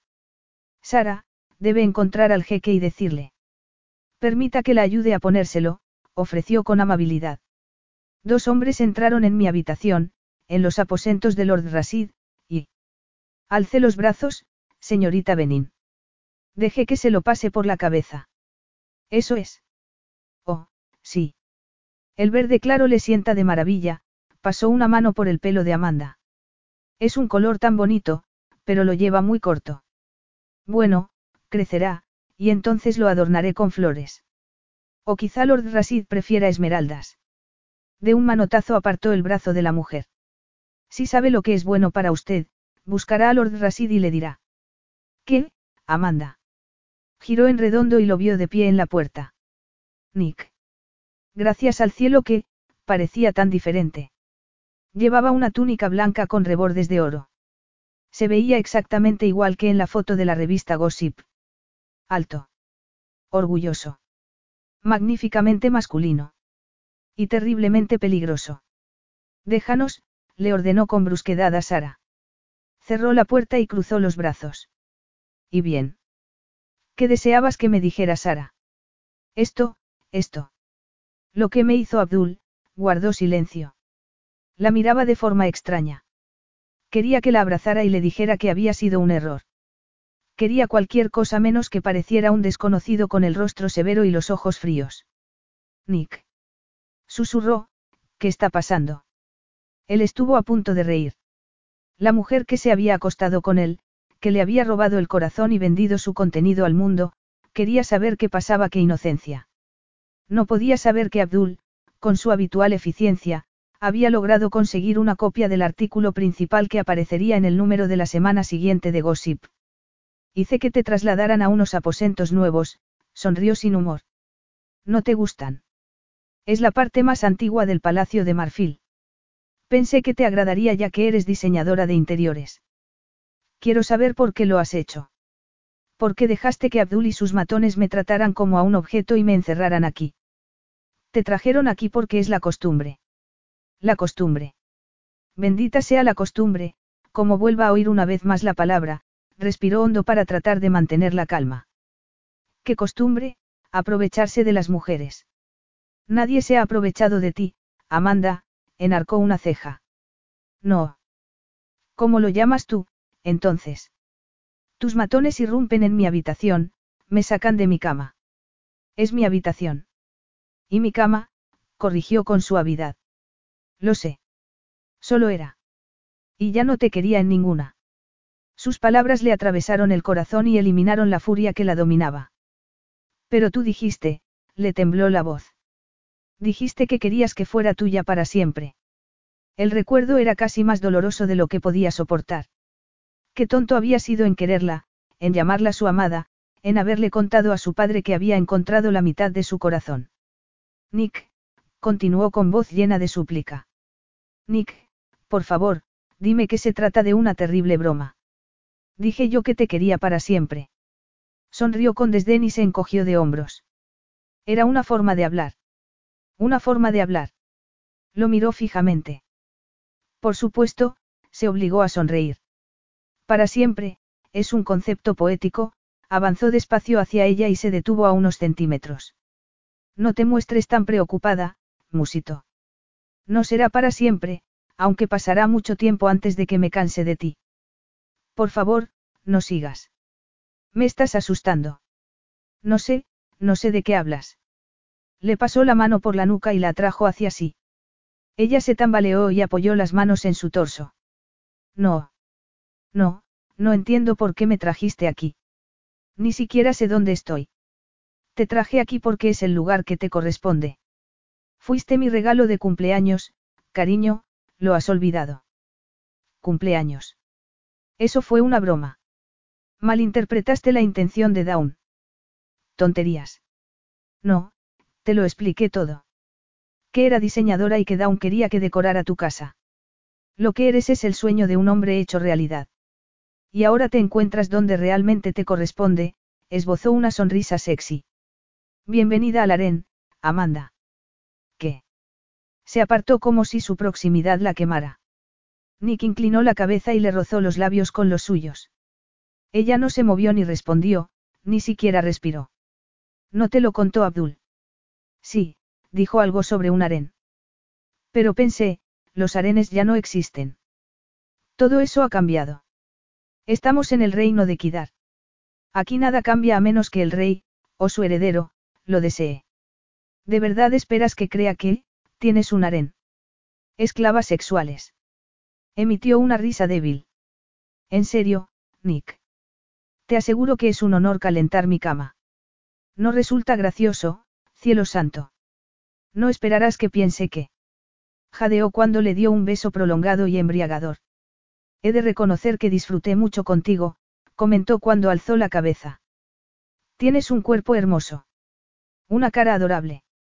Y has demostrado ser una magnífica pupila en el arte de complacer a un hombre. Con el rostro blanco, Amanda intentó liberarse, pero las manos de él se clavaron en su piel. De modo que he decidido quedarme contigo. En cualquier caso, durante un tiempo, gritó cuando la mano de él la tomó por el pelo y le echó la cabeza hacia atrás. No te muestres tan conmocionada, cariño. Te prometo que lo disfrutarás. Y piensa en el excelente material del que dispondrás para vender cuando al final me cansé de ti y te envíe de vuelta a casa. Vender. ¿Qué, material? ¿Qué estás? Cielo santo. La sonrisa de Nick se desvaneció. A mí no me mires de esa manera. Fuiste demasiado impetuosa. Si hubieras esperado un poco, aunque imagino que pensaste que habrías regresado a Nueva York sana y salva para cuando el número de esa revista hubiera aparecido en los kioscos. No tengo idea de lo que. Mis días y noches con Nicolás Alrasid, espetó con frialdad. La apartó de sí y ella trastabilló. ¿Qué título tan vulgar, Amanda? ¿O es en Gossip donde se encargan de elegirlos? ¿Qué tiene que ver Gossip en todo esto? Nick hizo una mueca, introdujo la mano en el interior de la túnica y sacó unas hojas. Ella las miró atónita. ¿Qué es esto? Tómalo, dijo con tono sombrío. Adelante. Amanda bajó la vista a los papeles que le puso en la mano. Era una copia de lo que parecía ser un artículo, especial para Gossip, de Amanda Benin. Mis días y noches con, leyó con voz trémula. Alzó la vista con la cara pálida. Nick, por el amor de Dios, es falso. No puedes pensar que yo escribí algo así. Léelo.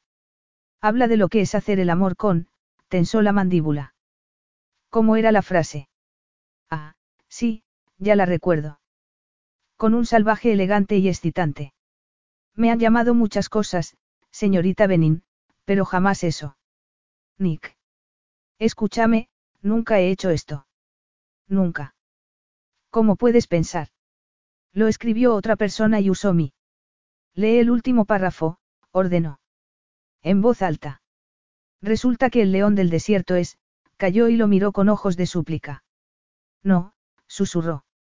Nick, no puedo. ¿Qué es más que un semental? continuó el de memoria. También posee talento para apostar a las cartas en la calle. Él se exige que posee un recuerdo de aquella época, una moneda falsa que le recuerda los días en que engañaba a sus compañeros de estudios, la miró a los ojos. Jamás le conté esa historia a nadie, musito. Solo a ti. ¿Y tú piensas? El artículo se le cayó al suelo. Alargó las manos y las cerró sobre las mangas de su túnica. Te juro que yo no lo escribí. Quizá no me hayas oído. Nadie, salvo tú, conoce la historia de esa moneda. Alguien la conoce. Alguien escribió esto con mi nombre. ¿No lo ves? Es una mentira. Yo jamás. Gritó cuando él desgarró la parte frontal del caftán desde el escote hasta el bajo. Intentó juntar las dos partes, pero Nick le atrapó las manos. No te hagas la virgen aterrada conmigo. No cuando has compartido los detalles íntimos de mi vida con millones de personas. Nick, te suplico. Adelante. Suplícame. Quiero que me supliques. La encerró entre sus brazos y la obligó a mirarlo. Así que soy un salvaje, ¿eh? Esbozó una sonrisa feroz. Perfecto. Creo que voy a disfrutar situándome a la altura de tu descripción. No, Nick, no hagas esto. Te amo. Te amo. La besó con fuerza e ira, y sus dientes y su lengua la invadieron mientras ella le clavaba los dedos en la mandíbula. No me hables de amor, querida. La besó una y otra vez, sordo a sus ruegos, inamovible a su oposición desesperada, la alzó en brazos, la soltó sobre unos cojines de seda y se sentó a horcajadas sobre ella. Habla de lo que conoces. De traición. De sexo frío. De lo que se siente al ser una cortesana. El sonido de la mano de Amanda abatiéndose sobre su mejilla reverberó en la habitación como un disparo. Nick alzó el brazo para replicar. Adelante, dijo ella con voz temblorosa y mirada firme. Golpéame. Deshonrame. Haz lo que has venido a hacer, porque no podrás herirme más de lo que ya me has herido. Nick la contempló mientras los segundos pasaban. Dios, pensó, cuán cerca ha estado de convertirme en el salvaje que me ha llamado. Soltó un juramento, se levantó, le tomó la muñeca y la arrastró. Abdul. Gritó al abrir la puerta. Sí, milord. El hombrecillo se adelantó. Tráele ropa a esta mujer. Pero, excelencia, Nick la empujó al corredor. Se vestirá y la llevarás al aeropuerto. Encárgate de que vuele a París y desde allí tome el siguiente avión a Nueva York. Como deseéis, Lord Rasid, hizo una reverencia. Sácala de mi vista. La voz le temblaba de furia.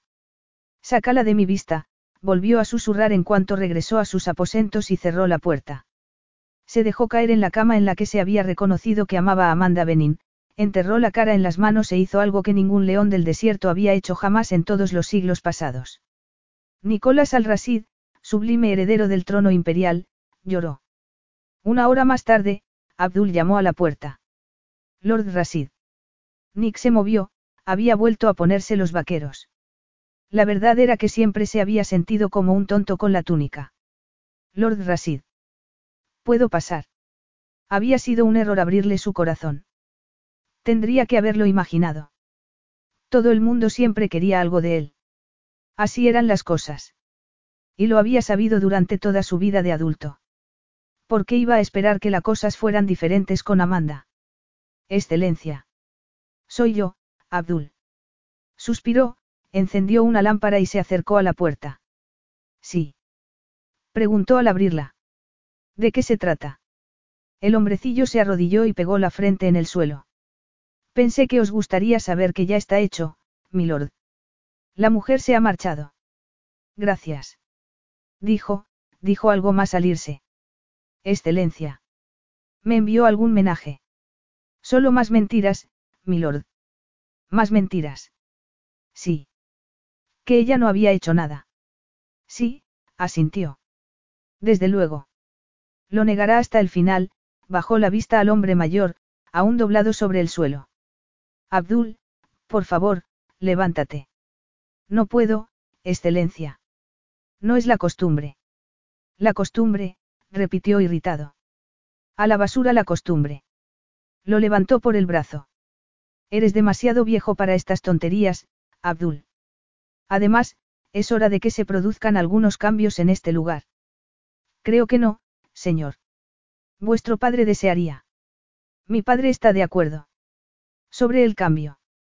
Abdul rió con respeto. No puede ser, excelencia. Vuestro padre comprende la importancia de que las cosas continúen como siempre han sido. Puede que no lo entendiera en una ocasión, pero... ¿Y eso qué se supone que significa? Nada, excelencia, se mordió el labio. Solo, solo los desvaríos de un anciano. Pues prepárate para algunos cambios, Abdul, cruzó la habitación y encendió otra lámpara. Mi padre va a abdicar. Ya. Di por hecho que esperaría hasta ser mucho mayor, pero eso es bueno, excelencia. Colocar el reino en vuestras manos mientras aún sois jóvenes. No abdica a mi favor. Entonces, ¿por qué iba a abdicar? El anciano se puso pálido. Es hora de que Kidar entre en el siglo XXI. Habrá elecciones. El pueblo elegirá al consejo. No habrá más reverencias, ni más. Esa mujer. Que su alma se pierda. ¿Qué? Se volvió con la cabeza ladeada. Nada, excelencia. Ah, iré a arreglar que os sirvan la cena. Debéis tener hambre. ¿Te refieres a la señorita Benin? Sí, milord, repuso tras un titubeo. No hay motivo para no reconocerlo ahora. No era buena para vos. Lo que es bueno o no para mí es asunto mío, es Petonic. Desde luego. Solo me refería. Sí. Lo sé, suspiró. No importa. Se ha ido. Y tienes razón. No era buena para mí. Ciertamente. Una mujer que finge estar enferma para acceder a vuestro estudio. Acceder a mí. La noche de la fiesta de vuestro cumpleaños, milord, bufó Abdul. La mentira de que le dolía la cabeza. ¿Cómo sabes que le dolía? Clavó la vista en el hombre mayor. Bueno, yo, pedisteis una aspirina, excelencia. Pedí café. Ah, sí. Me refería a eso. Pedisteis café y luego le contasteis la historia de la moneda con dos caras. Estabas escuchando, Nick entrecerró los ojos. Detrás de la puerta. No, desde luego que no. Estabas escuchando, repitió. De lo contrario, ¿cómo ibas a saber lo de la moneda? Ah, debí de, unas gotas de sudor aparecieron en la frente de Abdul. ¿Debiste qué?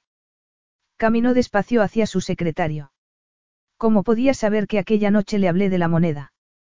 El anciano se puso de rodillas y pegó los dedos al bajo del pantalón de Nick. Lo hice por vos, murmuró. Por vos y por Kidar. ¿Hiciste qué? Lo agarró por los hombros y lo puso de pie. Cielo santo, ¿qué hiciste por mí y por Kidar? No era buena para vos, excelencia. Como vuestra madre no lo fue para vuestro padre. Las mujeres extranjeras desconocen nuestras costumbres. Cuéntame qué hiciste, soltó con los dientes apretados. Mi deber. ¿Cómo, anciano? La señorita Burgess llamó mientras os hallabais en Texas con la señorita Benin. Estaba furiosa. Continúa. Dijo, dijo que os diera un mensaje, excelencia. Escribía un artículo para Gossip que os enseñaría a dejarla en ridículo. Soltó a Abdul y metió las manos en los bolsillos. Era el único modo de evitar estrangularlo. Y. Pidió con voz controlada. Le ofrecí dinero por su silencio. Se rió y afirmó que no había suficiente dinero en el mundo para que no hablara. Durante horas busqué una solución, sin encontrarla. Y no se te ocurrió llamarme.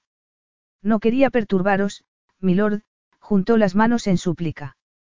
Deseaba ayudaros, excelencia. Si no podía impedirle que escribiera el artículo para Gossip, la utilizaría, tal como utilicé aquella foto en la que estabais con ella en la playa. Me estás diciendo que fuiste tú quien le vendió esa foto a Gossip. Lo miró fijamente. No la, vendí, Lord Rasid. Yo jamás, retrocedió unos pasos. Excelencia, no lo entendéis. Esas diablesas extranjeras, que os atormentaban. ¿De qué estás hablando? La mujer Benin era la peor. Ostentaba. Era una súcubo y vos estabais cayendo bajo su hechizo. Por el amor de Dios. Gritó. No estamos en la Edad Media. No sucumbía a un hechizo. Me enamoraba. Continúa. ¿Qué hiciste a continuación? Llamé a la señorita Burgess y le sugerí que podíamos ayudarnos. ¿En qué sentido? Yo, por primera vez el anciano vaciló. Le di cierta información para que empleara bajo otra identidad, emitió un sonido ahogado cuando Nick lo agarró por el cuello y lo obligó a ponerse de puntillas. Excelencia, trató de apartar la mano poderosa que lo sujetaba, no puedo respirar. Lo soltó. El otro se desplomó sobre el suelo como un fardo de ropa vieja. Cretino, susurró. Le hablaste a Deana de la moneda. Por el bien de Kidar, excelencia, jadeó. Podéis ver que no le hice daño a nadie. Una sencilla historia sobre una moneda. Que pensaba que demostraba que había sido traicionado por la mujer a la que amo, se dirigió hacia la puerta. Lord Rasid. Abdul se incorporó. ¿A dónde vais? A París. A Nueva York. Al fin del mundo, hasta que encuentre a Amanda. Y será mejor que no estés dentro de las fronteras del reino cuando regrese, o reviviré una vieja costumbre y pondré tu cabeza sobre el cadalso. Excelencia. Oh, excelencia. No me desterréis. Por favor. Cerró de un portazo. Media hora más tarde, volaba en un jet en dirección a París. Capítulo 12. Unos viajeros cansados se sentaban en la sala de espera del aeropuerto Charles de Gaulle de París.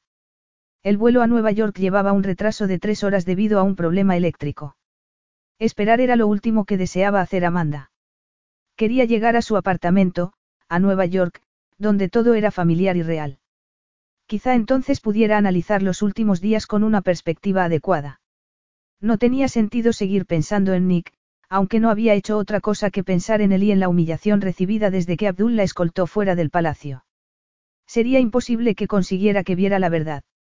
El único error que había cometido había sido involucrarse con él. Fin de la historia. Su aventura, su relación o como se la quisiera llamar, se había terminado.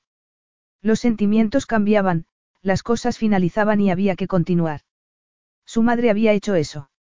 Ella también lo haría. Y tampoco se podía juzgar el corazón de un hombre por su comportamiento en la cama.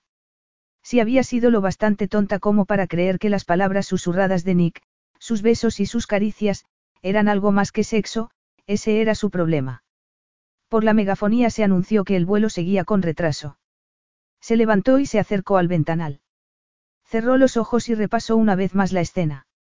Nick con odio en los ojos. Nick llamando la cortesana. Nick creyendo que había escrito el artículo, que era capaz de hacerle daño o traicionarlo. ¿Cómo podía creerlo? Es que no sabía lo mucho que lo amaba. Respiró hondo y pensó en la tontería de creer que Nick la amaba. Nunca lo había hecho. Los hombres decían muchas cosas en el ardor de la pasión. Pero el amor verdadero no era solo sexo. Y tenía mucho que ver con la confianza. Si Nick la hubiera amado, con solo leer el artículo de Gossip habría sabido que era falso. Y se habría dedicado a averiguar quién había mentido y empleado su nombre para separarlos. Pero no había hecho nada de eso. Fue una mentira, susurró una voz profunda. Amanda sintió un nudo en la garganta. Lo sé ahora, amada. Solo espero que me perdones por no saberlo entonces. El mundo se quedó quieto. Se volvió despacio, entre esperanzada y temerosa. Nick se hallaba en las sombras, como si lo hubieran esculpido en piedra. Las rodillas le cedieron. Él se movió con celeridad y la sostuvo. Cariño, oh, cariño, ¿qué te he hecho? Suéltame, Nick, pero la abrazó. No, jadeó. Déjame. La alzó en vilo y atravesó la terminal.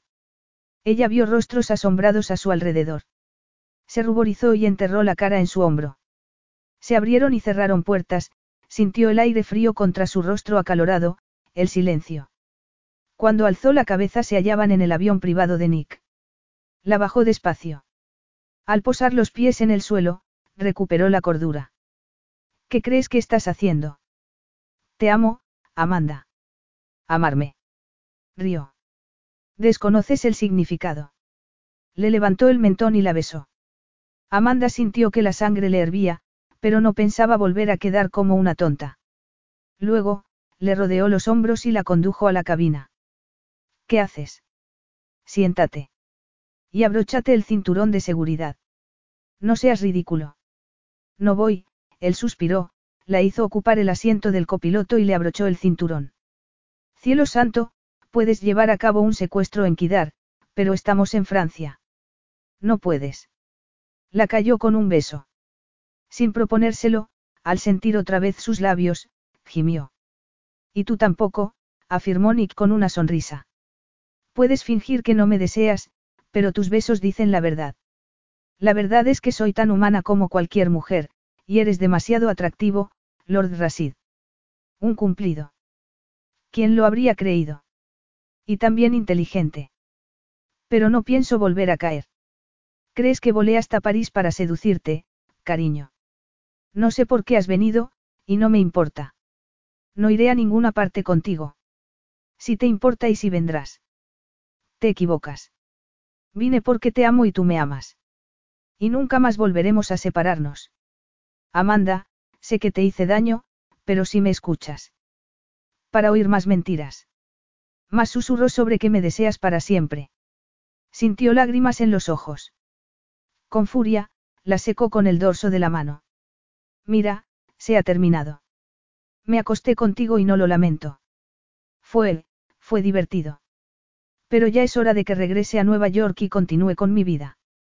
Deana escribió el artículo. Se supone que debo sorprenderme. Amanda, por favor, dame la oportunidad de explicártelo. La misma que tú me diste a mí. De acuerdo, giró hacia ella y le tomó las manos. Fui un necio, pero ahora intento arreglarlo. Te digo que Deana lo escribió, con la ayuda de Abdul. Sinceramente, me importa, se quedó boquiabierta. Abdul. La ayudó a hacerte algo tan terrible. Vio lo que pasaba entre nosotros. Sexo, movió la cabeza. Eso era lo que había entre los dos. Vio que nos estábamos enamorando, musitó, tomándole la cara entre las manos. ¿Qué ego tenéis, excelencia? Bajo ningún concepto. La besó otra vez. Fue un beso tierno, pero la sacudió hasta lo más hondo del alma. Todas sus defensas se desmoronaron. Nick, le tembló la voz. Te lo suplico. No lo hagas a menos que lo sientas. No podría soportar que. Te amo, afirmó. ¿Me oyes, Amanda? Te amo, le tomó las manos y le besó las palmas.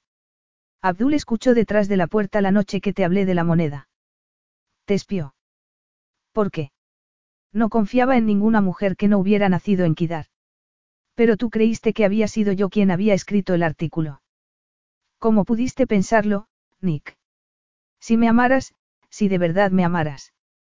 Me equivoqué, cariño. Y dedicaré el resto de mi vida a compensarte por ello. Sé que no es una excusa, pero, pero cuando me hice hombre, la única persona que me quiso por mí mismo fue mi padre.